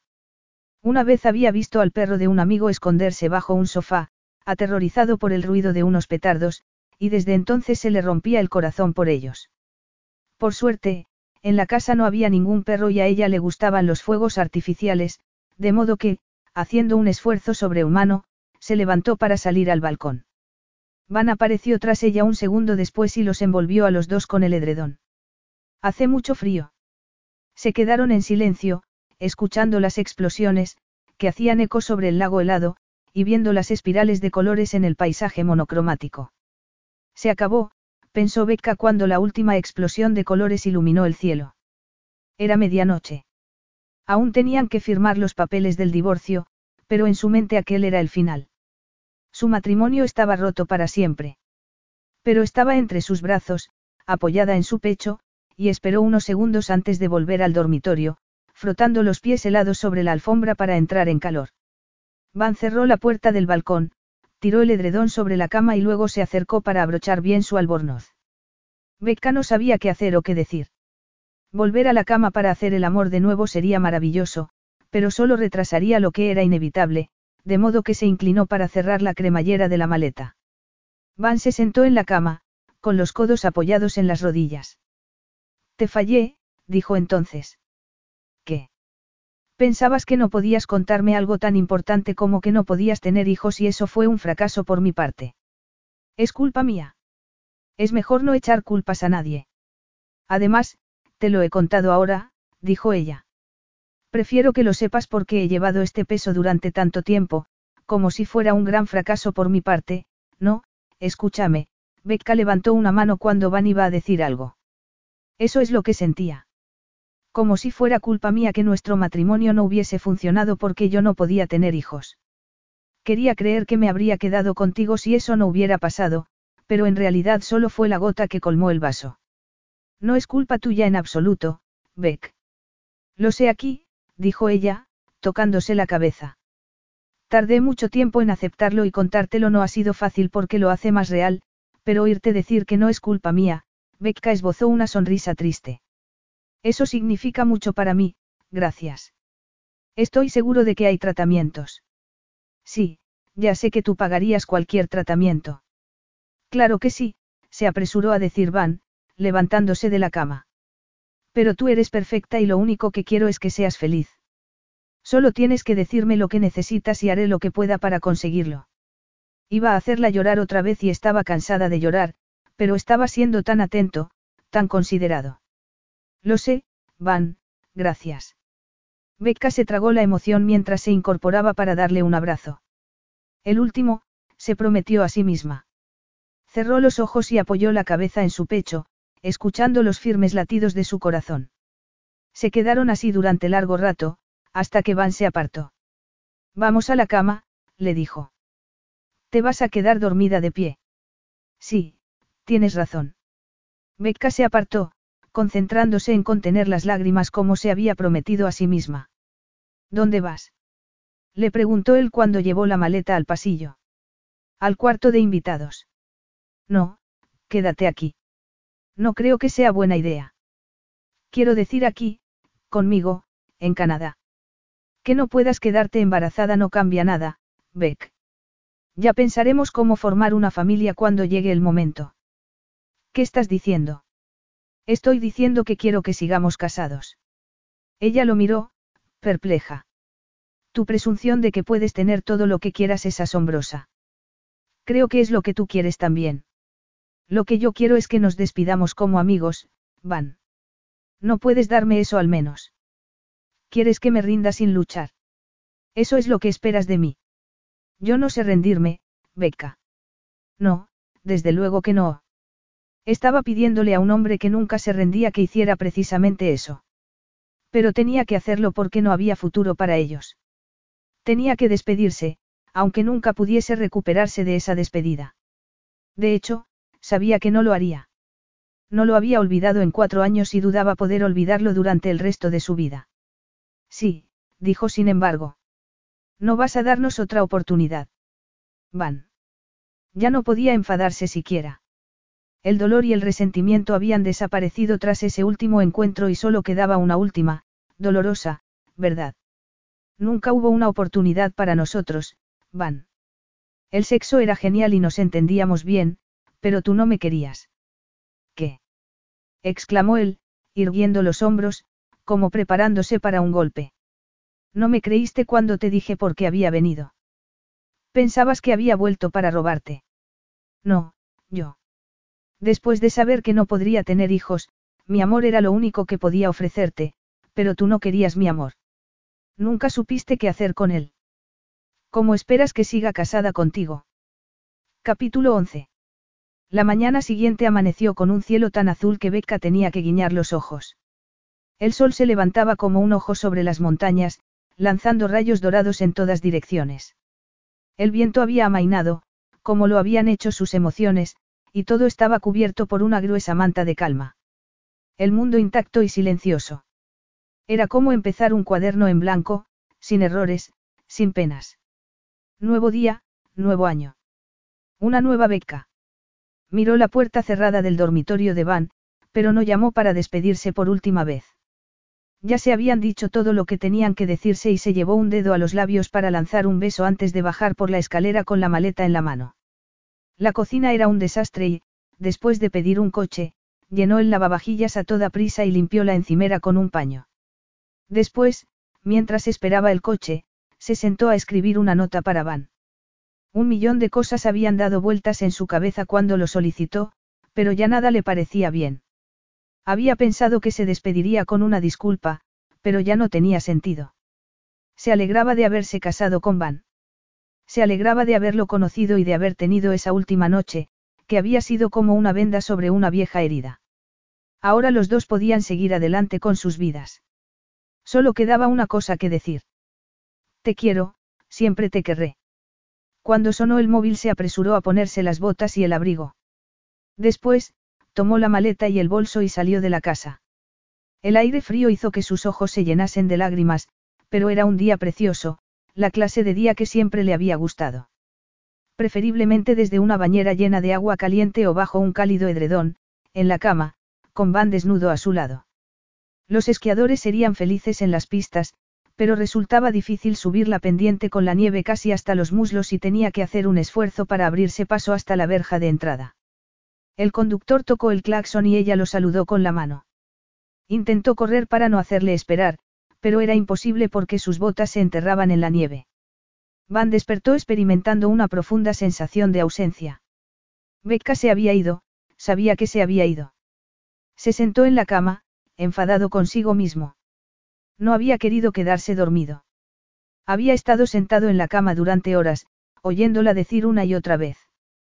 Tú no querías mi amor. Nunca supiste qué hacer con él.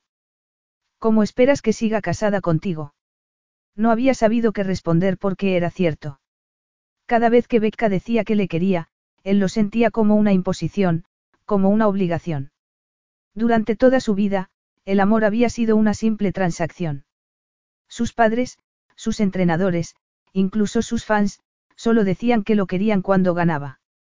Los inversores le querían porque ganaba dinero para ellos y su hermana, bueno, la suya era una relación que exigía que él estuviera siempre a su disposición porque Paisley no creía en el amor más que él. Sencillamente, el amor incondicional no existía en su mundo. Era como un unicornio, como Becca. Nunca había podido entender qué quería de él a cambio del amor que le ofrecía. Le había regalado joyas, una casa de ensueño y la posibilidad de quedarse en Canadá, sabiendo que lo que ella quería en realidad era su tiempo, su compañía. Pero cuando por fin le ofreció eso, Becca lo había rechazado. Y eso seguía siendo como un cuchillo en su corazón. Había hecho lo mismo por la noche, ofrecerle su tiempo, su dinero y su apoyo. Lo que ella quisiera porque la quería en su vida.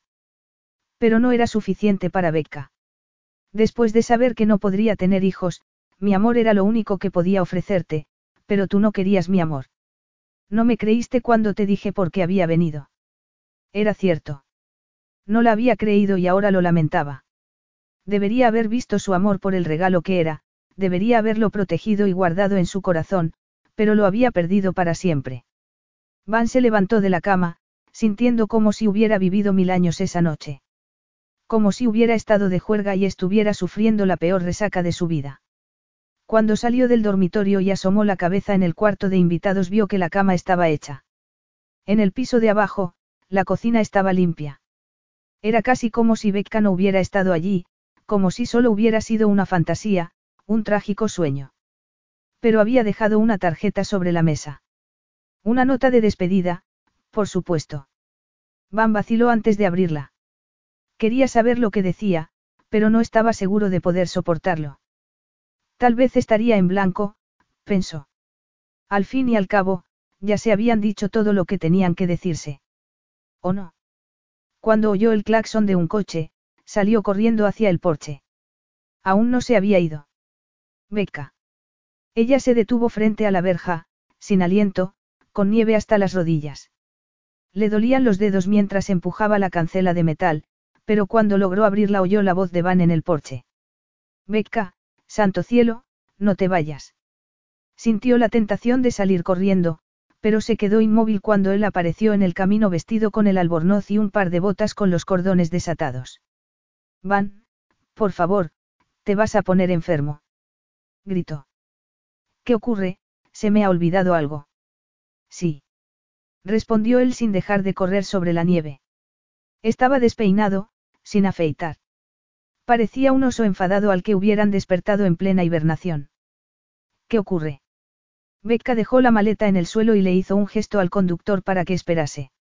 Van llegó a su lado entonces, respirando con dificultad y temblando de frío mientras le mostraba la tarjeta que ella había dejado sobre la mesa.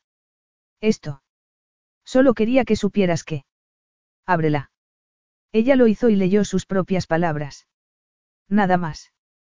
No entiendo, murmuró, decepcionada. Yo quiero esto, Beck, dijo Van, señalando la tarjeta. Este amor tuyo también es mío y lo deseo más que nada en el mundo. Pero tengo que devolvértelo, ¿verdad? Es así como funciona. Tú me das tu amor y yo te doy el mío. Pero tú no me quieres, Van. No dudes de mi amor, dijo él, afrentado. No vamos a repetir los mismos errores de antes, ¿recuerdas? Tú eres la única mujer a la que quiero. Van. Voy a vender la casa.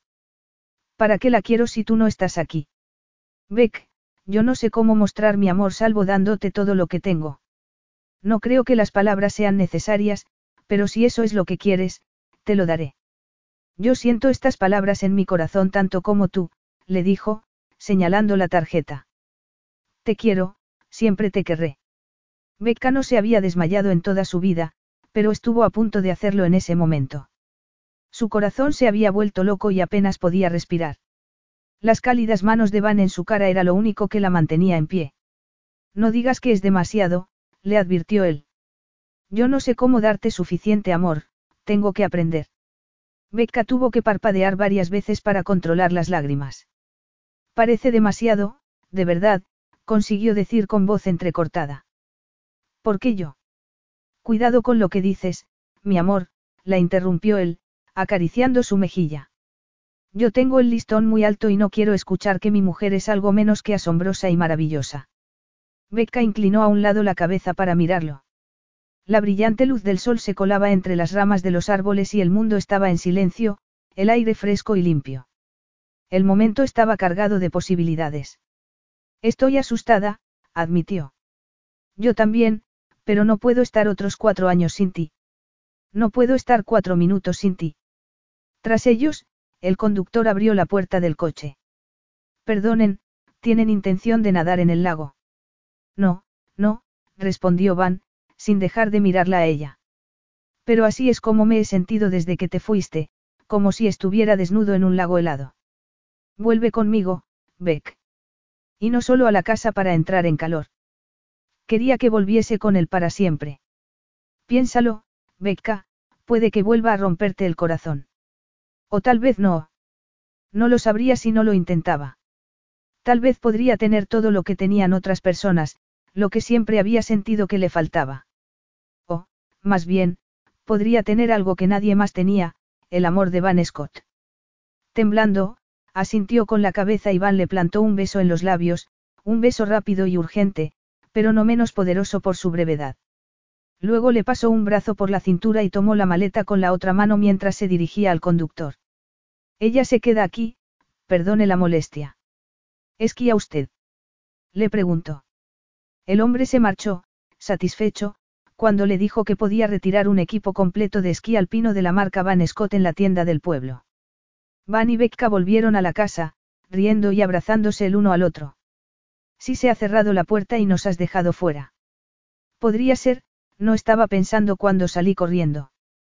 Por suerte, la puerta no estaba cerrada y entraron en la casa besándose y acariciándose. Era tan excitante, tan dulce y maravilloso, que Becca tuvo que detenerse para tomar aliento. No vamos demasiado rápido. Probablemente, pero así es como tú y yo hacemos las cosas, respondió Van, frotando sus brazos. Es así como tú haces las cosas, lo corrigió ella. No pasa nada si necesitas tiempo, Van inclinó la cabeza para mirarla a los ojos. Pero dímelo si eso es lo que necesitas, no me dejes fuera nunca más. ¿Me lo prometes? Te lo prometo, dijo Becca. Y tú tampoco. Te lo juro, un libro abierto a partir de ahora. Se besaron con labios helados, un beso dulce y esperanzador que la hizo creer que podía tenerlo, que podía ser así para siempre. Van seguía temblando y Becca metió los brazos en el albornoz para frotar su torso. Aunque también ella estaba helada. Acabo de decir que no iba a meterte prisa, pero necesito entrar en calor, dijo él, haciéndole un guiño. ¿Te apetece compartir una ducha caliente? La sauna sigue encendida. Ah, sí, vamos a la sauna. Decidieron que Becca se quedaría unos días más en Bistler y luego volverían juntos a Sydney. Becca había puesto los ojos en blanco cuando Van compró billetes de primera clase, pero decidió no protestar. Al fin y al cabo, era estupendo viajar mientras tomabas una copa de champán en un asiento de lujo. Ella había empezado a dudar de sus planes de estudios, pero Van insistía en decir que lo mejor era empezar con las clases para ver si le gustaban o decidía hacer otra cosa. Esos días de reconciliación fueron demasiado maravillosos. Esquiaron, hicieron el amor y hablaron sobre todo y sobre nada. Aunque seguía teniendo dudas y temía que aquello no durase.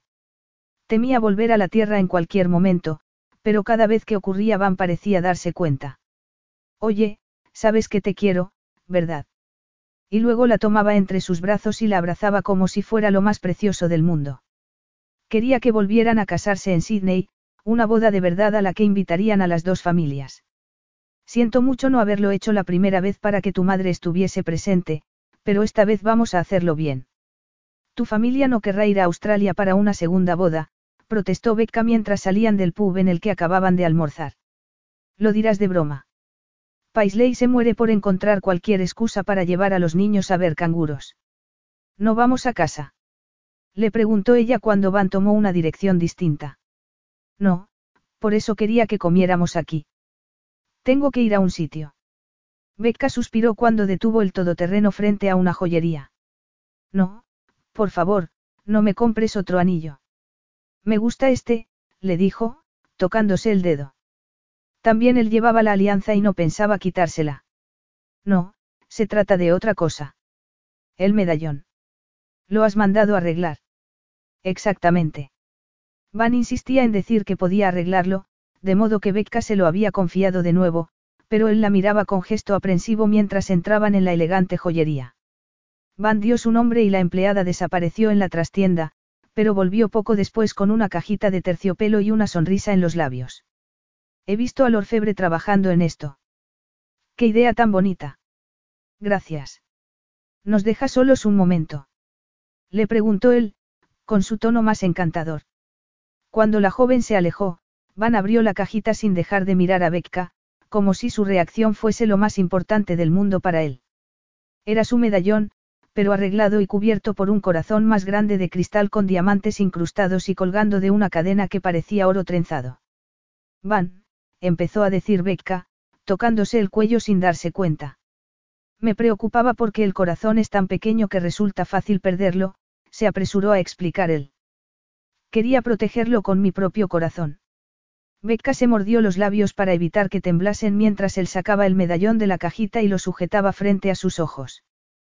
Puedes ver tu corazón a través del mío. Y podrías romperlo, pero sé que no lo harás. Por eso te lo confío, Beck. Yo. Becca tenía que parpadear para contener las lágrimas mientras él le ponía el medallón y le daba un tierno beso en el cuello. Al otro lado de la tienda un par de mujeres los miraban llevándose una mano al corazón. ¿Te gusta? Le preguntó Van. Me gusta tanto que no sé qué decir, respondió Becca, mirándose al espejo. Di que lo llevarás siempre. Siempre, dijo ella, sintiendo el peso del medallón en el cuello, la extravagante prueba de que Van entendía lo que era importante para ella. Cuidaré bien de él, te lo prometo. Yo también. Van la miraba con los ojos brillantes de felicidad. Tal vez aquello era el amor, pensó Becca. A veces un duro caparazón que te mantenía a salvo, otras veces un peligroso derrape que te emocionaba, te cegaba y te dejaba sin aliento. Tal vez ellos eran así y eso era sencillamente maravilloso. Epílogo. Cinco años después.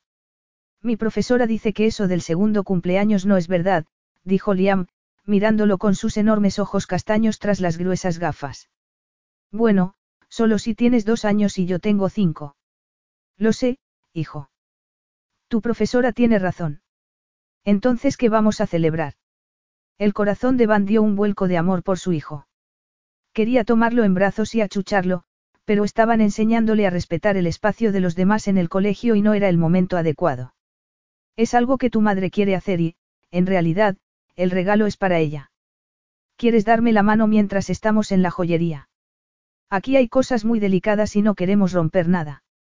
Lo que tú digas, papá. Eres el mejor niño del mundo, lo sabías. Liam asintió con la cabeza porque sí, claro que sabía que era el mejor niño del mundo. Sus padres se lo decían a diario. Al principio no había sido fácil. Los dos querían adoptar un niño, pero en el fondo le preocupaba que a Beck se le rompiese el corazón si algo iba mal. Y también estaba preocupado por sí mismo, pero se había enamorado del pequeño Liam inmediatamente. Tenía entonces dos años, una edad difícil. Liam era afectuoso y curioso, pero su naturaleza activa y a veces obstinada se había convertido en un problema para sus abuelos, que no podían con él, especialmente después de haber perdido a su madre. Liam lo tocaba todo y a menudo corría impulsivamente para mirar algo que llamaba su atención sin fijarse en nada más. Tropezaba y se caía constantemente, manteniéndolos en guardia a todas horas. Un día, cuando estaba sentado en el suelo viendo la televisión, negándose a sentarse en el sofá, Becca le preguntó. ¿Crees que podría tener un problema en la vista? Habían ido al oftalmólogo y, un par de días después, el niño llevaba gafas. Seguía tocándolo todo, pero una vez que su vista mejoró ya no tiraba las cosas ni tropezaba como antes. Era una victoria agridulce porque, a medida que su comportamiento mejoraba, Van temía que sus abuelos cambiasen de opinión sobre la adopción. Por suerte no fue así, aunque se llevaban a Liam un fin de semana cada dos meses y eran invitados a los cumpleaños del niño, las navidades y cualquier ocasión especial. Becca y la abuela de Liam se llevaban muy bien, tal vez porque las los dos tenían un hueco en sus vidas que la otra llenaba. Van empezó a mirar pendientes y pulseras. Sabía que Becca no esperaría nada particularmente caro, pero el aniversario de la adopción de Liam era importante y quería hacer algo especial. Papá, mira, un ornitodinco, dijo el niño, señalando unas figuritas de cristal. A mamá le gustará. Van esbozó una sonrisa. Siempre le hacía gracia cómo mezclaba las letras. A veces hablaba con acento australiano, como su madre, y se sentía como pez en el agua con los esquís. Tal vez no era su hijo biológico, pero definitivamente tenía algo de los dos. Es verdad, creo que ese ornitorrinco le gustaría mucho. De hecho, le encantaría porque lo había elegido su hijo. Vivían en Canadá, pero habían visitado a la familia de Becca dos veces desde que adoptaron a Liam y Wanda, su hermana, pasaría las navidades con ellos ese año. Media hora después entraban en la casa, que olía a bizcocho de limón, pero Becca le hizo un gesto con la mano, indicando que estaba al teléfono. Su mujer trabajaba en un laboratorio a tiempo parcial y también llevaba la fundación de la empresa Van Scott para niños necesitados. Van solía trabajar desde casa y limitaba escrupulosamente las horas, manteniendo un horario flexible para poder ir a buscar a Liam al colegio cuando Becca no podía hacerlo.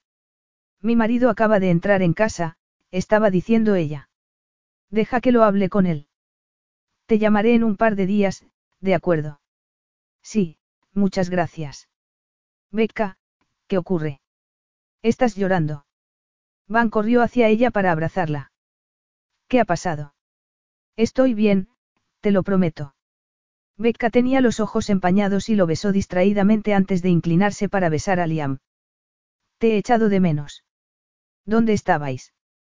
¿Y por qué habéis tardado tanto? Hemos comprado un regalo, anunció el niño, mostrándole orgullosamente la bolsa de papel de la joyería. Vaya. Eso no era necesario, dijo ella, mirando a su marido. Me pregunto qué será. Un ornitodinco. Sí. Y hay que darle agua. No es de verdad, mamá. exclamó el niño, riendo. Ella rió también, abrazándolo. Estoy deseando verlo, pero lo abriré después del té, si no os importa. ¿Quieres ver la tele un rato, cariño? Tengo que hablar con papá. Liam asintió y se dirigió hacia la escalera. ¿Con quién hablabas por teléfono? Le preguntó Van cuando se quedaron solos. Con Tamara, respondió ella en voz baja, refiriéndose a la trabajadora social que los había ayudado con la adopción de Liam. Hay una niña que, según ella, sería ideal para nosotros. Cariño. Habían planeado esperar un poco más antes de llevar otro niño a casa porque temían que Liam se encariñase con alguien que podría no quedarse con ellos. Intentaban ser pacientes, pero de verdad querían aumentar la familia. Sé lo que vas a decir, es un riesgo, dijo Becca. Pero esta niña solo tiene a un abuelo muy mayor que no puede cuidar de ella. No seríamos una familia de acogida sino una adopción en toda regla. La niña tiene tres años y algunos problemas de salud, por eso nos ha llamado. Ya tenemos una situación abierta con la familia de Liam y sabe que puede confiar en nosotros. Pero Beck. Sé que habíamos pensado esperar un poco más antes de hacer nada, pero, Becca lo miró con gesto de súplica. De verdad quiero que Liam tenga una hermanita y... Yo quiero tener una hermana, dijo Liam entonces desde la escalera. No había subido a su cuarto y estaba allí, escuchando tranquilamente la conversación. Por supuesto, su hijo se negaba a no poder votar sobre algo tan importante y Van soltó una carcajada. Parece que somos tres de tres, anunció, abrazando a su mujer. Entonces estamos de acuerdo. Por Navidad, su hija Sara estaba ya con ellos. Era una niña muy simpática, pero Wanda y los niños estaban de visita y en ese momento estaba un poco abrumada por el ruido. Sara, ven a sentarte con mamá, la invitó Becca, abriendo los brazos. La niña buscó refugio en los brazos de su madre, jugando distraídamente con el medallón que llevaba al cuello mientras miraba a los niños abrir regalos y lanzar gritos de alegría. Beck, Van esperó que Becca levantase la mirada antes de hacerle una foto. Estás guapísima. Ella arrugó la nariz, pero no le recordó que estaba en pijama y sin peinar. No había dormido mucho esa noche porque había estado envolviendo regalos con su hermana hasta muy tarde y, por supuesto, los niños habían despertado muy temprano para saber si Santa Claus había ido a visitarlos. Soy muy feliz, le dijo. Ese es el mejor maquillaje del mundo. Esto es todo lo que quiero por Navidad. Para siempre. Tienes todo lo que quieres, Van Scott. Vaya, qué sorpresa. Becca rió mientras acariciaba el pelito de su hija, besando su frente con la expresión más incandescente que había visto nunca. Podría haber hecho otra fotografía para capturar esa expresión, pero la veía a menudo, de modo que Van se contentó con inclinarse para besar a su mujer, el amor de su vida. Fin.